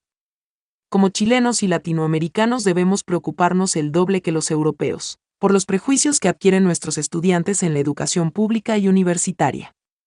Ello sencillamente porque no hemos alcanzado los niveles de riqueza y desarrollo que han alcanzado los europeos como para poder darnos el lujo de despreciar y desconfiar del único camino capaz de sacarnos adelante. Incluso los europeos, si quieren salir del estancamiento en que se encuentran, tendrán que revisar su aproximación para con el capitalismo a todo nivel, partiendo de la formación escolar. Políticos e intelectuales progresistas, una sociedad conveniente. Si nos detenemos a examinar brevemente cuáles partidos o corrientes políticas cuentan con la mayor cantidad de intelectuales, particularmente sociólogos, politólogos, antropólogos y filósofos, la respuesta es más que evidente. Lo mismo ocurre si examinamos la cultura en general. Difícilmente encontraremos artistas, escritores o poetas que no sean de izquierda, y salvo un par de universidades, tampoco el mundo académico constituye la excepción a esta hegemonía progresista. Hay tres razones fundamentales por las que la cultura, la educación y el mundo intelectual suele ser dominado por la izquierda. La primera razón es que, como hemos dicho, las élites sociales y económicas de derecha desprecian el mundo intelectual por no ser rentable en dinero, profesando un falso optimismo capitalista. La mayoría estudia carreras con enfoques estrictamente productivos, y rara vez alguno se proyecta dedicándose al tema intelectual. La segunda razón, que también hemos mencionado, es que, a diferencia de lo que ocurre con la derecha, la izquierda política conoce perfectamente la importancia que tienen las ideas como agente movilizador de masas. Cuenta por eso mismo con una larga trayectoria acaparando la cultura y los sistemas escolares y universitarios, mientras la derecha se dedica a ganar dinero, confiando ingenuamente en que sus hijos estarán a salvo en sus colegios particulares. La tercera razón tiene que ver con los incentivos de los intelectuales, sus intereses de clase, que diría Marx si la mayoría de ellos son de izquierda, y por tanto, defienden un rol intervencionista del Estado, se deben no solo a su real convicción en ese sentido, sino también a que el Estado les garantiza un mínimo de salida. En otras palabras, muchos intelectuales encuentran en el aparato público una riquísima fuente de trabajos e ingresos seguros, libres de los riesgos del mercado. Antropólogos, sociólogos, politólogos y otros intelectuales las más de las veces mediocres, que compitiendo en el mercado, como todos los demás, simplemente no sobrevivirían. Integran numerosas comisiones, universidades, organizaciones no gubernamentales y organismos públicos de dudosa utilidad, pero que, financiados directa o indirectamente por el Estado, transmiten ciertas ideas que podríamos reducir a la idea de igualdad, políticamente rentables para quienes los financian, es decir, para los políticos también progresistas, que controlan el gobierno o parte de la administración pública. La simbiosis es perfecta. Los políticos de izquierda garantizan a través del Estado trabajos e ingresos a intelectuales de izquierda, y por contrapartida, estos se convierten en verdaderos activistas políticos, difundiendo por todos los medios, colegios, universidades, arte, teleseries, prensa, etc. Las ideas igualitaristas que los primeros venden como eslóganes políticos para llegar al poder. A ello se agrega una cuota relevante de envidia del mundo intelectual de izquierda, que considera inconcebible que un primitivo comerciante de frutas gane varias veces más que un iluminado cientista social. Esa envidia incrementa los anhelos de igualdad a todo nivel y, en consecuencia, las ansias de captura del Estado. El activismo político de los intelectuales de izquierda tiene un lado que es particularmente perverso como necesitan del Estado para contar con ingresos y trabajos seguros, entonces deben promover abiertamente el intervencionismo estatal en toda suerte de esferas. Sumada a sus falaces visiones ideológicas, esta necesidad de subsistencia sin esfuerzo competitivo real los lleva a alimentar una serie de escenarios socialmente conflictivos, a los que ellos mismos se presentan como la solución. Probablemente pocos contribuyeron tanto a agravar el problema indígena en el sur de Chile, bandera de lucha del progresismo, como los intelectuales de izquierda. Y es que la existencia de un conflicto mapuche, expresión falsa, utilizada para dar la impresión de que se trata de la lucha de una etnia entera, en contra de un determinado sistema, obliga al Estado a intervenir en aras de una solución que respete la diversidad, los derechos ancestrales y una serie de fórmulas en que los progresistas son expertos. Por supuesto, para eso son necesarias legiones de antropólogos, sociólogos y otros expertos, que el Estado supuestamente requiere para enfrentar el problema. Así, colgada del eslogan de la autonomía indígena, de los derechos ancestrales, de la justicia histórica y un sinfín de conceptos las más de las veces vacíos, pero políticamente rentables, nuestros intelectuales de izquierda se presentan como la solución a los problemas que ellos mismos se han encargado de asusar. La amenaza del discurso igualitario, algunas ideas anticapitalistas de moda. Hemos analizado algunas de las causas por las cuales la izquierda ejerce una hegemonía casi total en los círculos intelectuales y en los diversos ámbitos de la cultura. También profundizamos en la forma en que las ideas sirven como instrumento movilizador de masas por la vía electoral. Toca ahora analizar la idea más fuerte de la izquierda progresista, el eje de su discurso político y la obsesión de sus intelectuales. Me refiero a la idea de igualdad. En mi anterior libro El Chile que viene, afirmé que el discurso igualitarista de la izquierda es falaz. Repetiré brevemente el argumento en las próximas líneas, como modo de introducción a un análisis más detallado sobre este problema. La falacia de la igualdad en el discurso de izquierda radica en el supuesto de que la igualdad es intrínsecamente buena. Para los sectores de izquierda la igualdad es buena en esencia, y por tanto, debe ser la aspiración de todo proyecto político, económico y social y de todo esfuerzo intelectual.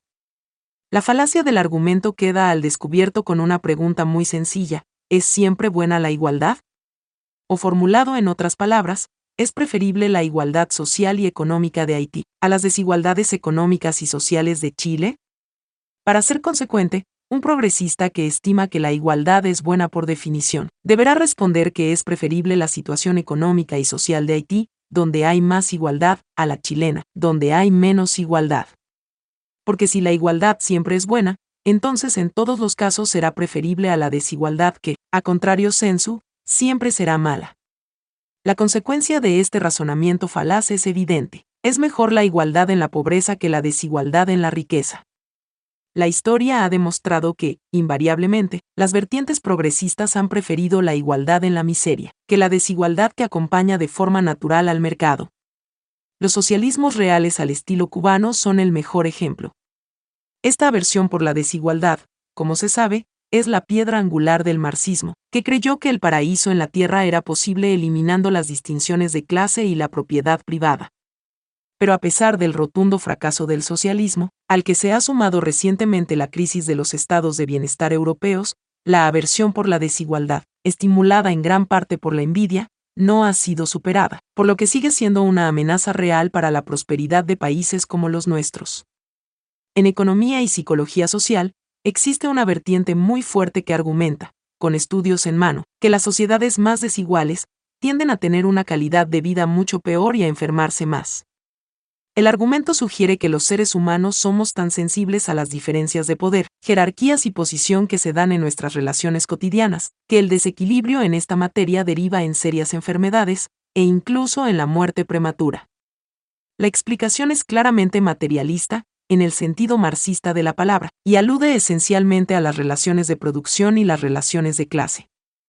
Según esta corriente de pensamiento, los factores llamados psicosociales, definen de manera determinante nuestra salud y los procesos biológicos que conducen a enfermedades. Muchas de nuestras enfermedades, dice la teoría, se desencadenan por lo que pensamos y sentimos acerca de nuestra situación social y circunstancias materiales. Aquí hay que llamar la atención sobre la función que juegan nuevamente las ideas que tengamos sobre nuestro estatus social. Richard Wilkinson, académico británico que ha dedicado su carrera a la investigación sobre los efectos de las desigualdades de ingresos sobre la salud de las personas, afirma sin más que aquellas sociedades, en que las diferencias entre ricos y pobres son pequeñas, son más sanas, debido a que son sociedades menos estresantes, menos violentas y menos hostiles.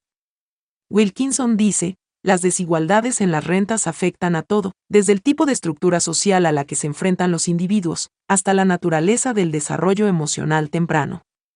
Las desigualdades socioeconómicas ejercen un profundo efecto en la calidad del entorno social y del bienestar psicosocial de la población. Luego, Wilkinson realiza una afirmación que a mi juicio representa el mayor peligro en la lógica progresista. Lo que define la salud de una persona y de la sociedad, según el autor, no son los niveles absolutos de renta y bienestar, sino la renta relativa y el estatus social. Esta afirmación es de relevancia gigantesca, y nos lleva de vuelta a la falacia de la igualdad comentada al principio.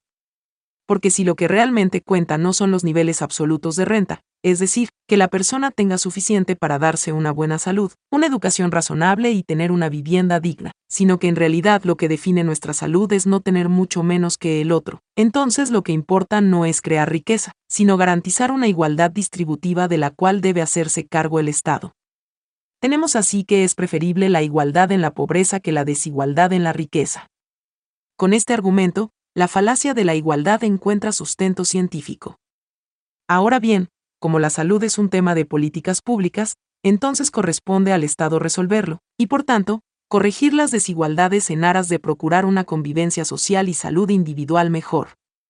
Y para eso debe intervenir, como decíamos, con una propuesta cada vez más redistributiva y estatista. Wilkinson plantea que el problema se da fundamentalmente en aquellos países donde el nivel de ingreso significa mucho en la jerarquía social, precisamente el caso de Chile y los países latinoamericanos. Disminuyendo los niveles de desigualdad, dice Wilkinson, no solo disminuirán las enfermedades, la mortalidad prematura, el estrés y muchos otros males, sino también las tasas de homicidios, la hostilidad y la violencia en general. Para evitar todo ello hay que desmontar las estructuras de dominación que existen en las sociedades jerarquizadas y establecer relaciones sociales más horizontales, lo cual solo es posible de lograr disminuyendo la brecha entre ricos y pobres. Esto, como es lógico, solo puede hacerse nivelando hacia abajo, es decir, empobreciendo a los que tienen más para distribuir entre los que tienen menos. Ese es el modo de superar la jerarquía social, que según esta vertiente sociológica, y de la sociología marxista en general, se basa en el poder, la coacción y el acceso a los recursos sin tener en cuenta las necesidades de los demás. Para Wilkinson, la única forma de que exista la amistad, pieza clave de la salud humana y social, según dice, es eliminando el estatus social y reemplazándolo por posiciones de reciprocidad y reconocimiento de las necesidades de los otros y ante la objeción según la cual la violencia se da principalmente entre pobres, que son iguales, la teoría responde que también es una forma de violencia dejar al pobre sin vivienda, comida o educación. Se trataría de una violencia institucional de los ricos contra los pobres, que los haría sentir humillados y avergonzados. Por eso predominaría la violencia en los estratos sociales bajos, pues es la forma tradicional del ser humano para intentar restaurar su dignidad. Veamos la siguiente afirmación de Wilkinson. La violencia ha sido siempre el modo en que los hombres han intentado defender su honor y conservar su prestigio. Esto explica por qué sucede con mayor frecuencia entre los que se encuentran en la parte inferior de la escala social, ya que está fuertemente relacionada con la desigualdad en la renta, y tiende a desencadenarse en situaciones en las que la persona siente que su dignidad ha sido atropellada. Una amplia diferencia en la renta significa que la gente ha sido excluida de los puestos de trabajo y salarios, que constituyen el origen habitual de la posición social. Las acusaciones de inferioridad hacen a las personas mucho más sensibles en el tema de respeto y dignidad. Por consiguiente, el hecho de que el delito violento esté relacionado con la desigualdad indica que lo que realmente importa en la privación relativa no es tanto el bajo nivel de vida en sí, sino la afrenta a la dignidad y el respeto, y la acusación de inferioridad que acompaña a la pobreza relativa. En pocas palabras, no importa cuánto tengo yo, si usted tiene mucho más, y por tanto, una posición social superior, yo me sentiré agredido y humillado, y en el intento de restaurar mi dignidad, tenderé a la violencia. O dicho de otra forma, peor que tener poco es tener menos que otro. Por tanto, es mejor y más sana una sociedad donde muchos tengan poco, pero en cantidades similares, que una donde muchos tengan más pero con grandes diferencias. Estas, por cierto, no son de ideas obsoletas, sino de última moda entre cientistas sociales, políticos y economistas en el mundo entero. Una línea similar a la anterior es la que promueve Richard Laird, profesor de la London School of Economics y experto en lo que se ha llamado economía de la felicidad. Al igual que Wilkinson, Laird, un crítico del capitalismo, afirma que lo importante para la felicidad no son los ingresos en términos absolutos sino relativos. Según Laird, nuestra incapacidad para sentirnos satisfechos con lo que tenemos nos condena a una rat race, carrera de ratas, enfermiza. El argumento sostiene que, alcanzado un cierto nivel de riqueza, 15 mil dólares de ingreso per cápita, el enriquecimiento extra paradójicamente no aumenta la felicidad en la sociedad, sino que la disminuye. Esto se conoce como la paradoja de la prosperidad o paradoja de Sterling, y podría formularse en términos simples de la siguiente manera. Aunque mi situación mejore, me sentiré peor, pues la de otro mejoró más y por tanto, no podré estar satisfecho con mi nueva situación. La solución, entonces, dice Laird, es aumentar impuestos para desincentivar el trabajo duro, desacelerar la movilidad y disminuir las desigualdades de ingresos, que nos hacen infelices, es decir, fomentar un abierto intervencionismo estatal. Esto, afirma Laird en concordancia con Wilkinson, nos hará más felices y más sanos. En Chile, parte importante del mundo progresista moderado sigue esta línea, y es observable tanto en sus discursos, como en los análisis más elaborados de sus intelectuales a través de papers y columnas de opinión. En una columna publicada en el diario El Mercurio, el 1 de noviembre de 2005, uno de los máximos referentes intelectuales de la izquierda chilena, el sociólogo Eugenio Tironi, señalaba citando directamente un libro de Richard Laird lo siguiente. Europa continental goza de tasas de felicidad bastante mayores que Estados Unidos. ¿Por qué? Porque hay menor flexibilidad, competencia y desprotección, o lo que es lo mismo, mayores grados de rigidez, predictibilidad y amparo, porque trabajan menos horas, porque mantienen un estilo de vida donde la libertad se alcanza en la comunidad y no en la libertad que da la fortuna individual, donde se privilegia la pertenencia y no la autonomía, la estabilidad y no la movilidad. Esto, agrega Tironi, hace que exista más confianza, más seguridad y relaciones humanas de más calidad. En otras palabras, para ser más felices debemos trabajar menos, tener mercados laborales más rígidos, ser menos competitivos y someter nuestras preferencias a los dictados de la comunidad. El de Tironi es tan solo un ejemplo de lo que promueve el progresismo en Chile. Otros ejemplos serán analizados más adelante.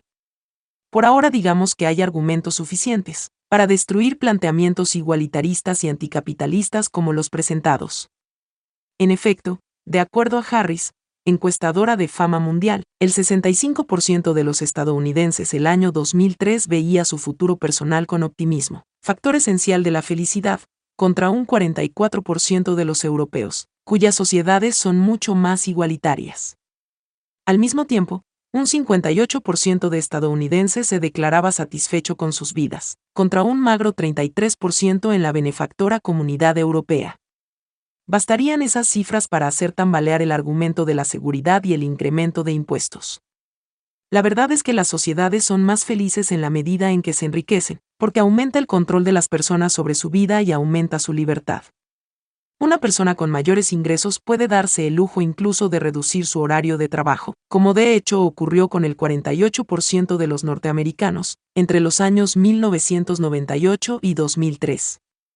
Es más, en el último siglo la jornada de trabajo semanal promedio en Estados Unidos disminuyó en un 40% gracias a la acumulación de riqueza.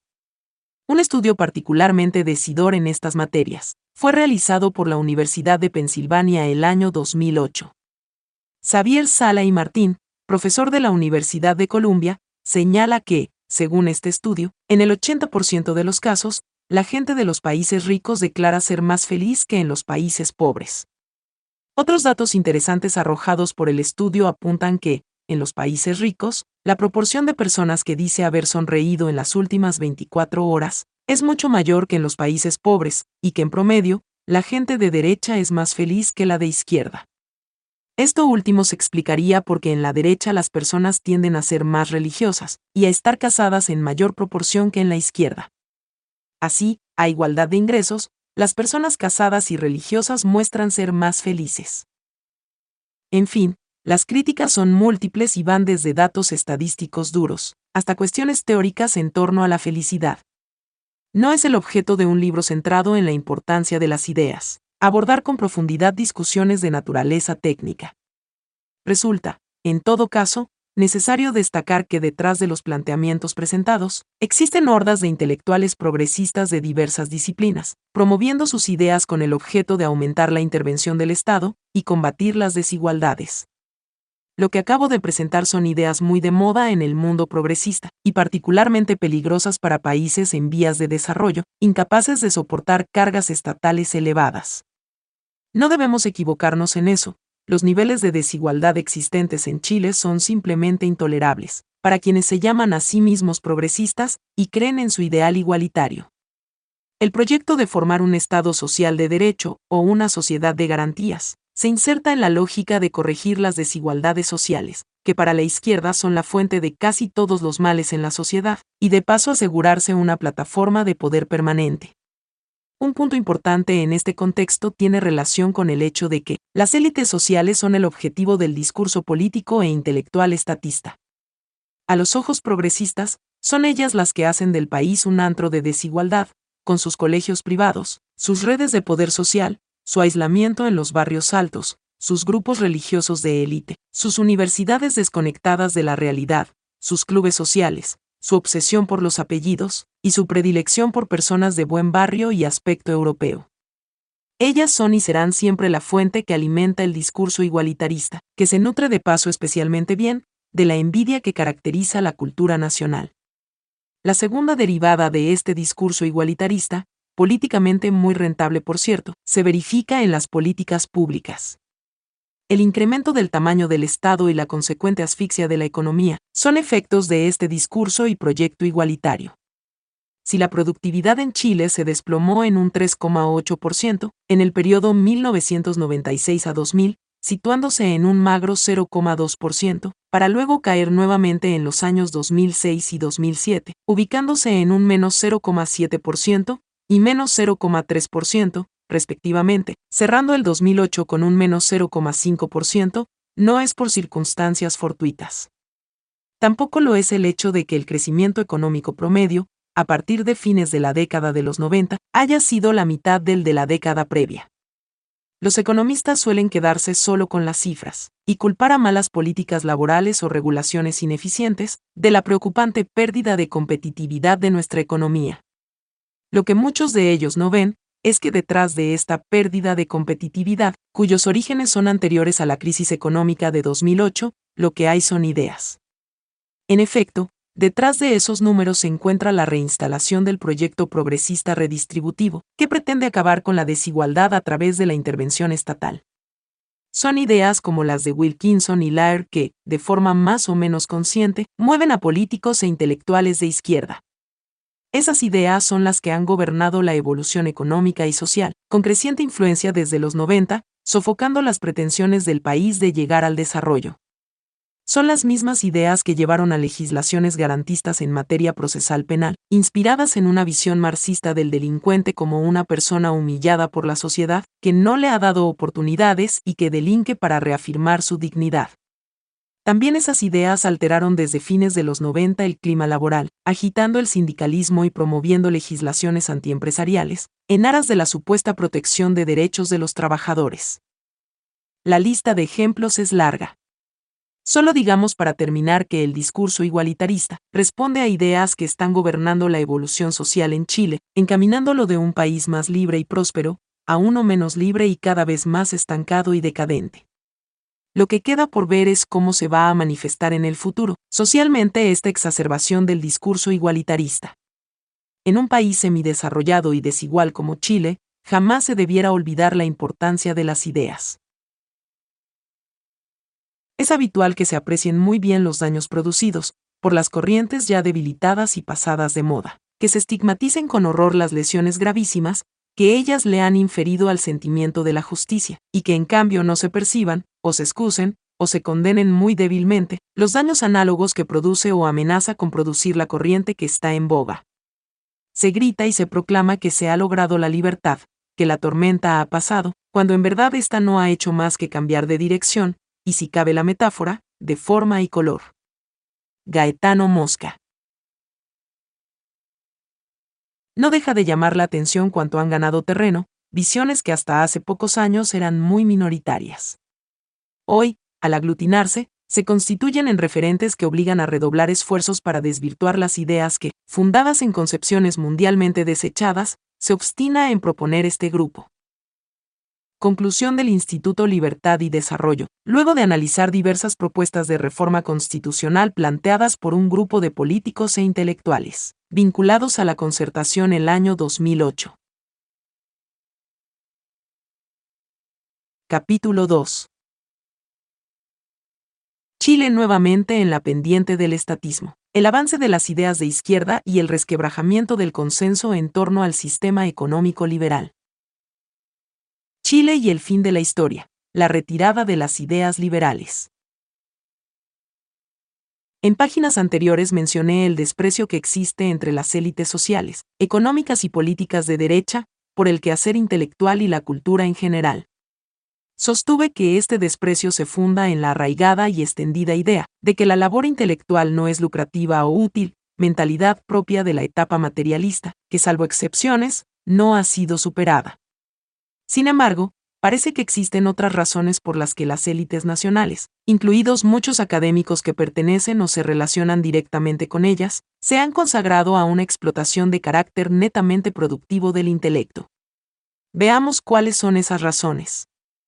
En el escaso mundo intelectual no progresista que existe en Chile, fundamentalmente economistas, la lucha por las ideas ha dejado de tener sentido, me parece, por una razón de contingencia histórica.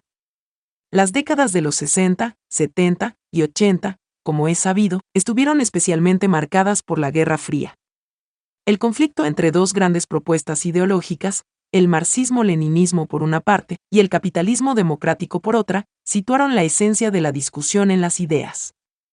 En ese contexto, Chile emergió como el primer país del mundo en plantear la alternativa democrática al socialismo, al elegir por primera vez en la historia mundial a un presidente marxista. Irónicamente, mil días después de esa elección, Chile fue también el primer país del mundo en abandonar el socialismo e implementar el sistema económico más revolucionario del siglo XX. Me refiero al exitoso modelo de los Chicago Boys y su referente Milton Friedman, imitado luego por Ronald Reagan y Margaret Thatcher en Estados Unidos e Inglaterra respectivamente. Aunque amparados en un gobierno militar, los economistas chilenos de entonces, entendían que la recuperación de Chile se trataba de una lucha que trascendía lo meramente técnico. Había que convencer a la ciudadanía de que el sistema capitalista era el camino no solo hacia una mejor calidad de vida, sino también hacia la libertad. Esta idea, a diferencia de lo que se diga hoy, era y es la esencia del capitalismo, como está por lo demás manifiestamente claro en la obra de Milton Friedman Capitalismo y Libertad. En esa línea se hicieron notables esfuerzos por proveer de respaldo ciudadano a las revolucionarias reformas implementadas bajo el gobierno militar, que se explicaban cuidadosamente y de forma básica en editoriales, columnas de opinión, universidades, seminarios y otros medios. En ese contexto se creó el Centro de Estudios Públicos, donde se dedicaban extensas jornadas y revistas al pensamiento de Hayek, Friedman y otros grandes defensores del capitalismo y del mundo libre, el debate de entonces era fundamentalmente de índole filosófico-económico y filosófico-político. Con el término de la Guerra Fría, que coincidió con el retorno de la democracia al país, la anterior preocupación por las ideas desapareció aceleradamente. El clima predominante en los 90 era que el capitalismo había triunfado definitivamente, y que el sistema estaba no solo reivindicado por la historia y legitimado moralmente, sino también, en el caso chileno en particular, amarrado jurídicamente. La sensación de triunfalismo era intensa y extendida al punto que el célebre politólogo norteamericano Francis Fukuyama, entonces funcionario del Departamento de Estado americano, afirmó que el mundo asistía al fin de la historia. Según Fukuyama, la idea de Occidente, expresada en el capitalismo y la democracia, se había impuesto definitivamente. El triunfo de Occidente, de la idea occidental, es evidente, en primer lugar, en el total agotamiento de sistemáticas alternativas viables al liberalismo occidental, escribía Fukuyama.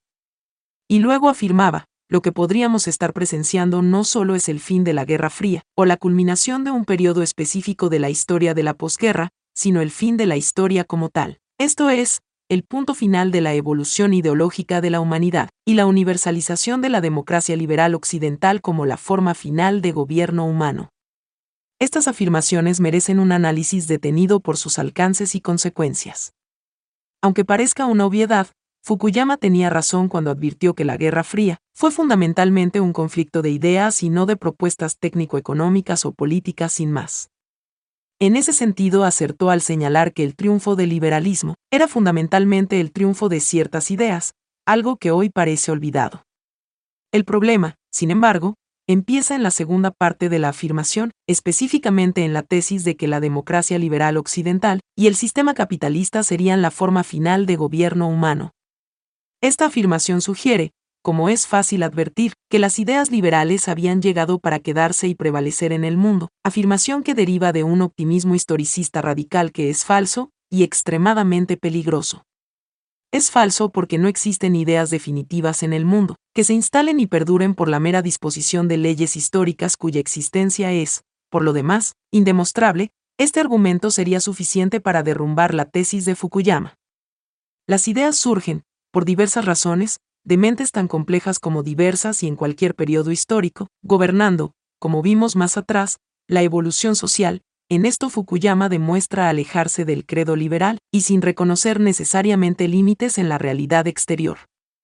Pero la tesis de la inevitabilidad del triunfo de la idea liberal es, además de falsa, peligrosa, y ha causado un grave daño al mismo sistema que pretende ensalzar.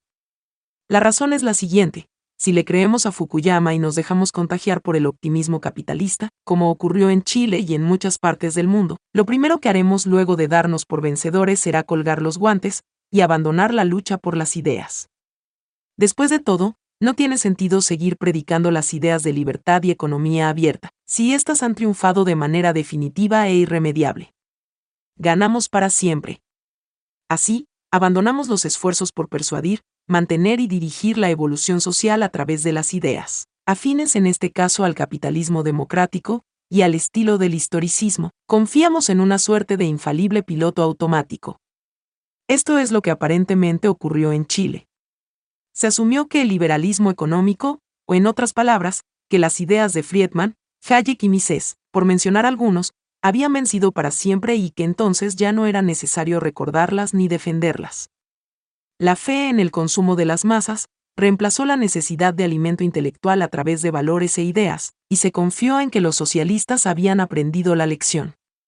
Todo esto se vio confirmado cuando la centroizquierda, que en el pasado había abrazado el marxismo, llegó al poder el año 90 asumiendo el compromiso de respetar el sistema económico imperante, que por lo demás se encontraba anclado en la Constitución del 80, y en una serie de leyes e instituciones heredadas de tiempos del gobierno militar. Como era de esperar, este triunfalismo capitalista derivó en una deposición de las armas ideológicas y en el reemplazo de la defensa de ideas por un empobrecido enfoque técnico-productivista que se desmarcó casi completamente de sus fundamentos. El eje de los think tanks cambió del mundo de las ideas al de la economía como disciplina pura, y sobre todo a las políticas públicas en las universidades prácticamente desaparecieron los cursos de pensamiento económico, reduciéndose todo a cuestiones de técnica económica y estrategias productivas.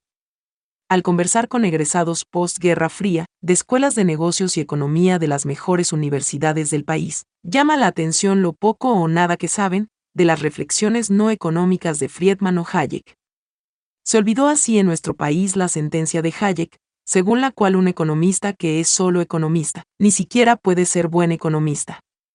Como resultado de este proceso, no solo las élites sociales no progresistas, sino también el grueso de las nuevas élites académicas, no confieren la importancia que merece al mundo intelectual y cultural. Y como finalmente las élites económicas, académicas y políticas afines a la derecha, se encuentran emparentadas o, o por lo menos, estrechamente relacionadas, inevitablemente la derecha política ha caído en idéntica y políticamente fatal práctica. Su frío discurso tecnocrático y completa ausencia de mensajes de fondo es el síntoma más emblemático de este mal. La sensación de que la victoria estaba sellada, y que de ahora en adelante quedaba solo dedicarse a ganar dinero, manifestación del optimismo, fukuyamiano, dejó el campo libre para que, paulatinamente, ideas que se creían superadas comenzaran a rebrotar en nuevas versiones. Así empezaron a avanzar imperceptiblemente las ideas socialistas en nuestro país, desde el retorno mismo de la democracia aprovechando el manejo del poder político, mientras las élites sociales se dedicaban a ganar dinero, las académicas influían en discusiones públicas de carácter técnico, las más de las veces sin el éxito esperado, y las políticas no entendían por qué no lograban concitar mayor adhesión en las masas. Con el tiempo, el avance de estas ideas, al principio casi imperceptible, fue haciéndose evidente. Ya en el gobierno de Ricardo Lagos, el discurso y las políticas igualitaristas e intervencionistas eran evidentes, intensificándose en el gobierno de Michelle Bachelet. La lógica de la lucha de clases se reinstaló sutilmente por diversas vías imperceptibles para las élites de derecha, esencialmente ciegas a variables culturales. Las señales fueron diversas. La primera señal concreta en el gobierno de Lagos fue la ley, de dudosa constitucionalidad por lo demás, que obligaba a los clubes deportivos privados, a prestar sus instalaciones para el uso de colegios públicos, so peña de pagar contribuciones altísimas por terrenos sin valor comercial. Curiosamente, nadie se escandalizó por esta medida, más allá del coste involucrado para los socios de los diversos clubes. Otra señal fue el proyecto de ley del gobierno de Lagos, que pretendía imponer la donación a las empresas inmobiliarias del 5% de sus terrenos para la construcción de viviendas sociales. A ello se suman una serie de iniciativas laborales, como la ley de subcontratación, amparadas directamente en el supuesto carácter explotador de las empresas subcontratistas.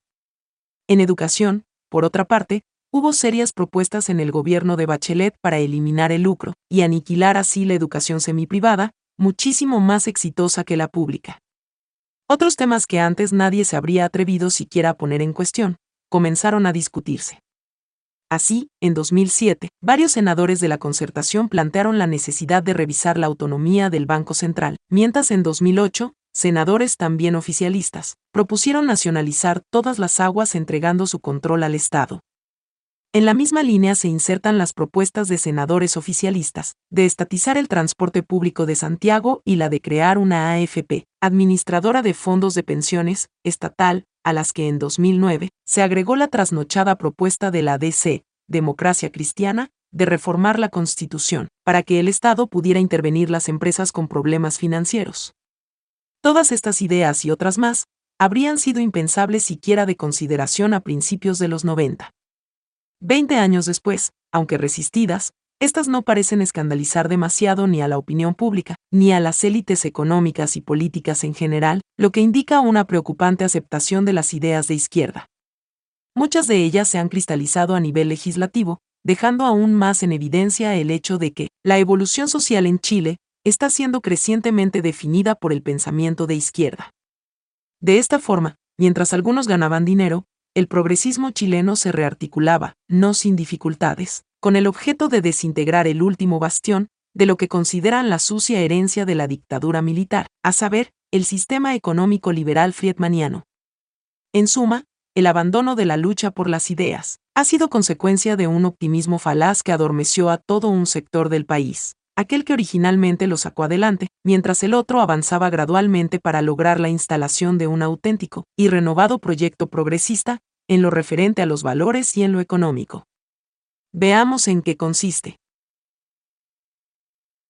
El proyecto estatista de la izquierda chilena, un revelador informe elaborado por Mideplan y la Universidad de Chile. El año 2000, recién comenzando el gobierno del socialista Ricardo Lagos, quien proponía crecer con igualdad. El Ministerio de Planificación y Cooperación, en conjunto con el Departamento de Sociología de la Universidad de Chile, es de suponer que por orden del gobierno central, realizó un estudio sobre lo que los chilenos piensan de las desigualdades. El informe se denominó Percepciones culturales de la desigualdad, y tuvo por objeto ofrecer una guía orientadora para los gobiernos de la concertación en el desarrollo de políticas públicas, con el fin de reducir la desigualdad. La lectura del trabajo es tan reveladora como preocupante. El informe da cuenta de la postura radicalmente estatista, que ha adoptado al menos parte importante de la izquierda política e intelectual de nuestro país, expresando explícitamente su propósito de acabar con el modelo económico liberal. Uno de los aspectos interesantes del estudio es que deja meridianamente claro qué es lo que la izquierda progresista entiende por igualdad. Según los autores, esta refiere a la distancia efectiva entre categorías sociales, supone un piso y un techo, implica una intervención permanente de la sociedad para corregirla, y exige del Estado una acción redistributiva. La igualdad, entonces, supone un piso y un techo, es decir, un rango que ni por debajo ni sobre el cual puede encontrarse ninguna persona.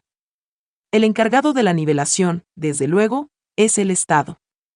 Enseguida, el estudio afirma que la superación de la desigualdad existente en la sociedad chilena aparece como un imperativo ético de carácter irrenunciable, porque ellas atentan contra la solidaridad, es decir, la comunidad nacional. Dicho de otra forma, la igualdad entendida como la reducción de las distancias entre las categorías sociales, a través de la acción redistributiva del Estado, es un imperativo moral irrenunciable. El informe continúa, siguiendo la línea de Wilkinson y Lahr, señalando que para los chilenos es al menos tan importante disminuir la desigualdad como reducir la pobreza. El tema de la disminución de las distancias entre unos y otros, es decir, el tema redistributivo, es al menos tan importante como el de los instrumentos para que todos puedan progresar. Luego afirma que no es suficiente con asegurar la igualdad de oportunidades, para que todos puedan salir adelante, sino que tiene que asegurarse cierta igualdad de resultados, es decir, que aun cuando todos hayan tenido oportunidades, ninguno pueda terminar teniendo mucho más que otro. En ese contexto no parece adecuado, dice el informe, sustituir el principio de igualdad de resultados por el de igualdad de oportunidades, porque los chilenos no solo distinguen estos dos principios, sino que consideran a ambos imprescindibles.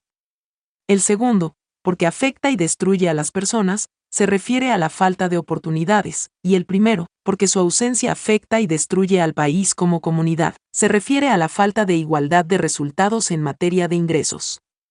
Por eso, dice el informe, hay que preocuparse por la distancia entre ricos y pobres y no solo por reducir la pobreza. En otras palabras, lo importante no es que todos mejoren su situación, sino que no haya algunos que tienen mucho más que otros. La consecuencia es evidente, el Estado debe procurar repartir riqueza para igualar, y no mejorar las condiciones productivas con el fin de que todos avancen, pues en este último caso, aun cuando todos mejoren su posición en términos absolutos, seguirá persistiendo la nefasta desigualdad. En otro pasaje, la lectura marxista de la realidad social se hace evidente. La principal razón por la que la desigualdad es valorada negativamente es porque destruye la solidaridad, es decir, la comunidad nacional. En ese sentido, la causalidad es también estructural, ya sea en la forma del actual modelo económico, que hace prevalecer el individualismo y la competencia, a través de una historia político-social de dominaciones, exclusiones y marginaciones, o por medio de una estructura de clases o factores culturales, como la intolerancia y un etos no comunitario. A la idea de que el libre mercado es el responsable de la destrucción de la solidaridad y de la fatal desigualdad agrega, la gente no asume la ideología de mercado, sino que ve en el modelo que la consagra una de las principales fuentes de desigualdad, la desestructuración de las relaciones y del tejido social que el mismo modelo trae consigo, y el debilitamiento de la acción del Estado, dejan a los individuos desprotegidos y con una sensación de que hay que batírselas por sí solos. Si los pasajes anteriores le han impactado por el alto contenido ideológico marxista, es porque, como la mayoría del mundo no progresista chileno, usted no está al tanto de qué es lo que realmente ha venido haciendo y en qué posición está la izquierda chilena. La reivindicación del Estado, la denuncia de siniestras estructuras de dominación en una sociedad clasista, y la condena al modelo económico liberal como el responsable de destruir lo mejor que tiene el país, son una constante a lo largo del informe. Veamos otro párrafo por si hasta ahora no ha quedado clara la inspiración de nuestros progresistas. Lo cierto es que no existe para nada un antiestatismo, que se acompañe de una gran confianza en los mecanismos del mercado o en la sociedad civil. La gente concibe al Estado como el principal responsable del desarrollo y la igualdad. La gente, entonces, no cree en el mercado y espera que el Estado se encargue del desarrollo económico y social, así como de superar las desigualdades. La invitación abierta al estatismo fracasado que conocimos por décadas en América Latina es evidente. Pero la cosa va más allá. Dentro de las sugerencias, el informe añade una que da cuenta del franco carácter antielitista y antiliberal, que según los autores debiera inspirar a las políticas públicas concertacionistas. Toda política que tenga como objetivo superar las desigualdades debe dar una doble señal, que afecta a los poderosos y que dignifica considerándolos como sujetos a los más débiles. Es decir, toda política debe contener un componente simbólico y efectivo de tipo redistributivo. Y más adelante recomienda que se debe recuperar la visión de un Estado a la vez protector, algo que Bachelet haría seis años después, con su fórmula del Estado social de derechos, eficiente y transparente, y mostrar permanentemente que existe la voluntad gubernamental de priorizar la igualdad como meta de políticas de Estado. Finalmente, y muy de pasada, los autores del informe complementan lo dicho proponiendo una estrategia alarmante. La acción del Estado en materia de igualdad, redistribución, debe ir acompañada del estímulo a la movilización solidaria de la gente, de modo que ésta se sienta sujeto de la lucha por mayores igualdades. O sea, el Estado debe promover la movilización de las masas en la lucha por mayores igualdades. Las masas deben movilizarse entonces en contra de las minorías privilegiadas, y su movilización debe ser promovida por el Estado. Resumamos brevemente para entender lo que plantea el informe. La sociedad chilena es ante todo clasista, y por tanto se caracteriza por la presencia de estructuras de dominación de poderosos sobre débiles. El modelo económico liberal ha empeorado esta situación, fomentando el individualismo y la competencia, destruyendo la solidaridad de la nación, al acrecentar la desigualdad que lleva a su vez a mayores abusos. Para recuperar la solidaridad y el bienestar social, el Estado debe atacar las estructuras de dominación hoy existentes, interviniendo el modelo económico liberal responsable de acrecentar la desigualdad. Esto solo se puede lograr afectando a los poderosos en nombre de los débiles, a los que hay que movilizar en contra de los poderosos, los ricos, en la lucha por la igualdad y la supresión de la dominación. Tal vez ahora le haga más sentido el activismo, que en el gobierno de Bachelet asumieron ministros y parlamentarios en la toma de empresas, ataques a fondos privados y agitación sindical, entre otros. Es difícil ser más claro sobre lo que busca la izquierda en Chile, la destrucción del modelo económico liberal, que según ellos, fomenta el individualismo, destruye la solidaridad y confirma las desigualdades de clase y la explotación. Y esto no fue dicho por un comunista de la década del 60, sino por un informe del año 2000, elaborado por el gobierno de Chile a través de Mideplan y la Universidad de Chile, la rentable sociedad entre políticos e intelectuales de izquierda a que me refiero más atrás. Pero lo más peligroso es que las conclusiones y sugerencias comentadas, que por cierto son absolutamente sesgadas ideológicamente, y en muchos casos no resisten mayor análisis, se encuentran basadas en la supuesta voluntad de la mayoría de chilenos, es decir, en encuestas de cuya calidad técnica no tenemos razones para dudar. Y si eso es así, entonces es cuestión de tiempo para que en Chile se termine, sepultando el sistema económico exitoso que hemos conocido. La razón es simple, la gente quiere más Estado y menos libertad económica, y la mayor parte de los políticos están dispuestos a conceder este deseo, primero porque no creen en el sistema, y segundo porque en la medida en que satisfacen las demandas populares, su permanencia en el poder está garantizada.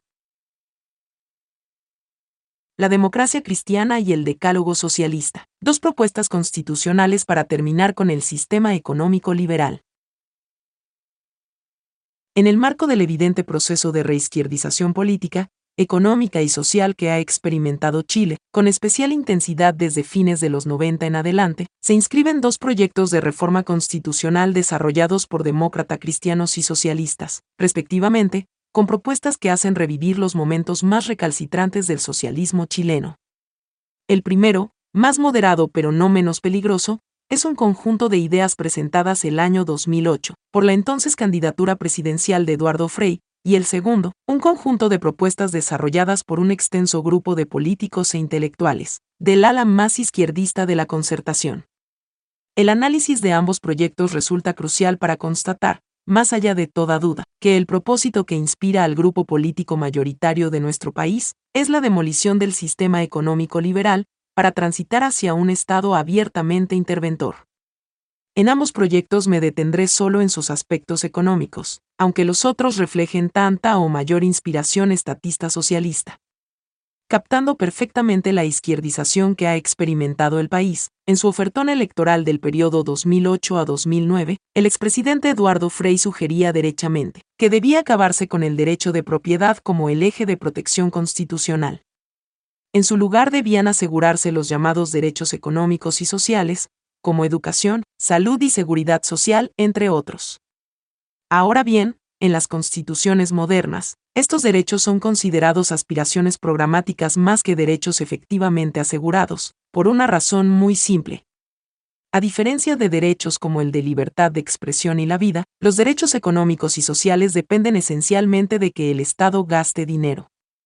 Por eso es completamente absurdo garantizar una educación de calidad, como sugería el proyecto de Eduardo Frei. Sería como asegurarle constitucionalmente a toda persona el derecho a ser millonario. Usted puede escribir lo que quiera en el papel de la Constitución, pero si el dinero no está, no hay nada que hacer. E incluso si estuviera, el Estado echaría una mochila sobre la economía que más temprano que tarde terminaría por arruinarla. Si se consagrara el derecho a una educación de calidad, por ejemplo, y el Estado no lo respetara, como inevitablemente ocurriría, entonces cualquiera podría interponer un recurso de protección en contra del Estado, con el fin de satisfacer ese derecho.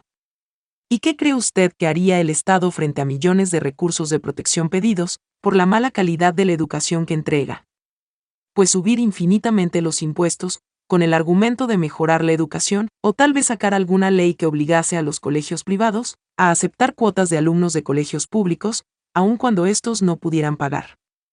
El objetivo de semejante absurdo es bastante claro. Tal como dice el documento elaborado entonces por el equipo de Frey, se trataba de terminar con la concepción, que solo ve en la protección de la propiedad, el único fin del sistema de derechos de nuestra Carta Constitucional. Es decir, asestar un golpe directo al eje central sobre el que se basa el sistema de mercado en Chile, y que la Constitución del 80 resguardó con gran celo, para evitar que se repitieran experiencias como la del gobierno de la Unidad Popular. Curiosamente, Cuatro décadas después, el hijo del presidente, que en los 60 allanó el camino político y legal para que los marxistas llegaran al poder, propuso mutilar el eje de protección del mismo derecho, cuya destrucción en el pasado fue la gran causa del desastre histórico socialista, y reemplazarlo por uno de tipo redistributivo completamente inviable, y que significaría la ruina del Estado. El sesgo igualitario redistributivo, lo dejaba claro Eduardo Frei en una intervención en el Congreso. En una sociedad con tantos problemas de distribución, de igualdad y de acceso efectivo de libertad de las personas, los derechos económicos y sociales mencionados no pueden ser desestimados ni considerados, como si fuesen aspiraciones programáticas ideales o juegos de palabras, sino que deben tener una protección efectiva y formar parte central de nuestro sistema constitucional. Por si todo eso fuera poco, a Eduardo Frei no se le ocurrió nada más brillante que proponer que la pobreza extrema sea, junto al terrorismo, definida como contraria a los derechos humanos. Aquí el absurdo toma carisma fantástico. ¿Que la pobreza extrema sea definida como contraria a los derechos humanos? ¿Qué significa eso? Frey no lo explica, pero debe asumirse que, una vez más el Estado, para no violar los derechos humanos, tendrá que erradicar por la vía del asistencialismo la pobreza extrema, garantizando a toda persona sin importar lo que haga, que jamás caerá bajo un cierto nivel de vida. ¿Qué es eso sino un camino a la ruina económica del país? Por la vía del asistencialismo populista a destajo que tanto daño ha hecho en América Latina. Pasemos ahora a las propuestas del mundo más izquierdizado de la concertación el mismo año 2008, de cara a nuevas elecciones presidenciales y también canalizando la izquierdización general del país, un grupo de 30 prominentes figuras del mundo político e intelectual progresista elaboró un documento que calificaron como el Decálogo para el futuro de Chile. Este decálogo, como bien dice el nombre, traza 10 ejes que según sus autores constituyen un nuevo compromiso programático, es decir, las pautas que han de definir la evolución política, económica y social del país hacia el futuro. Como en el caso anterior, me centraré en los argumentos más evidentemente antiliberales y estatistas, solo que esta vez dejaré que el texto hable por sí solo. Para ello he escogido una serie de pasajes tan ilustrativos como impactantes, por su agresivo contenido socialista. Los reproduciré para que el lector saque sus propias conclusiones y advierta la coherencia de todo lo expuesto en este capítulo, con lo desarrollado particularmente en el anterior y el siguiente en la apertura del Decálogo, la combinación de figuras del mundo del Partido Socialista y Partido por la Democracia, de 1991, y la democracia cristiana, dicen lo siguiente. De una economía de mercado se ha terminado generando una sociedad de mercado. E incluso más, una democracia de mercado. La lógica de la rentabilidad y el lucro domina en todos los planos. De hecho, en Chile, todos los servicios básicos pueden ser fuente de enriquecimiento para reducidos grupos económicos, que muy a menudo abusan en contra de consumidores prácticamente indefensos. Por ejemplo, la educación pública, pilar de la integración republicana y del acceso a las oportunidades, sobre la base del mérito y no a los privilegios de cuna, hoy día ha llegado a ser relegada en todos los niveles, y enfrenta una crisis de graves dimensiones, coartando su misión de movilidad social en medio de una creciente privatización. Enseguida agregan, el país en todos los planos está sometido a una tensión sin tregua. Las solidaridades colectivas ya no pueden resistir las presiones de un individualismo destemplado. Ello ha generado un cuadro de graves tensiones sociales, cada vez más difícil de encauzar, especialmente frente al récord de ser una economía, entre las 15 primeras en materia de estabilidad macroeconómica, pero entre las 15 últimas en distribución del ingreso. En suma, no ha sido posible el reconocimiento, a nivel constitucional y real, de un Estado social y democrático de derecho, que constituye definitivamente todo el sentido de justicia que permita el que nuestra sociedad entera, sin diferencias, tenga el justificado derecho a lograr su felicidad. La concertación no ha sido capaz de enfrentar el núcleo duro de las desigualdades y ha consentido, y a veces incluso impulsado, soluciones privadas y de mercado allí en donde se requería una vigorosa oferta de bienes públicos, que pusieran por delante la satisfacción de los usuarios. Y más adelante, del modelo neoliberal actualmente en vigencia, habrá que transitar hacia uno de solidaridad social, que no implique regresar a un pasado de estatismo, pero que se anteponga el interés común al desarrollo de la actividad económica, sin negar la retribución justa a la iniciativa privada. Ojo con este pasaje. Dice claramente que se debe liquidar el modelo neoliberal, pero sin caer en el estatismo del pasado y sin negar la retribución justa para la iniciativa privada. Dos cosas sobre esta afirmación. En primer lugar, es imposible terminar con el sistema liberal invocando el rol redistributivo del Estado, sin caer en el estatismo. Quizás no se trate del estatismo del pasado al estilo de la Unión Soviética, pero sin duda es imposible en la práctica lograr lo anterior sin un Estado sobredimensionado, que termine asfixiando la economía, socavando la libertad y empobreciendo al país completo. En segundo lugar, hay que reparar en que la retribución justa, para la iniciativa privada es una idea completamente falaz y tramposa. Falaz porque, como vimos, la retribución derivada del mercado jamás puede ser injusta cuando todos están sometidos a las mismas reglas del juego. Y tramposa porque es la puerta de entrada a la arbitrariedad y coerción de quienes dirigen el Estado sobre todo el resto de las personas, afectando su libertad. Así, bajo el argumento de la justicia, perfectamente podría quitársele por medio de impuestos el 90% de sus ingresos, a quien gane una alta cifra de dinero por considerarlo justo. Y ello solo puede lograrse mediante el uso de la fuerza, a través del aparato estatal. Véase el capítulo sobre la justicia social en la primera parte del libro. En ese sentido se inscribe esta otra idea del decálogo. Un nuevo sistema tributario eliminará las exenciones actualmente abusivas en el impuesto a la renta, y terminará con los paraísos tributarios a favor de las grandes empresas. Pero el siguiente pasaje es sin duda el más ilustrativo del irrefrenable deseo de la izquierda chilena, de hundir el sistema económico liberal, de la radicalización de sus posturas respecto al empresariado y de sus pretensiones de terminar controlando la vida de los chilenos por medio del aniquilamiento de la libertad económica. La mala distribución es una consecuencia del modelo económico en aplicación, que descansa en la idea que debe dejarse al mercado que resuelva los desequilibrios, que lo privado es bueno y lo público malo, que la intervención del Estado debe ser en todos los terrenos la menor posible, que la economía debe ser indiscriminadamente abierta, tanto en lo referente al movimiento comercial como al de los capitales. Creemos en el aumento sustancial de las facultades fiscalizadoras del Estado respecto a las actividades económicas que generen riesgos para el medio ambiente, para la estabilidad económica, para la protección al consumidor y del trabajador. Los bancos y empresas privadas, en especial las grandes, tienen ganancias monopólicas excesivas y son deficientemente controladas por las superintendencias respectivas. Las AFP ponen hoy en peligro los ahorros de los trabajadores con comisiones usureras e inversiones de alto riesgo, mientras que las ISAPRES han logrado utilidades enormes discriminando a los usuarios, en especial a las mujeres en edad fértil y a la tercera edad. Muchas empresas violan las leyes que protegen el medio ambiente, y muchas empresas eléctricas, de telefonía, de carreteras concesionadas, de Internet, han logrado regulaciones ampliamente favorables a sus intereses, obteniendo utilidades inaceptables a costa de los usuarios. La arremetida y la odiosidad en contra de la gran empresa es tan alarmante como categórica. parece ser una declaración de guerra en contra del gran capital, que ha explotado usureramente a la población obteniendo utilidades inaceptables. Eso, estimado lector, es lo que manifiesta un conjunto de personajes de la más alta figuración pública representando.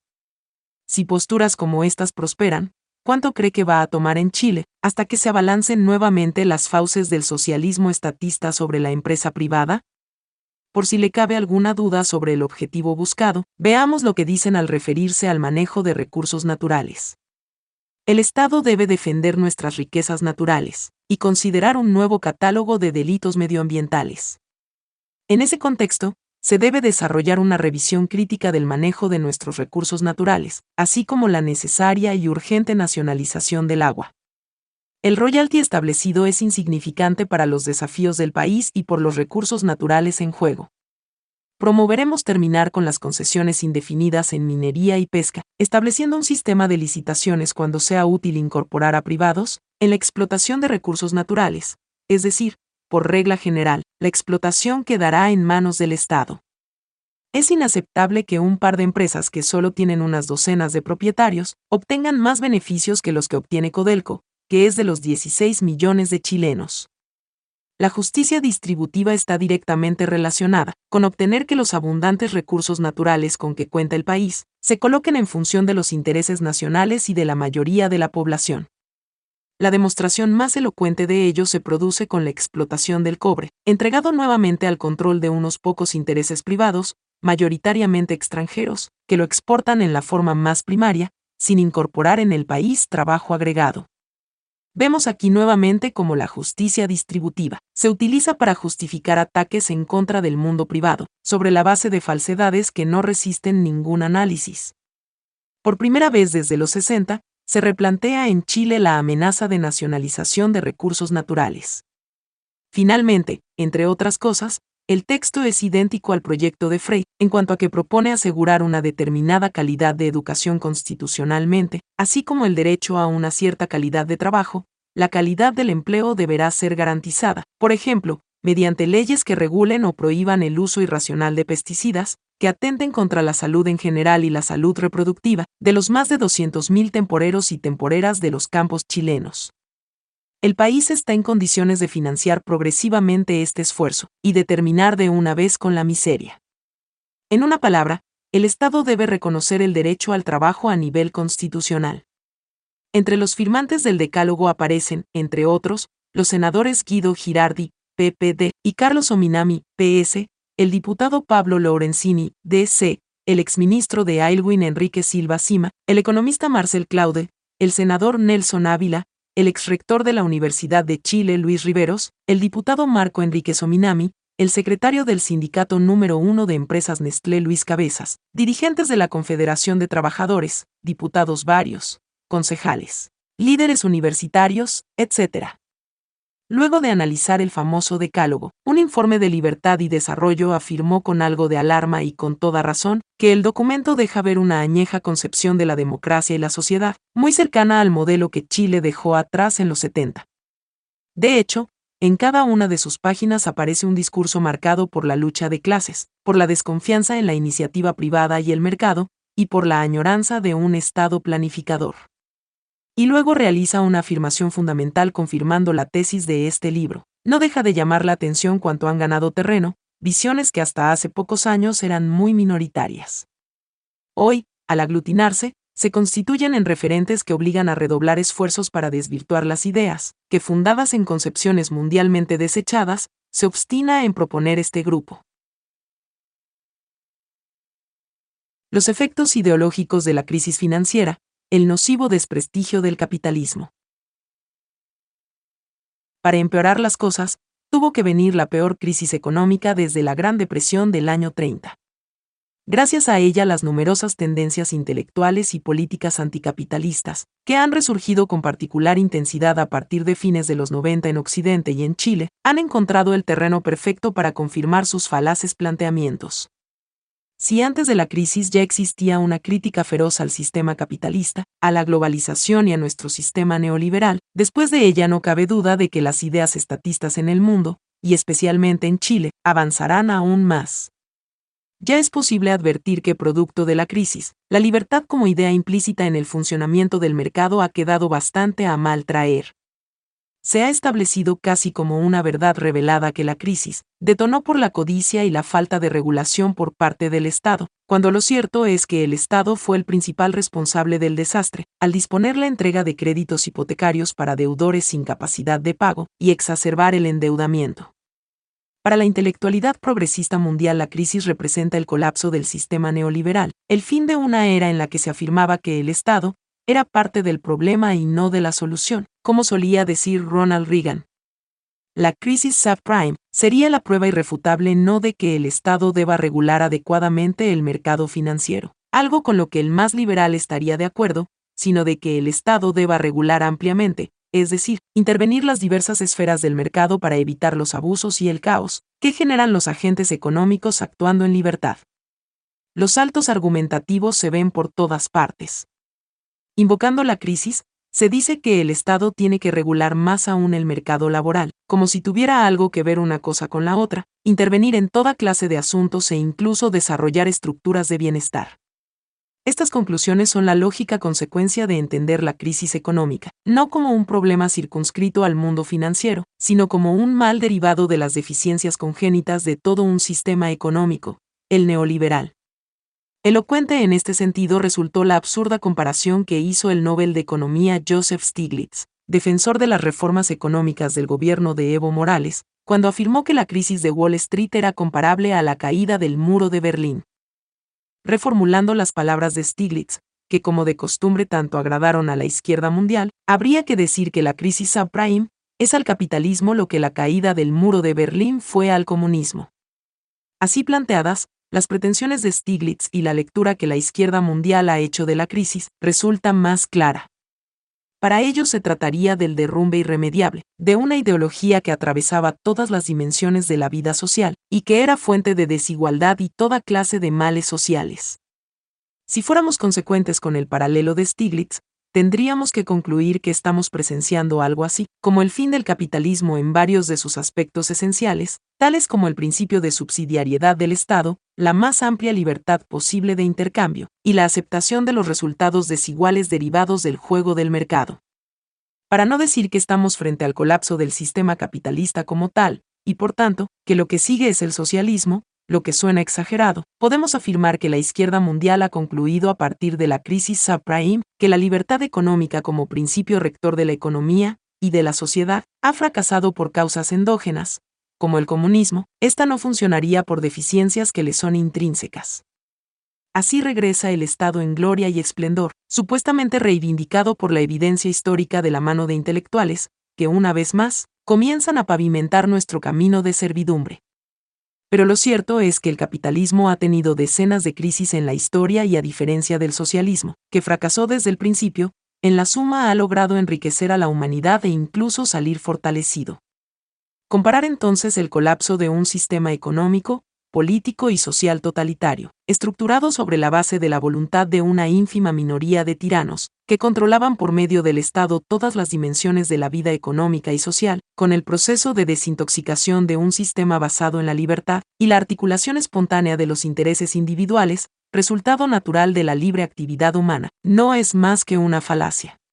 Pero ya otras falacias han demostrado haberse impuesto en la historia causando estragos, por lo que ideas de este tipo, por absurdas que sean, jamás deben ser descuidadas.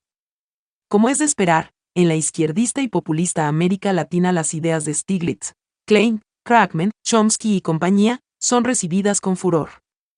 En Chile, el progresismo se regocija ante lo que la izquierda mundial ha calificado como el fracaso de la ideología neoliberal. Para nuestros progresistas chilenos esto es particularmente satisfactorio, porque en la literatura de los grandes académicos progresistas de los países desarrollados, se afirma de manera unánime que esta ideología, cuya creación atribuyen al Nobel de Economía Milton Friedman, surgió en Chile bajo la dictadura militar con los mundialmente famosos Chicago Boys. Se acabó la economía sin intervención estatal, afirman entusiastas nuestros progresistas. Por supuesto, en sus argumentos utilizan las ideas con fines políticos para desprestigiar, tanto como sea posible, el funcionamiento libre del mercado y reivindicar la intervención del Estado en todo lo que sea posible. Intentan hacer creer a la gente que las intervenciones de los estados en los países desarrollados, para rescatar a la banca se debieron a razones ideológicas, específicamente a que el mercado funcionando libremente es fuente de todo tipo de desastres. El argumento es tan absurdo como el paralelo de Stiglitz, pues es un hecho indiscutible que la intervención de los estados, para rescatar a la banca es por razones de técnica económica, y que tan pronto se regularice el funcionamiento del sistema, todo volverá a ser como antes en lo que a la propiedad y administración de los bancos respecta. Tan absurdo llega a ser el argumento, que basta recordar que fue lo mismo que hicieron los Chicago Boys en Chile, en la crisis de 1982, ¿habrá sido que de pronto se convirtieron al socialismo? A nosotros como latinoamericanos y especialmente como chilenos, la crisis nos vino pésimamente desde el punto de vista de la lucha por las ideas. A fin de cuentas, es el sistema que nosotros pusimos por primera vez en marcha en el mundo, y que luego copiaron Reagan y Thatcher, el que se ha desprestigiado para gran alegría de la izquierda mundial. Chile experimentará sin duda un endurecimiento del discurso antineoliberal, lo cual presumiblemente influirá por varias décadas, en los cuadros políticos nacionales y en la política económica del país. Para contrarrestar en parte los perniciosos efectos de este fenómeno, se va a requerir de una defensa lo más amplia e intensa posible, de las ideas de libertad que nos permitieron ser el país más exitoso en el contexto latinoamericano políticos e intelectuales no progresistas tendrán que abandonar su comodidad y cumplir una función crucial en ese sentido si no quieren ver cómo el proyecto de alcanzar el desarrollo es abortado a instancias de las ideas y políticas estatistas. Ricardo Lagos y la propuesta redistributiva igualitaria, el estatismo del progresismo moderado. La izquierda avanza siempre por dos flancos distintos aunque relacionados el económico y el relativo a los valores. Ambos son esenciales en la configuración del tejido social influenciándose mutuamente. Así, por ejemplo, la defensa de valores como el esfuerzo y responsabilidad individual son compatibles e imprescindibles en un sistema económico de mercado. En una sociedad en que estos valores se promueven, el Estado necesariamente tenderá a asumir un rol subsidiario, y por tanto a intervenir menos en un amplio orden de cosas, que van desde las políticas económicas como tales hasta la educación escolar y universitaria. Por el contrario, si los valores que se promueven son la llamada justicia social, la igualdad y la solidaridad, entonces las instituciones de un determinado país desarrollarán una función intervencionista, que tenderá a la regulación de las diversas áreas de la vida social. En síntesis, mientras los primeros valores suponen la autonomía del individuo, y por tanto, promueven la no intervención, eso que Berlín llamó libertad negativa. Los segundos descreen de la autonomía de las personas propugnando una intervención del colectivo, supuestamente representado por el Estado, para resguardar el interés común o bienestar social. En ese contexto, todo proyecto que fomente la intervención del Estado requiere de una base ideológica y de valores sobre la cual apoyarse y justificarse. La premisa de partida de esta base de valores es la idea según la cual el Estado tiene una función primordial en la vida económica y social de un país, concibiéndose su intervención como el principio rector de su desarrollo. Aceptada esa premisa, la que formulada en otras palabras, podría traducirse en la idea de que el Estado siempre procura y logra proteger el bien común, las consecuencias caen automáticamente. El Estado se erige como el responsable de resolver todos los problemas, extendiéndose hasta entrometerse en las diversas esferas de la vida en sociedad. Aunque ciertamente el Estado debe proteger a los débiles de los fuertes, y tener políticas públicas que se hagan cargo de diversos problemas sociales, lo relevante y el punto de discrepancia esencial entre progresistas y liberales, pasa por la inspiración que dichas políticas públicas tengan. Porque no es lo mismo combatir el desempleo convirtiendo al Estado en agencia de empleos, que combatirlo flexibilizando el mercado laboral para aumentar el dinamismo de la economía. En el primer caso la opción es intervencionista, mientras en el segundo apunta a la subsidiariedad. Esta distinción nos lleva al segundo factor, que jamás es considerado cuando se acepta la premisa que venimos comentando, a saber, que el Estado puede y suele ser la causa de los problemas. En efecto, en numerosas ocasiones, el Estado es precisamente el responsable de problemas sociales como el desempleo, la pobreza y la desigualdad. Así, por ejemplo, es sabido que el desempleo es producto en parte importante de malas legislaciones laborales y políticas estatales proteccionistas o directamente hostiles a la inversión, como las propuestas en el Decálogo Socialista. Lo mismo ocurre con la pobreza, consecuencia muchas veces de un Estado sobreregulador y asistencialista, al estilo del que propuso Eduardo Frei en 2008, que cercena el espíritu emprendedor y asfixia el potencial creativo. Pero digamos algo más sobre la arremetida progresista, en contra del sistema económico liberal que se creó en Chile en la década del 80 desde fines de los 90, han aparecido en librerías diversas publicaciones de políticos e ideólogos progresistas, buscando atender al desafío de rearticular un proyecto genuinamente socialista acorde a los tiempos actuales. Particularmente interesantes son los breves libros de Jorge Arrate Allende, Sueño o Proyecto. Socialismo del siglo XXI, La Quinta Vía, de Tomás Moulian, y una publicación del expresidente Ricardo Lagos llamada El futuro comienza hoy. De ellos, el más cercano a lo que me parece constituye la dirección económica y social del proyecto progresista moderado, es el de Ricardo Lagos, dado que a mi modo de ver sintetiza de manera elocuente las ideas medulares del sector de la izquierda que no firmó el decálogo, y dado el carácter de máxima figura de la izquierda chilena que ostenta Lagos, me detendré especialmente en su publicación para dejar establecido que aún entre los sectores más moderados de la izquierda chilena, la idea de desmontar el sistema económico liberal constituye el objetivo por excelencia de cualquier proyecto futuro. En el prólogo de su breve libro publicado el año 2008, Ricardo Lagos hace una serie de observaciones sobre la crisis financiera internacional. Como era de esperar, el expresidente optó por realizar una lectura ideológica de la misma. En contraste con la visión económica liberal responsable según el expresidente del desastre económico, Lago señala que el camino del progresismo moderno es uno que conjuga libertad y protección social, e insiste que es por ese camino por el que Chile debe transitar, y no por el de aquellos que apuestan a una visión doctrinaria, en la que el imperio de la ley de la selva en la economía nacional y mundial se nos presenta como el mejor de los mundos, hasta que sobreviene el cataclismo. De estas palabras es fácil concluir que, como Stiglitz y el mundo de izquierda en general, Lagos atribuye la crisis a lo que falsamente se ha llamado ideología neoliberal, que sería la que inspiraría a quienes promueven la ley de la selva del mercado. Ignora así Lagos que ha habido crisis desde que el capitalismo existe, y por tanto, mucho antes de que asomara siquiera el neoliberalismo de Friedman y compañía. Baste recordar que la Gran Depresión de 1929 ocurrió cuando Friedman tenía 17 años, y que fue una crisis muchísimo más grave que la del 2008. Más interesante y clarificadora resulta aún la primera especulación que se registra en la historia, que tuvo lugar en Holanda en el siglo XVII. En esa ocasión la burbuja se produjo en torno a tulipanes. Llegó a tal extremo el absurdo de la especulación, que se cambiaban mansiones por un solo bulbo de esta flor. Para hacerse una idea de la magnitud especulativa, el valor de una flor llegó a ser equivalente al de 24 toneladas de trigo, en un mundo en que el suelo agrícola era todavía la fuente principal de riqueza. Hacia principios del año 1600, casi toda Holanda había invertido en tulipanes, e incluso se creó un mercado de futuro sobre los bulbos aún no cosechados.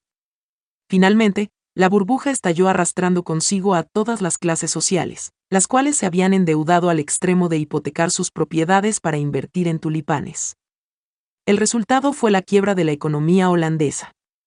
El ejemplo recién descrito nos enseña que la especulación, como bien advirtió George Soros comentando la última crisis financiera, aunque pueda acotarse, es inevitable en los mercados. Y es inevitable por una razón muy sencilla. Esta deriva de las expectativas de los múltiples actores de un mercado, y por tanto, de un aspecto esencial de la psicología humana. Culpar por eso mismo, a una determinada corriente económica que surgió en la década de los 70, de la actual crisis financiera, es un absurdo que no resiste el menor análisis. El correlato de este absurdo es asumir que el Estado será capaz de evitar las especulaciones, como si pudiera controlar la psicología de miles de actores actuando libremente. La única forma de lograr algo así sería estatizando todos los medios de producción al estilo de la Unión Soviética. Pero en un sistema de libre mercado, por mucha regulación que exista, la especulación jamás podrá ser eliminada. Comparado con los beneficios del sistema capitalista, que a pesar de las crisis, en la suma final ha enriquecido enormemente a la humanidad, este coste es irrelevante. Más adelante, Lago sostiene que la crisis financiera del 2008 pondrá en discusión definitivamente la visión conservadora de la economía de mercado, abrirá un tiempo de cambios en la política mundial, traerá otros equilibrios y nos invitará a nuevas formas de pensar el futuro. En eso Lagos desafortunadamente tiene razón. Su opinión ratifica lo que hemos señalado en el capítulo anterior, en cuanto a los efectos que la crisis tendrá a nivel de ideas, y por consiguiente, de políticas públicas y económicas. Con entusiasmo, Lagos señala que será definitivamente puesta en discusión la visión conservadora de la economía, es decir, la visión económica liberal, que él llama conservadora por oponerla a la más estatista progresista, a la que falsamente se ha culpado de la crisis. Lo que se viene, según Lagos, y en esto probablemente tiene razón, es un cambio de eje a nivel de ideas. En lo que a Chile respecta, este cambio de eje pasa, como hemos visto, por desmontar paulatinamente el sistema económico liberal que nos permitió ser exitosos, para construir lo que él llama sociedad de garantías. Según Lagos, esta sociedad de garantías debe asegurar por medio del Estado a todo chileno, por el hecho de ser tal, una calidad de vida bajo la cual ninguna persona debería vivir. Esto significa, como es obvio, el desarrollo de un amplio proyecto redistributivo e intervencionista para remediar las injusticias derivadas del mercado. Cuando es solo el mercado el que hace la asignación de los frutos del crecimiento, la experiencia demuestra que normalmente esos frutos no llegan de una manera equitativa a todos los sectores de la sociedad. Más allá de la inviabilidad práctica de alcanzar, en un país con los niveles de ingresos de Chile, una sociedad de bienestar de tales características. Llama la atención la escasa comprensión que Lagos y la izquierda tienen todavía hoy del funcionamiento del mercado. En efecto, pues criticar que en el juego del mercado los beneficios no se reparten de igual manera es no entender la esencia del mercado. Este precisamente opera sobre la base de la competencia, lo que incentiva la eficiencia castigando a los que se desempeñan mal y premiando a los que lo hacen bien es un orden espontáneo que no responde a voluntad humana alguna, y cuyos resultados son producto de reglas del juego iguales para todos. Es parte de la esencia del mercado que exista desigualdad en los resultados, así como es parte de la esencia del mercado que quienes tienen menos suerte, tengan también la opción de llegar, con su esfuerzo y creatividad, a mejorar su situación. En el mercado hay de todo, gente mediocre, inteligente, esforzada, fea, linda, astuta, estúpida, floja, etc. Los resultados serán el reflejo de esta diversidad, y la única forma de igualarlos es por medio de una economía centralmente planificada al estilo soviético. Toda queja en contra del mercado por no repartir equitativamente los beneficios implica la amenaza de la intervención estatal y, por tanto, del uso de la fuerza sobre las personas. Y esto, como se ha visto mil veces en la historia, deriva en la progresiva esclavización de la mayoría por una minoría de iluminados, que se arroga la capacidad de poder determinar para todo el resto lo que es justo y lo que no lo es, imponiéndolo a través del poder estatal.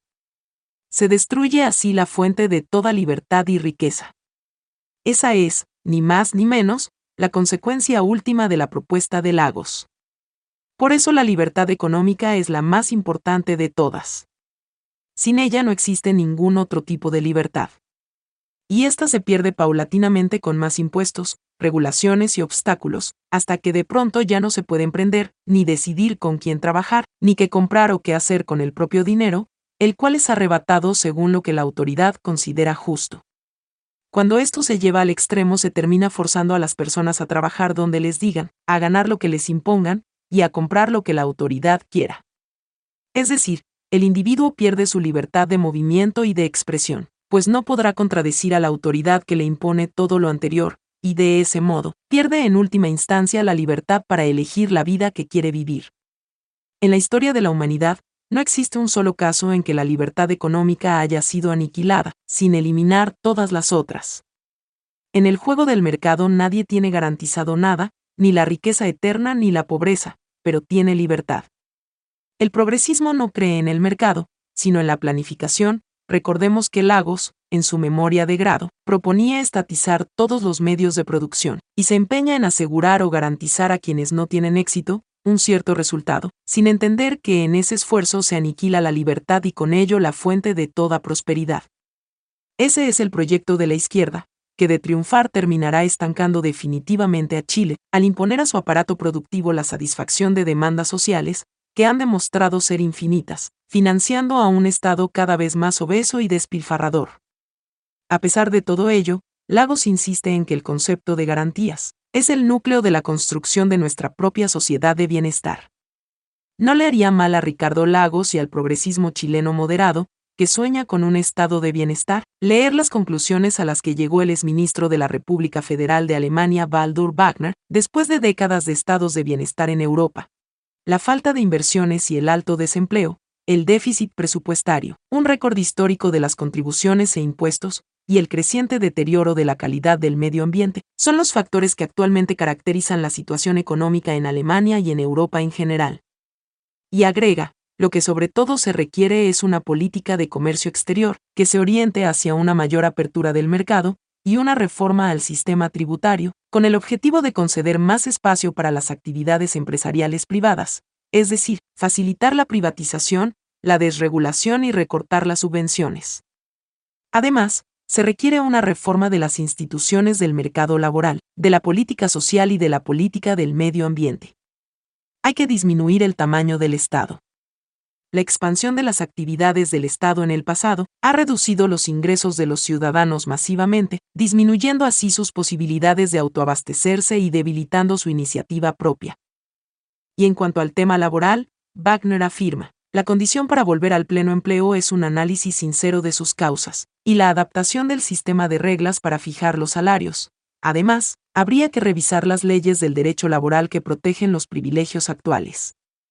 Actualmente, debido a los altos gastos ocasionados en concepto de despido, que no reflejan una diferenciación adecuada de los sueldos y salarios, los empleadores se resisten a contratar trabajadores o empleados. Finalmente, Wagner concluye, es de esperar que Alemania y Europa tengan el valor y la fuerza política necesarios para recorrer este camino difícil pero ventajoso, en contra de todas las resistencias políticas que surjan del intento de defender los privilegios adquiridos en los últimos 50 años. Ideas como las que plantea Ricardo Lagos, que han ganado un valioso terreno en nuestro país ante una élite sumergida en su mundo concreto, ya están empezando a costarnos la posibilidad de alcanzar el desarrollo.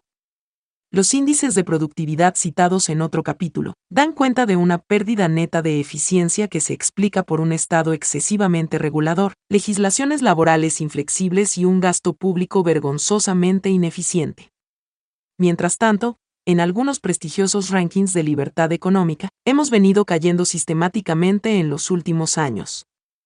Así, por ejemplo, el Doing Business del Banco Mundial, refleja una caída de cuatro puestos para nuestro país a lo largo del periodo 2008 a 2009.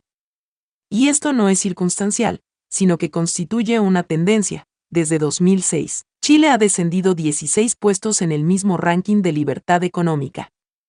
Corresponde, entonces, preocuparse por las ideas que inspiran el proyecto de izquierda progresista, dentro de las cuales las de Lagos son las más moderadas, pues como hemos dicho, estas han avanzado demasiado y cobrarán renovada fuerza a partir de la crisis financiera mundial, poniendo en jaque nuestra prosperidad y libertad. La Iglesia Católica como objetivo del igualitarismo progresista. La moral tradicional de un país debe ser desprovista de toda influencia pública para permitir el avance de un proyecto progresista. Más allá del ateísmo nihilista que caracteriza al progresismo en el mundo, es preciso recordar que la religión, y en general, toda moral convencional, y especialmente el catolicismo, es para la izquierda, desde Marx en adelante, una forma más de dominación de las clases que cuentan con los medios de producción.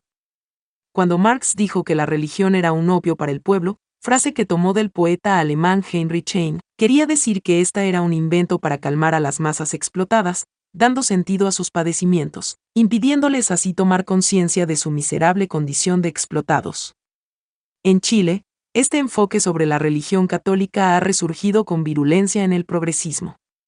Digo resurgido porque no debemos olvidar que, en las décadas del 60, 70 y 80, la izquierda chilena y latinoamericana tuvo bastante sintonía con sectores de la Iglesia Católica, que apoyaron directa o indirectamente los proyectos revolucionarios marxistas en la región.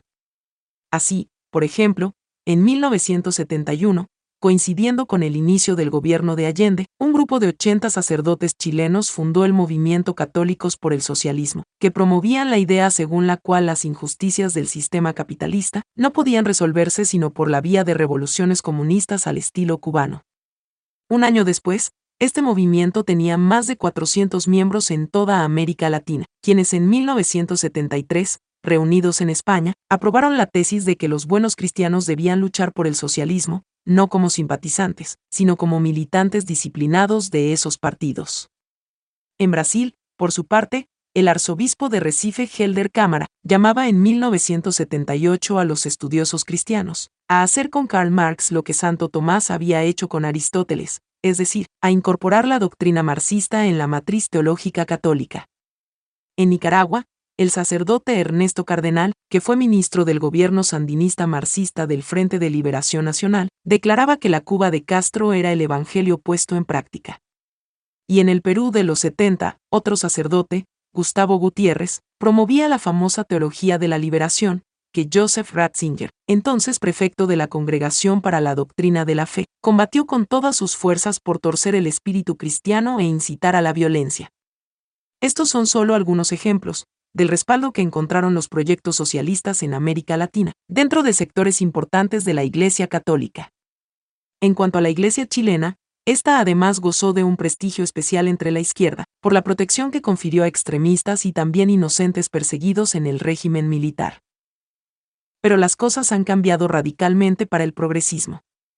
Y el punto de partida de ese cambio fue el nombramiento de Carlos Oviedo Cavada como arzobispo. Al girar el enfoque desde la exhortación directa a la justicia social y los derechos humanos, a temas de valores relacionados con la sexualidad, la familia y los derechos reproductivos, entre otros.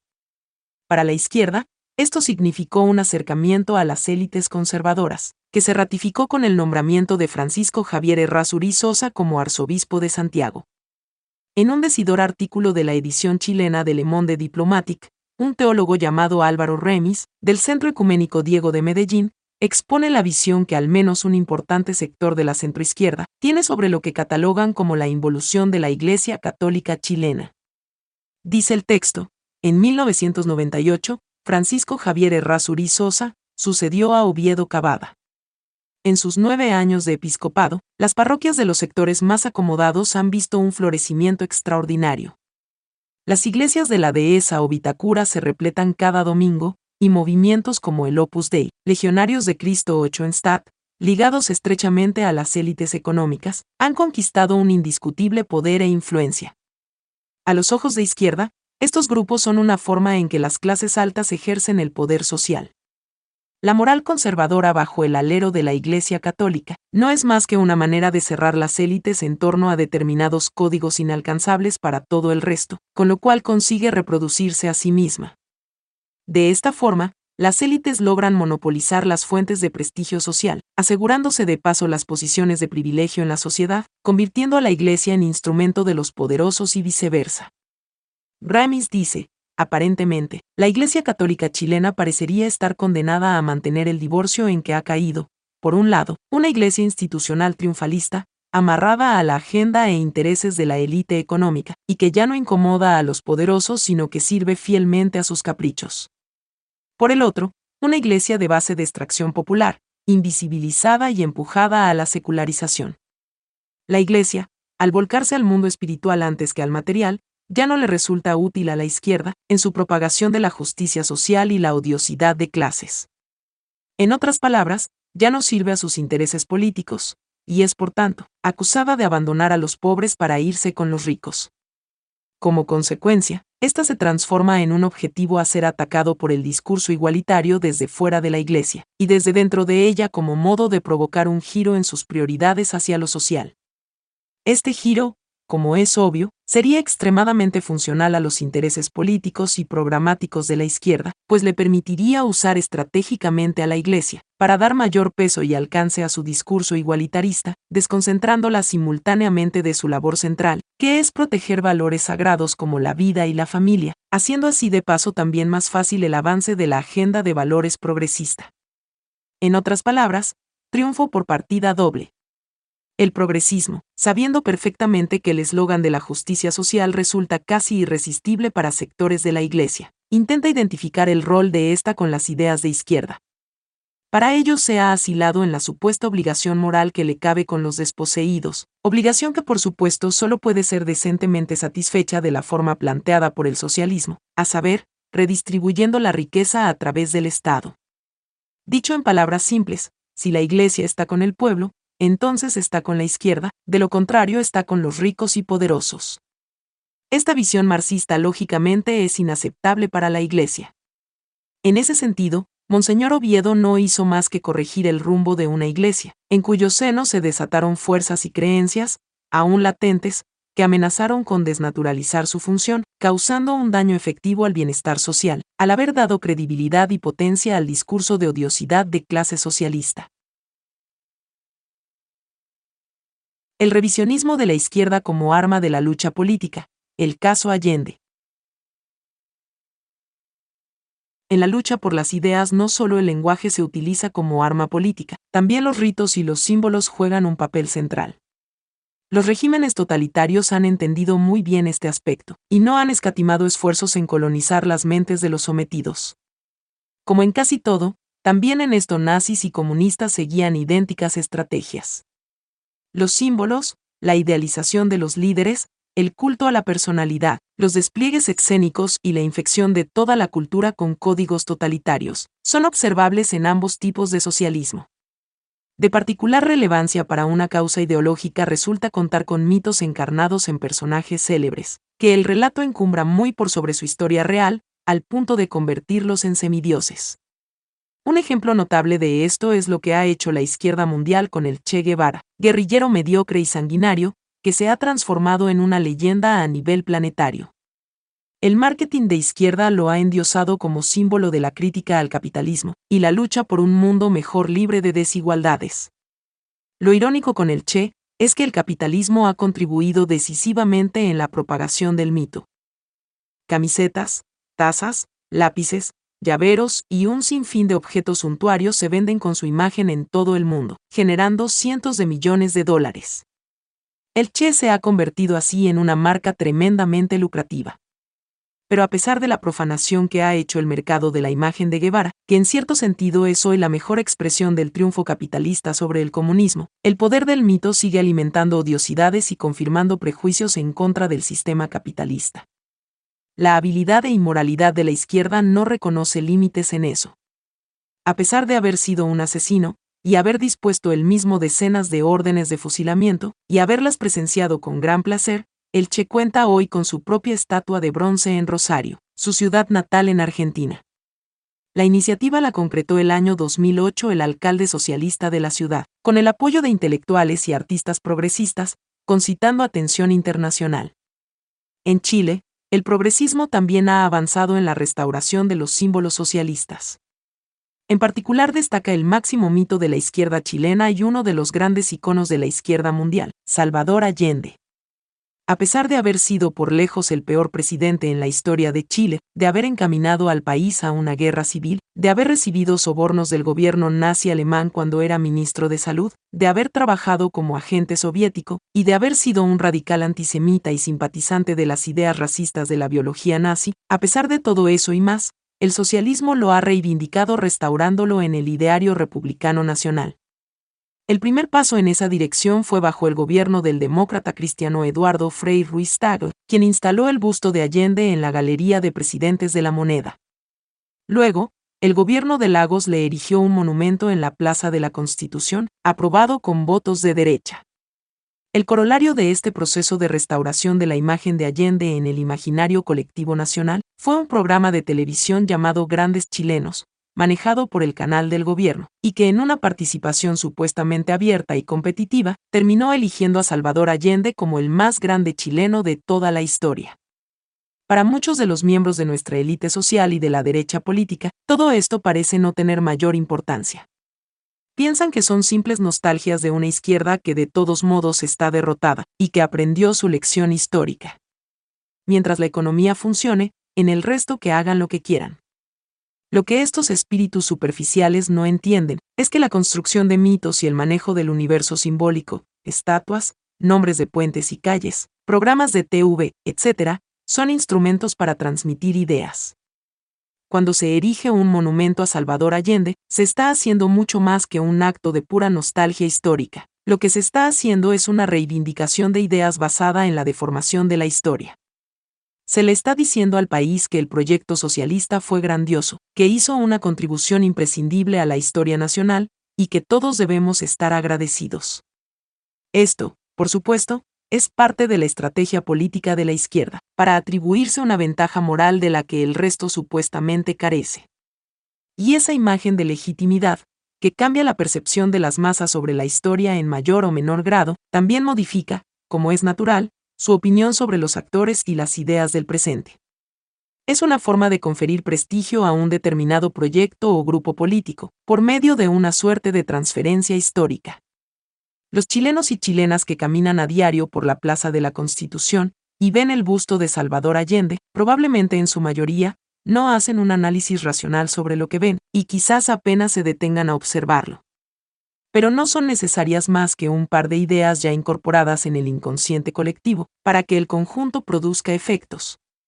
Construir un monumento no solo es rendir honor a alguna figura, sino a todo lo que la figura representa, su historia, su obra y sobre todo sus valores e ideas. Por algo se hacen los monumentos. La izquierda, consciente de lo anterior, es por esa misma razón extremadamente celosa en defender sus mitos. Un ejemplo notable lo constituye el caso del libro del profesor Víctor Farías, Salvador Allende, Antisemitismo y Eutanasia. En él, Farías probó que Allende comulgaba con ideas nazis. El nazismo racista de Allende era tan extremo que incluso propuso, cuando fue ministro de Salud de Pedro Aguirre Cerda, un proyecto de ley para la esterilización de alienados mentales, copiado casi textualmente de las primeras leyes eugenésicas del gobierno nazi en Alemania, y que fueron el punto de partida de todo el proyecto genocida. La negativa de Allende a deportar a Walter Rauf, uno de los peores criminales de guerra nazi que se había refugiado en Chile, y a quien se atribuye la muerte de unos 500.000 seres humanos, se explica, como hace ver Farías, en ese contexto. Como era de esperar, las revelaciones de Farías generaron polémica a nivel mundial. Y por cierto, la izquierda se movilizó. La Fundación Salvador Allende en España, liderada por el socialista y exsecretario personal de Allende Joan Garcés, publicó un par de meses después un libro en respuesta a las revelaciones de Farías. Incluso interpusieron un recurso judicial ante tribunales españoles, para impedir la comercialización del libro de Farías por considerarlo difamatorio e injurioso, siendo finalmente rechazado por la justicia española. El contraste con lo que ocurre con la derecha en el mundo es más que evidente. Mientras la izquierda destina miles de millones a la difusión de ideas y a la organización de la cultura, como diría Gramsci, la derecha y las élites rara vez intervienen, aun cuando se trate de defender su propia imagen.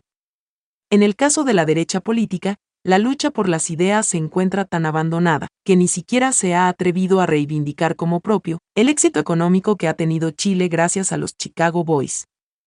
La derecha se presenta como históricamente huérfana, salvo por los estigmas vinculados a la dictadura, y carece de mitos que permitan contrarrestar la hegemonía cultural progresista. Un tímido intento en ese contexto fue el memorial construido en honor al senador asesinado por el terrorismo de izquierda, Jaime Guzmán.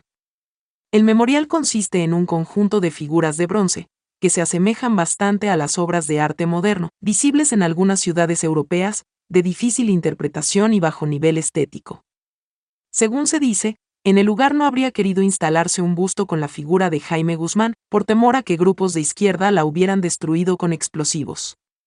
Aunque probablemente ello habría ocurrido, la decisión de no poner una figura de bronce de Jaime Guzmán refleja lo alejado que se encuentra un sector político y social chileno, de comprender la importancia del manejo del universo simbólico y mitológico. Un atentado al monumento de Guzmán solo lo habría confirmado como personaje histórico. Ante la imagen pública habría aumentado el prestigio de Guzmán y ratificado la intolerancia de la extrema izquierda que él combatió, para evitar que el país cayera en manos de una tiranía marxista. ¿Cuántas veces hubiera sido destruido más se habría dignificado su imagen, frente a un progresivo desprestigio de los agresores? De haber ocurrido así, el golpe simbólico habría sido gigantesco pero aun cuando ningún ataque se hubiera realizado al memorial de Jaime Guzmán, una estatua con su figura habría sido mucho más efectiva, para los efectos de restaurar su imagen y las ideas que encarnó.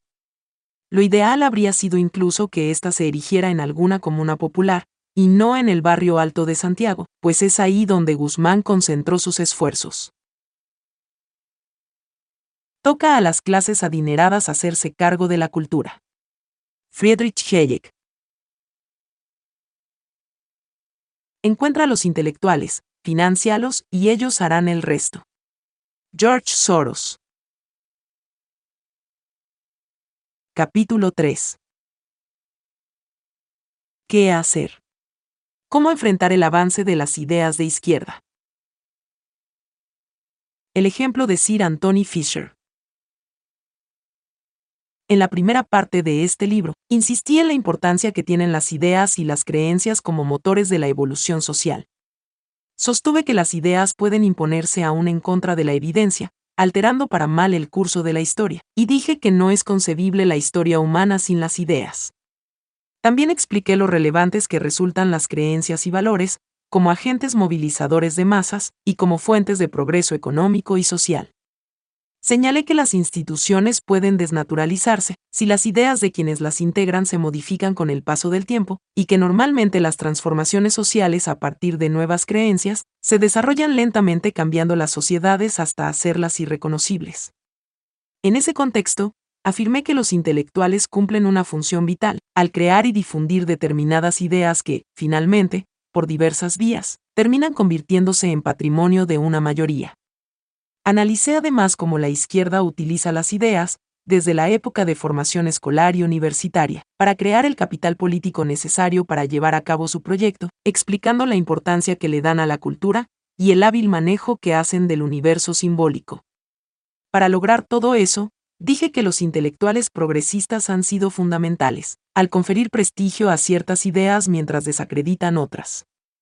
En la segunda parte de este libro alerté sobre cómo ha avanzado el proyecto de izquierda en Chile, instalando una agenda basada en ideas igualitarias de corte socialista, cuyo objetivo final es incrementar la intervención del Estado en todas las esferas de la vida económica y social. Probé, citando sus propias palabras, que la centroizquierda chilena comparte un claro objetivo, liquidar el sistema económico liberal. En ese contexto, las ideas y el rol de los intelectuales han sido el eje central de todo el análisis realizado. Resulta evidente entonces que un primer paso, en orden a contrarrestar o hacer frente al avance progresista, consiste en valorar y apoyar el rol de los intelectuales, como creadores y difusores de aquellas ideas responsables de asegurar el progreso y la libertad. Dado que nuestra élite social cuenta con un enorme poder económico, el cual no se traduce en hegemonía cultural, probablemente resulte de particular interés para ella conocer casos de empresarios que sí han entendido el poder de las ideas y han destinado considerables sumas de dinero a financiar intelectuales y centros de estudio. Un caso notable en ese sentido lo constituye Sir Anthony Fisher, uno de los hombres de negocios más influyentes del siglo XX. La historia de Fisher es peculiar. Educado en el exclusivo Eton College de Londres y luego en Cambridge, Fisher combatió como piloto de la Fuerza Aérea Británica durante la Segunda Guerra Mundial. En 1945 leyó una versión condensada de la obra Camino de Servidumbre, de Friedrich Hayek, publicada por The Reader's Digest. Profundamente impactado por el mensaje del libro, respecto a la amenaza que representaban las doctrinas socialistas, Fisher, un hombre más práctico que intelectual, decidió entrevistarse con Hayek, de quien hasta entonces jamás había oído palabra alguna. En la entrevista, Fischer le relató su intención de dedicarse a la política para combatir la expansión de las ideologías totalitarias. Lejos de recibir el respaldo que esperaba, Hayek, a la sazón profesor de la London School of Economics, lo persuadió de no perder el tiempo en política y dedicar sus esfuerzos a la lucha intelectual, especialmente a través de la creación de think tanks. Según se ha registrado, comenzando el diálogo Fischer afirmó, Comparto todas sus preocupaciones expuestas en camino de servidumbre, por eso voy a entrar en política para hacer algo al respecto. A lo que Hayek contestó, por ningún motivo. El curso de la evolución social solo podrá enmendarse cambiando las ideas. Primero debe llegar a los intelectuales, los profesores y los escritores, con argumentos bien razonados. Será la influencia de ellos sobre la sociedad la que va a prevalecer, y los políticos la seguirán los argumentos de Hayek fueron definitivos. De ahí en adelante, Fisher destinó sumas millonarias y mucho tiempo a fundar y financiar centros de pensamiento, alcanzando influencia planetaria. Entre ellos destaca el Atlas Foundation for Economic Research, think tanks que logró posicionarse entre los máximos referentes del pensamiento liberal a nivel internacional, estatus que mantiene hasta el día de hoy. Como Atlas, Otros think tanks de primer nivel fueron creados y apoyados por Fisher en diversos países del mundo, alcanzando una influencia intelectual y política gigantesca. La contribución de Fisher a la derrota de las ideologías totalitarias que surgieron el siglo XX, particularmente del socialismo, hoy es clara y reconocida. Lo interesante del caso Fisher es rescatar como este aristócrata hombre de negocios inglés, que no tenía necesidad alguna de gastar millones de dólares de su bolsillo para promover la libertad en el mundo, entendió que no es posible cambiar las cosas o evitar que éstas se deterioren, si no se invierte en aquellas ideas fundamentales para la conservación de una sociedad libre y próspera. La lección que muchos empresarios chilenos y latinoamericanos pueden extraer de Fisher es más que evidente. Fisher enseña que existe una responsabilidad de quienes cuentan con poder económico, que va más allá de crear riqueza a través de sus empresas y eventualmente colaborar con causas sociales. Se trata de una responsabilidad que toca la esencia misma de la configuración social, la de liderar la difusión de aquellas ideas, valores y creencias que garantizan la libertad y el progreso económico y social de las naciones. Es ahí donde se pierden las batallas y es ahí donde se debe comenzar. Olvidarlo es ignorar el poder de las ideas, abandonando el campo para que tomen cuerpo sin contrapeso, creencias que pueden ser altamente nocivas para el bienestar social. La organización de la cultura, el rol de las clases adineradas. Es bastante claro que en Chile la derecha no invierte lo suficiente en cultura. La presencia de sus ideas en televisión, prensa, arte, educación, literatura, entre otros, es bastante débil. Salvo algunos periódicos y revistas que no leen las masas, y en los que de todos modos hay abiertos espacios tanto o más importantes a intelectuales de izquierda, como los que se encuentran abiertos a intelectuales liberales o conservadores, las ideas de mérito, esfuerzo y libertad económica prácticamente no se encuentran. Es verdad que existen think tanks que hacen una valiosa aportación al debate, pero se trata de aportaciones de carácter técnico, orientadas a mejorar la calidad de las políticas públicas y la legislación. Sin embargo, el trabajo de estos think tanks, esencial por cierto, no logra influir lo suficiente en las creencias predominantes en la sociedad y dado que en una democracia no basta con tener las soluciones claras desde un punto de vista técnico, un trabajo de imagen resulta fundamental para lograr los consensos políticos y el apoyo popular necesarios para implementarlas. Ha sido un punto importante de discusión en la economía política, el si los países históricamente subdesarrollados son o no capaces de alcanzar el desarrollo en regímenes democráticos. La razón por la que se discute esto es, precisamente, porque lo que desde el punto de vista técnico aparece tan claro, es normalmente inviable ponerlo en ejecución en la esfera política. Esa es la parte más difícil y resulta especialmente compleja en países subdesarrollados, en los que campea el ideologismo, las razones populistas, la corrupción, y sobre todo, la ignorancia ciudadana. La democracia, entonces, siendo el sistema más deseable, presenta serias limitaciones para implementar las reformas económicas y políticas públicas requeridas. Por eso un trabajo en terreno es crucial. Se trata de conferir prestigio a ideas y valores como el mérito, el esfuerzo y la subsidiariedad del Estado, dejando en evidencia el fracaso estatista. Para ello resulta fundamental contar con intelectuales, artistas, periodistas, escritores, profesores y think tanks. Se trata de organizar la cultura a través de los intelectuales para influir en la evolución social. En ese contexto, el rol de las clases adineradas es insustituible.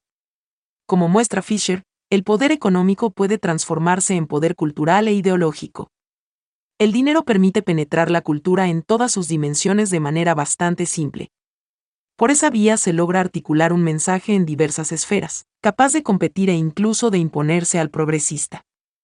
Si las clases adineradas quieren evitar el avance del discurso antielitista igualitario, no les queda otra opción que ejercer hegemonía cultural. Deben financiar a intelectuales y abrirles cuantos espacios sean posibles, para que defiendan las ideas responsables de una sociedad próspera.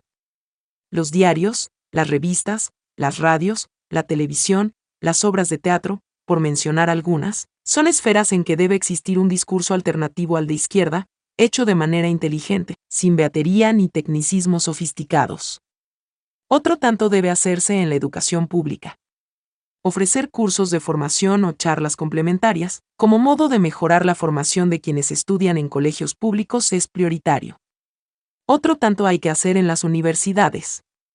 Se debe potenciar y estimular a jóvenes talentosos, para que estudien carreras humanistas y no solo productivistas, con el objeto de ir transformando los códigos progresistas que hoy campean en estas disciplinas. Aún más importante resulta hacerlo con jóvenes talentosos de clase media y de los quintiles más bajos de ingresos. Estos jóvenes deben ser becados para estudiar todo tipo de carreras productivas o no productivas, con el objetivo de que difundan las ideas de mérito y esfuerzo entre sus pares, es decir, en aquellos círculos donde las élites no pueden llegar. Para la imagen de la economía libre, contar con personas que vienen de abajo y defienden el sistema es crucial, pues la credibilidad del discurso es muchísimo mayor. Lo ideal es que una parte importante de ellos se dediquen después a la docencia, y en general, a actividades formativas y que en lo posible alcancen figuración pública, ya sea como actores políticos, analistas, periodistas, etc. Crear revistas breves y fácilmente entendibles para repartir en las poblaciones, defendiendo en un lenguaje simple y atractivo las ideas mencionadas, es otra forma tremendamente efectiva de difundir las ideas de la libertad. Lo mismo ocurre con los programas de televisión, donde hoy campea el discurso progresista. El Señor de la Querencia, por ejemplo, famosa teleserie de altísimo rating en el año 2008, es un claro ejemplo de cómo la izquierda va metiéndose en la opinión pública, por medio de un abierto mensaje de lucha de clases. Lo mismo podría hacerse en el sentido inverso. En fin, las ideas son múltiples y no es el objeto agotarlas. Lo que sí es claro es que las clases adineradas chilenas deben entender que no se puede, en países como los latinoamericanos, estar en la cima de la pirámide social y ser indiferente a lo que piensan las clases populares. Décadas de prédica populista de izquierda, y también siglos de abuso, para ser honestos, han calado profundo.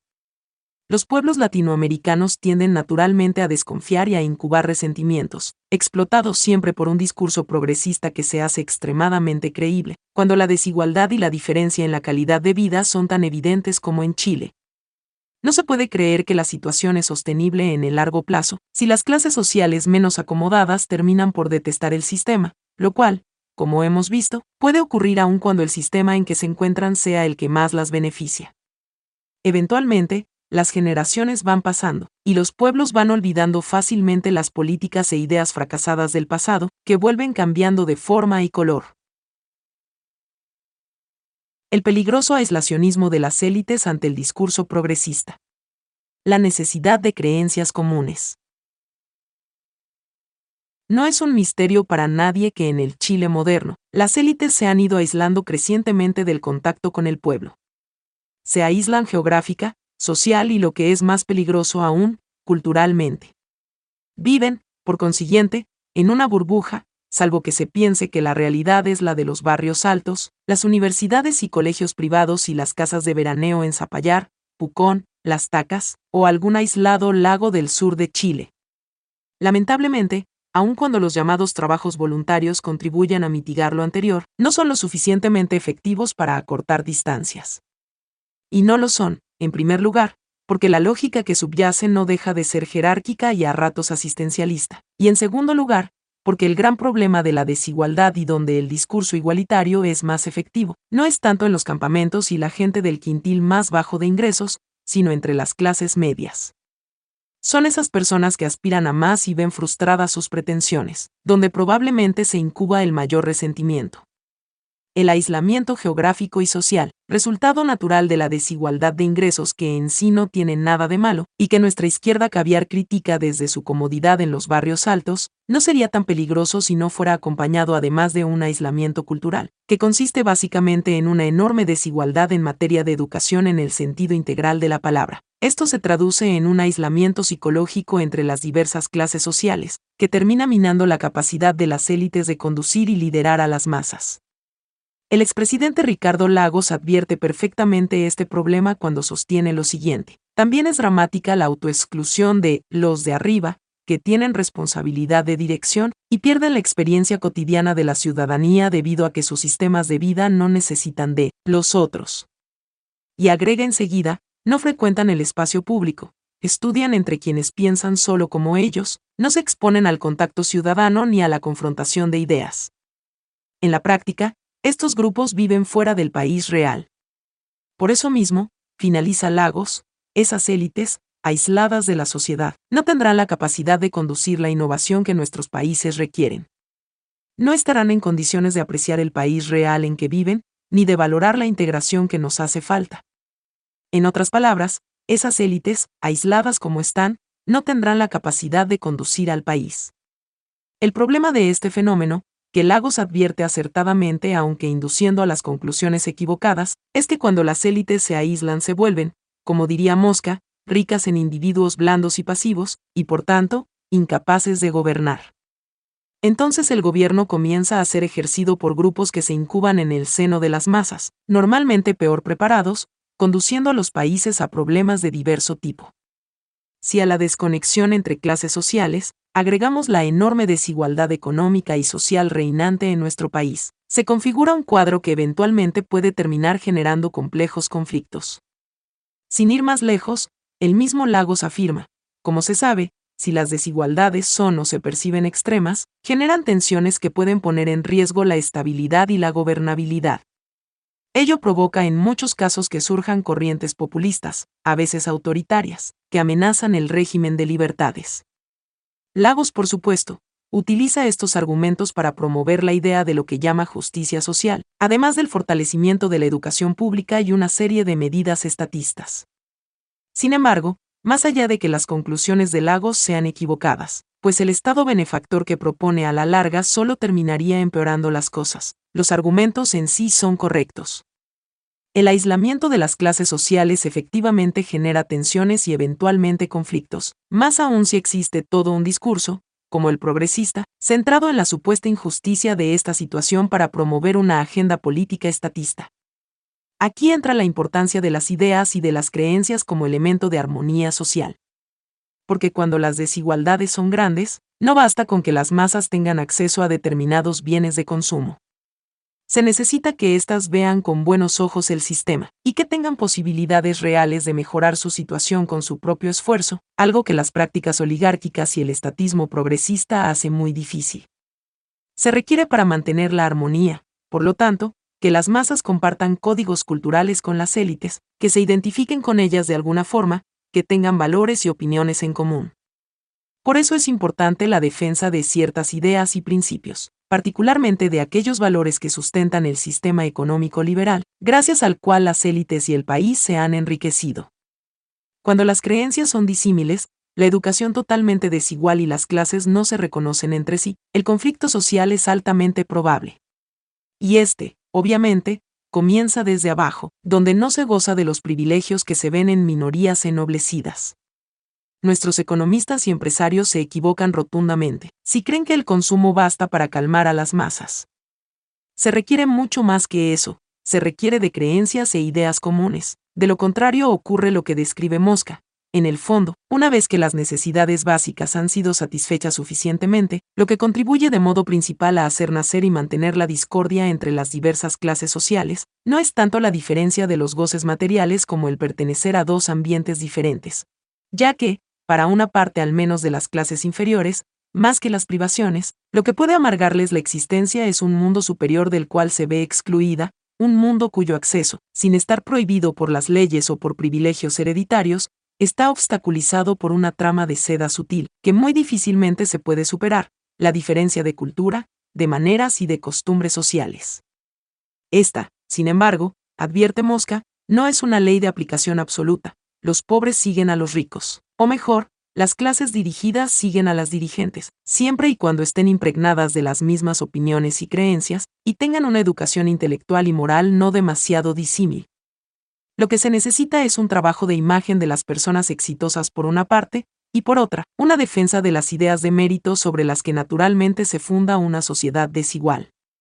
Porque es mucho más tolerable para una persona la desigualdad, cuando la entiende como resultado del mérito y el esfuerzo, y estos, al mismo tiempo, constituyen valores que se promueven en la sociedad, que cuando ve en ella la consecuencia de privilegios hereditarios las ideas de mérito y esfuerzo, entre otras, deben constituir un eje central en la construcción de creencias y prácticas comunes, las cuales deben instalarse en nuestro país si queremos asegurar paz social y progreso. Son las mismas creencias que la izquierda intenta destruir por todos los medios, con su efectivo discurso antielitista igualitario, que de la forma en que está planteado, constituye una abierta amenaza para la prosperidad del país. Libre mercado y el catolicismo. Uno de los desafíos fundamentales del Chile del siglo XXI consiste en lograr una aceptación común de la matriz económica liberal que legó el gobierno militar, adaptándola a nuestra cultura de tradición católico conservadora. Para ello es necesario romper con ciertos mitos, como por ejemplo, que el capitalismo es opuesto al catolicismo. Es verdad que León XIII, en Rerum Novarum, desliza críticas al capitalismo de la época, que por lo demás nada tiene que ver con el actual. A los socialistas les encanta citarla, porque fue la primera encíclica social de la Iglesia Católica, y se aboga por mejorar las condiciones de los trabajadores. Lo que los socialistas no dicen es que Rerum Novarum condenó enérgicamente el socialismo, y defendió la propiedad privada como única forma de asegurar la libertad del hombre, además de haber establecido claras limitaciones al Estado como solucionador de los problemas sociales. Veamos qué pensaba León XIII del discurso socialista en 1891, cuando ni siquiera existían los regímenes comunistas. Para solucionar este mal, la injusta distribución de las riquezas junto con la miseria de los proletarios, los socialistas instigan a los pobres al odio contra los ricos, y tratan de acabar con la propiedad privada estimando mejor que, en su lugar, todos los bienes sean comunes. Pero esta teoría es tan inadecuada para resolver la cuestión, que incluso llega a perjudicar a las propias clases obreras, y es además sumamente injusta, pues ejerce violencia contra los legítimos poseedores, altera la misión del Estado y perturba fundamentalmente todo el orden social. Pero no es necesario bucear tanto, para entender que el capitalismo es por lejos el sistema que más se ajusta a la moral cristiana. Un siglo después de Rerum Novarum, Juan Pablo II, que fue una pieza clave en el derrumbe del comunismo en el mundo, sostuvo que el capitalismo debía ser la meta de los países que querían reconstruir sus economías y sociedades. En su encíclica Centesimus Anas de 1991, Juan Pablo II dice textualmente, se puede decir quizá que, después del fracaso del comunismo, el sistema vencedor sea el capitalismo, y que hacia él estén dirigidos los esfuerzos de los países que tratan de reconstruir su economía y su sociedad? ¿Es quizá este el modelo que es necesario proponer a los países del tercer mundo, que buscan la vía del verdadero progreso económico y civil? La respuesta obviamente es compleja. Si por capitalismo se entiende un sistema económico que reconoce el papel fundamental y positivo de la empresa, del mercado, de la propiedad privada y de la consiguiente responsabilidad para con los medios de producción, de la libre creatividad humana en el sector de la economía, la respuesta ciertamente es positiva, aunque quizás sería más apropiado hablar de economía de empresa, economía de mercado o simplemente de economía libre. Esta encíclica, por cierto, causa alergia a la izquierda, que explota el discurso anticapitalista y antiliberal prefiriendo escudarse en una interpretación descontextualizada, parcial y difusa de Rerum Novarum, no entraré con mayor detalle en los fundamentos teológicos de por qué el liberalismo económico es el sistema que mejor responde al espíritu cristiano, pues es un tema de alcance mayor que no es objeto de este libro. Por lo demás, el pasaje citado de Juan Pablo II es más decidor que cualquier teología económica, y contradice no solo las críticas feroces de la izquierda al capitalismo, sino también la postura que han adoptado algunos sectores dentro de la misma Iglesia Católica en América Latina. Así las cosas. A la luz del catolicismo no existe razón alguna para sentir culpa por el enriquecerse en un sistema de mercado libre. Probablemente pocas sentencias pueden interpretar mejor, en lo que consiste el mercado y el espíritu liberal, que la máxima formulada en la Biblia que reza ganarás el pan con el sudor de tu frente. Esta es la máxima que defienden hasta hoy el liberalismo económico y el cristianismo, resistida por los progresistas que en su pasado marxista intentaron derribarla para instaurar en su lugar el paraíso igualitario, ese en el cual supuestamente nadie tendría que esforzarse de más para recibir lo suyo. Asumir este simple hecho, que no se puede ni se debe vivir del trabajo ajeno, habría ahorrado y ahorraría interminables sufrimientos y males a la humanidad. Por supuesto, Nada de eso quiere decir que no pueda existir una ayuda focalizada, en quienes realmente ni siquiera pueden hacer el esfuerzo para mantenerse. En eso ni los liberales están en desacuerdo. Pero muy distinto es el estatismo, que interviene todas las dimensiones de la vida social asfixiando la libertad y cercenando el impulso de progreso individual.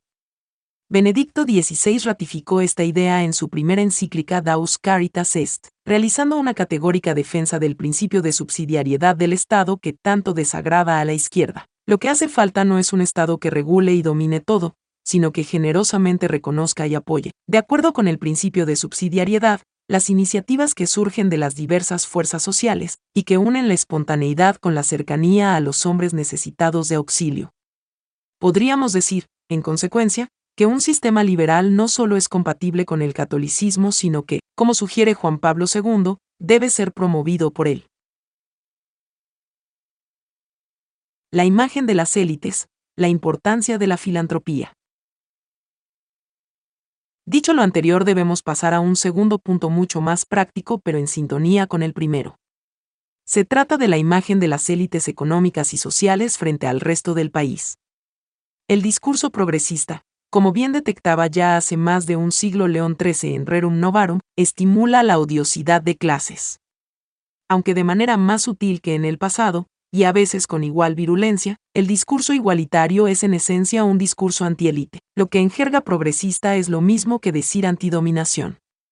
En eso el progresismo moderno conserva la matriz de análisis sociológico marxista, según la cual quienes se encuentran en la cúspide de la pirámide económica y social, dominan y someten por diversas vías a los demás. Planteado como está en el Chile actual, el discurso igualitario fomenta el resentimiento y la envidia de quienes tienen menos. Esto es bastante evidente. Es cosa de prestar la mínima atención para percatarse que el énfasis del discurso en Chile está puesto en la distribución y no en la productividad de los sectores menos aventajados. La diferencia entre ambos enfoques es fundamental. Mientras el enfoque redistributivo implica un juicio de valor, clásico en la moral de izquierda, y, por tanto, una condena a la desigualdad en sí, específicamente al excesivo enriquecimiento de unos pocos, el enfoque productivo, por el contrario, implica una valoración positiva de la riqueza, cuestionándose por la fórmula para lograr que las clases sociales desaventajadas mejoren su calidad de vida. Los primeros, entonces, se preocupan por quitarle al que tiene más, para supuestamente darle al que tiene menos, lo cual implica automáticamente un Estado más grande e interventor. Los segundos se concentran en ver cómo hacer para que el que tiene menos, logre por sí mismo crear mayor riqueza y mejorar su situación. De este modo, el enfoque redistributivo es antielitista y estatista, mientras el productivo es pro ascenso social, meritocrático y partidario de la subsidiariedad del Estado. Tenemos así, irónicamente, que el verdadero discurso a favor del progreso es el económico liberal y no el de izquierda. Lo que hay que entender en todo esto es que la lógica redistributiva constituye la esencia de todo discurso progresista y que, en consecuencia, toda consideración sobre las condiciones de productividad será inevitablemente relegada a un segundo plano. Esto explica el que no exista ningún país donde haya prevalecido el discurso de izquierda que no se haya estancado económicamente. La razón de esta identidad entre progresismo, intervencionismo redistributivo y pobreza es sencilla. Si el discurso igualitario aceptara dentro de sus premisas fundamentales consideraciones productivas, se vería necesariamente obligado a aceptar también la subsidiariedad del Estado, y por tanto, la desigualdad resultante del mercado. Y en ese caso ya no tendría sentido la redistribución en aras de la igualdad y la justicia social. Pero el igualitarismo es además fácil y efectivo como discurso. La envidia forma parte de la naturaleza humana, y especialmente de la cultura chilena, y estimularla en contextos de gran desigualdad resulta tremendamente rentable políticamente. Además de la necesidad de creencias comunes y de reivindicar las ideas de mérito y esfuerzo, de manera que las élites realmente sean respetadas como los mejores y no como simples herederos, resulta central que éstas exhiban la forma en que contribuyen a mejorar la vida de otras personas. La verdad es que los ricos en Chile gozan de mala fama entre otras cosas, porque son considerados unos avaros. Este, por supuesto, es un prejuicio que en muchos casos no se aplica, pero es altamente nocivo y generalizado. Da la impresión de que las grandes fortunas chilenas no ayudarán a nadie más que a sí mismas con su enorme riqueza. Por eso, el empresario del hierro Leonardo Farcas despertó tanta simpatía popular el año 2008. Preguntaba a la gente por el despilfarro de este personaje, ésta siempre destacaba el hecho de que, por lo menos, Farcas ayudaba a otros con su dinero, mientras el resto de los ricos no ayudaba a nadie. aquí nos topamos con un problema relevante que implica dos aristas. La primera es que, sin duda, en muchos casos se podría ayudar bastante más de lo que se ayuda a gente que lo necesita. La filantropía, para que nos engañamos, es bastante mezquina. Pero también hay casos de empresarios que aportan y de los que jamás nadie se entera. Y ese es un grave error. Esto hay que entenderlo, no se puede, en un país en que el 85% de las personas gana menos de 350 mil pesos mensuales. Hacer tal publicidad del éxito de unos pocos, siempre los mismos, sin mostrar que al menos parte de ese éxito se comparte con otros menos afortunados. La filantropía con exposición pública es un factor importante en la atenuación de la odiosidad de clase y de las tensiones sociales. La rearticulación del discurso político de la derecha. De la técnica a las ideas. En concordancia con lo que se ha venido diciendo hasta ahora, el discurso de la alternativa política al progresismo debe articularse esencialmente en torno a ideas y valores, dejando en un segundo plano las propuestas técnicas más elaboradas. Se debe entender de una buena vez que a las personas comunes y corrientes la técnica no les dice absolutamente nada. La mayoría ni siquiera entiende la diferencia entre mil millones de pesos y cien millones de dólares. Por eso mismo, y por una empatía cultural con la deshonestidad propia de América Latina, es que nuestro pueblo tiene un umbral de tolerancia altísimo con la corrupción y el despilfarro. No basta con repetir majaderamente cuánto se despilfarró aquí y cuánto se robó allá. Si eso fuera suficiente, Michelle Bachelet jamás habría salido elegida presidenta después de los escándalos de descarada corrupción bajo el gobierno de Ricardo Lagos. La crítica a la corrupción e ineficiencia de los gobiernos de izquierda es por tanto tan solo un aspecto de cualquier pretensión presente o futura de llegar al gobierno. El otro aspecto, y el más relevante, tiene relación con las ideas y los valores con que se identifica la ciudadanía. Ahí debe desarrollarse un discurso liberal, conservador e incluyente, que interprete la histórica tradición católica de nuestro país, y la combine con los principios fundamentales del sistema económico liberal anglosajón, no se puede importar sin más el sálvese quien pueda de los norteamericanos. En un continente y país de tradición católica, donde los débiles gozan de simpatía general, la derecha debe articular un discurso en torno a ideas como el mérito, el esfuerzo, el orden y el éxito, pero dándoles un sello republicano y social. Para Chile, un país históricamente paternalista que pasó de la hacienda al Estado, la idea de que las élites se preocupan por el bien común no solo es imprescindible para asegurar armonía social, sino necesaria por el ADN mismo de nuestra cultura. No hay nada peor para nuestro pueblo que el desamparo. La izquierda ha captado muy bien esto ofreciendo la protección y el bienestar por la vía del Estado. El eslogan de campaña de Bachelet, Estoy contigo, un golpe brillante del marketing político, recogió con gran éxito esta sensibilidad psicológica nacional. Como una madre que cuida a los hijos, una angelical bachelet les prometía protección, aludiendo directamente al proyecto de estado de bienestar de la izquierda. Contra eso la derecha, puede perfectamente competir aprovechando otro aspecto esencial de la psicología chilena, el impulso de superación. Chile es un país de nuevos ricos y las ansias de progresar a todo nivel son insaciables. Todos quieren vivir en un mejor barrio, comprarse un mejor coche, mandar a sus hijos a mejores colegios, etc. Los chilenos son gente dispuesta al esfuerzo, en la medida en que perciba que puede obtener reales beneficios de ello, y en la medida en que este impulso no se atrofie, como ha venido ocurriendo, con el estatismo e igualitarismo de la izquierda. La historia reciente prueba esta cuestión. Si los chilenos no tuvieran un potencial gigantesco para el capitalismo, entonces jamás podríamos haber logrado crecer a tasas de prácticamente 8% durante una década, con el éxito rotundo que alcanzamos. La combinación entre el discurso de la superación individual, con un discurso crítico respecto a la carga que el Estado pone sobre los hombros de las personas vía impuestos y regulaciones, debe ser uno de los ejes del proyecto político alternativo al progresista planteadas de manera sencilla y clara, estas ideas suelen ser altamente rentables desde el punto de vista político. La fórmula podría sintetizarse más o menos así, las ideas de mérito y esfuerzo como eje del progreso individual, insertadas en el discurso católico cristiano, el éxito como prueba de las capacidades y el trabajo personal, las élites como grupo exitoso por propio esfuerzo, y al mismo tiempo como grupo preocupado por el bien común. El Estado como garante del orden, reglas del juego claras y apoyo focalizado a quienes no pueden por su esfuerzo salir adelante. En pocas palabras, la derecha como referente del orden y el verdadero progreso. Desde luego, estas son tan solo algunas líneas muy básicas para articular un discurso de derecha coherente, atractivo y al mismo tiempo opuesto al progresista. Con el tiempo habrá que pensarlo mejor y desarrollar esta propuesta. Lo que sí es claro por ahora es que la derecha política, si podemos hablar así, no tiene otra alternativa que ponerse a pensar en estos temas, si quiere ser capaz de elaborar un proyecto y dotarlo de contenido. Porque el discurso de las políticas públicas es vacío e ininteligible políticamente hablando, y más patético es basarse en los errores y horrores de la izquierda para aspirar, como mal menor, a alcanzar el poder. Eso es un seguro camino al fracaso, porque es imposible encantar a las masas convirtiéndose en alternativa por descarte. Podríamos llamar a esta especie de pretensión electoral como apoyo por negación, para diferenciarlo del apoyo por afirmación, del que gozan los candidatos y proyectos que logran encantar a las masas.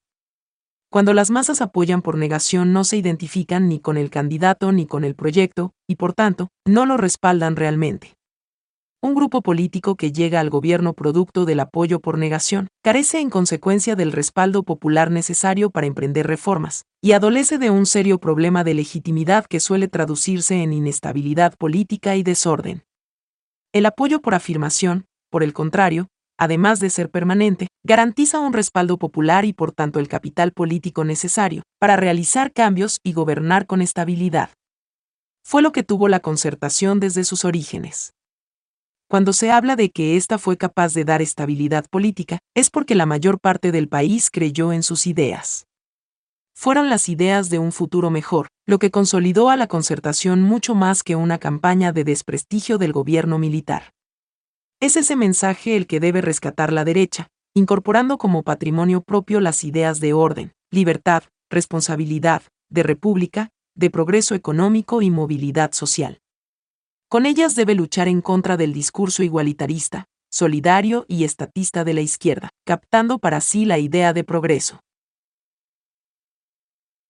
La reconstrucción de identidad histórica en la derecha política.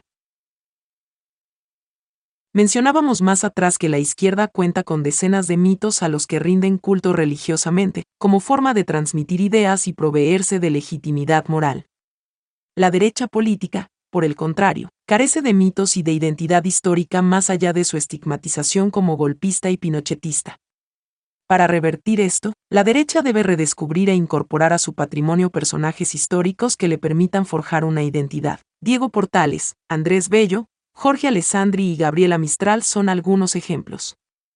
Aunque la mayoría de las personas los conozca solo de nombre, lo cierto es que no se necesita más que eso como fuente de prestigio. La mayoría de los chilenos tal vez no sabe exactamente quién fue Portales, pero sí sabe que hizo cosas buenas por Chile. Eso basta para generar capital político. Al comenzar las masas a relacionar el nombre de Portales, Bello, o cualquiera de nuestros próceres con la derecha, se genera inmediatamente una transferencia de prestigio. Por lo demás, no hay duda de que todos estos personajes son mucho más afines a la derecha que a la izquierda de origen marxista. Para lograr esta transferencia de prestigio resulta de la mayor relevancia que la derecha tenga ritos propios, mediante los cuales incorpore a su patrimonio identitario figuras históricas. Por razones antropológicas, los ritos son extremadamente potentes como señal identificatoria. Confieren dignidad y dan un sentido trascendente a personajes, ideas y hechos históricos.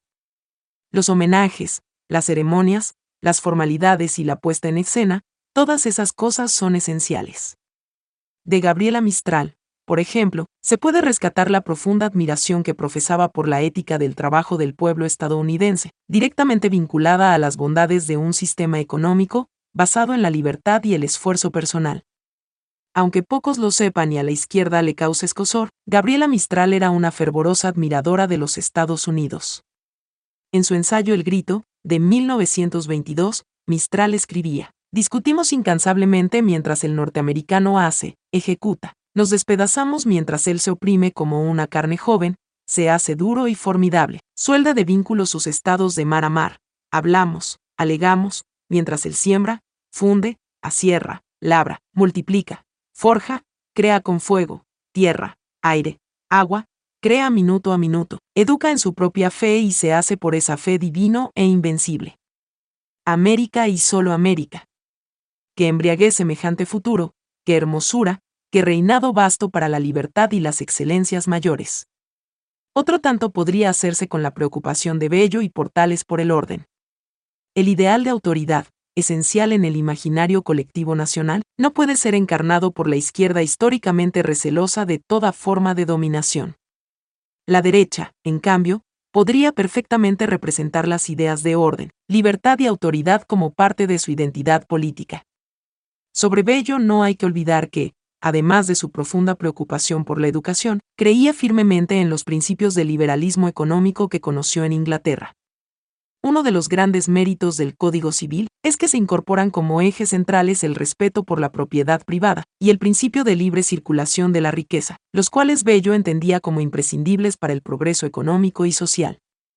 En la tarea de acuñar ideas y conferirles prestigio, la derecha no puede dejar de hacer esfuerzos inteligentes y serios para desenmascarar las ideas de izquierda.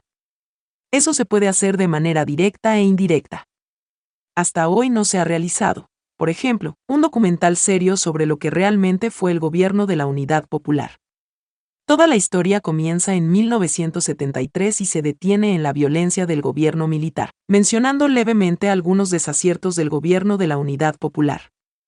No se trata de reivindicar el gobierno militar, sino de contrarrestar la tergiversación histórica de la izquierda, recordando a Chile el desastre que fue el gobierno de Salvador Allende, identificándolo con la historia de la izquierda chilena.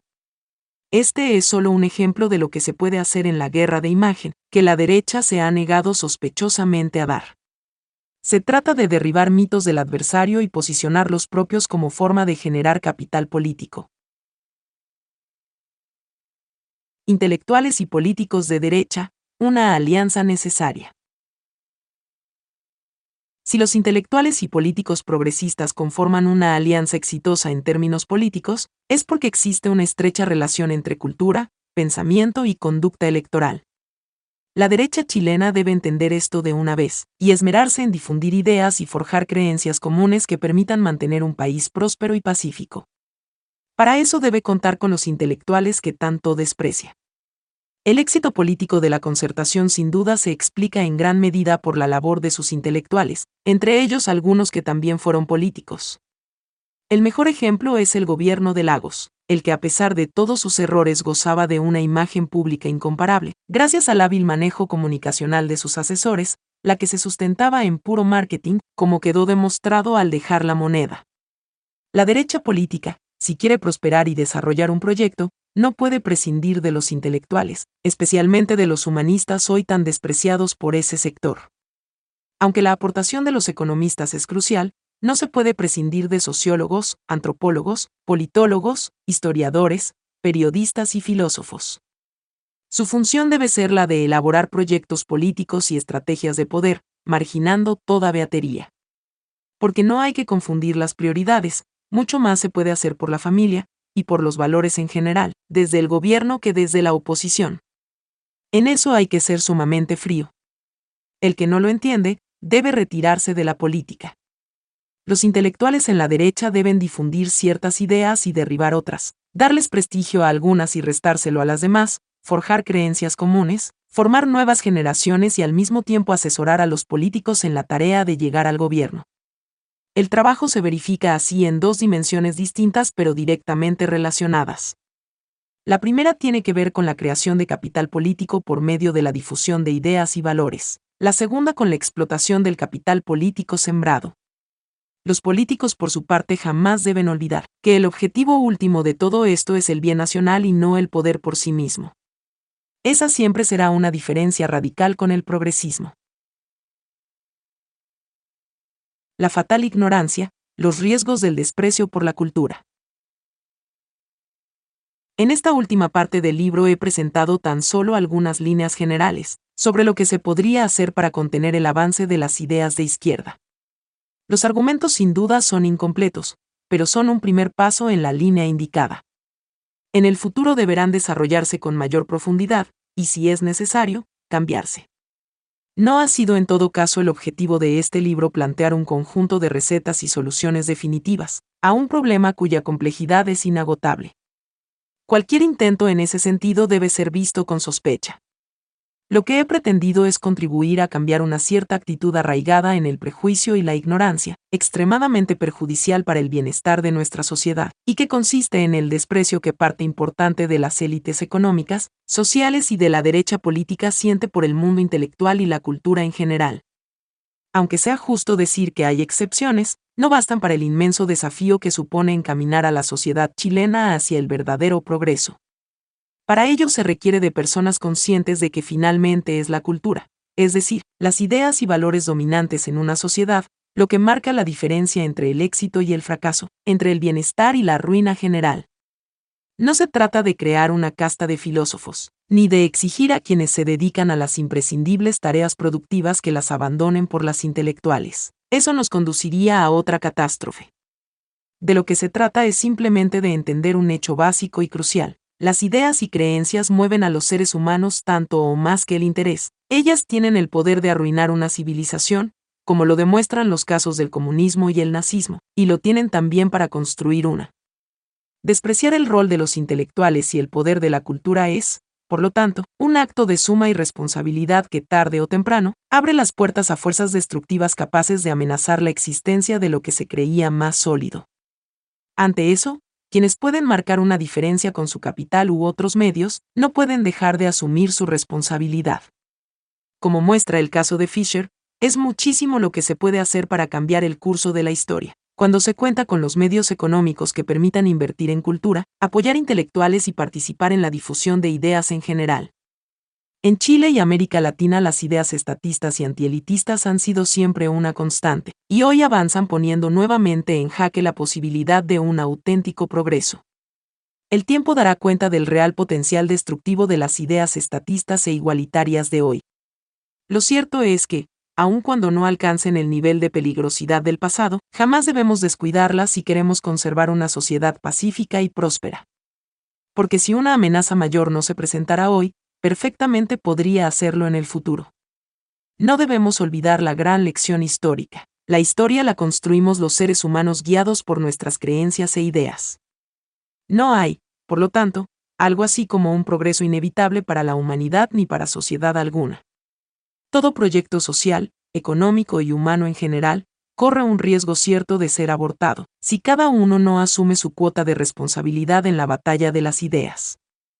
Lo dijo Ludwig von Mises, cuando el mundo se debatía entre la libertad capitalista y la tiranía comunista. Cada uno de nosotros lleva sobre sus espaldas el peso de parte de la sociedad, y nadie ha sido dispensado de su responsabilidad por los demás. Nadie puede hallar una vía de escape para sí mismo si la sociedad se ve arrastrada a la destrucción.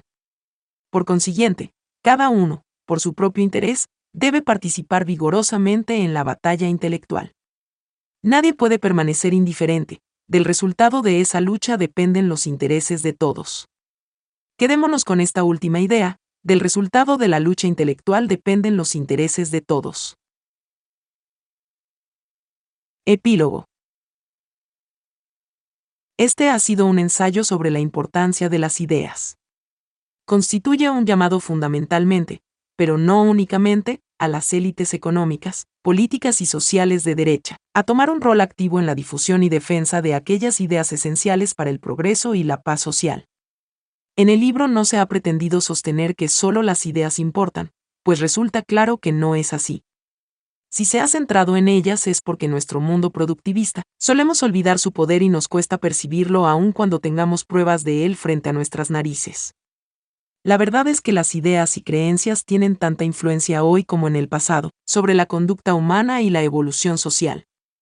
Por básicas que sean, las opiniones existen en casi todos los seres humanos porque todos, inevitablemente, hacemos una lectura del mundo, al menos del que nos rodea. Distinto es ser consciente de lo importante que es esa lectura para el devenir histórico a entender y valorar esa dimensión se encuentra destinado este esfuerzo, un esfuerzo que pretende ir más allá de las categorías del interés individual, del placer y la ambición como motores de la conducta humana, y más allá del dinero, el prestigio y la política como fuentes de poder. Porque si bien todos esos factores son relevantes, empequeñecen al compararse con el poder que han demostrado tener las ideas en la historia. Y si a raíz de este ensayo, tan solo una persona cambiare su parecer y decidiera en adelante asumir un rol más activo en la batalla intelectual, como creo ocurrirá, entonces la tesis central de este libro se habrá demostrado una vez más. El llamado es a tomar conciencia. Conciencia de que Chile no tiene nada asegurado, de que hay que dar una batalla por la legitimidad de las ideas y valores, que son capaces de sacar a este país de la mediocridad definitivamente, y evitar que recaiga en esquemas fracasados ya conocidos. Porque no da lo mismo si el discurso progresista comienza a tomar fuerza.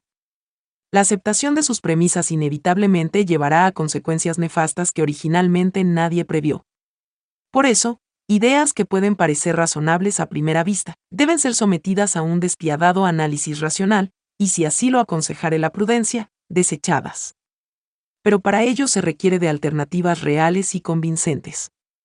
Lamentablemente, nada de eso ocurre en Chile con la suficiente energía, ni análisis crítico de las ideas progresistas, ni la articulación de un auténtico proyecto alternativo.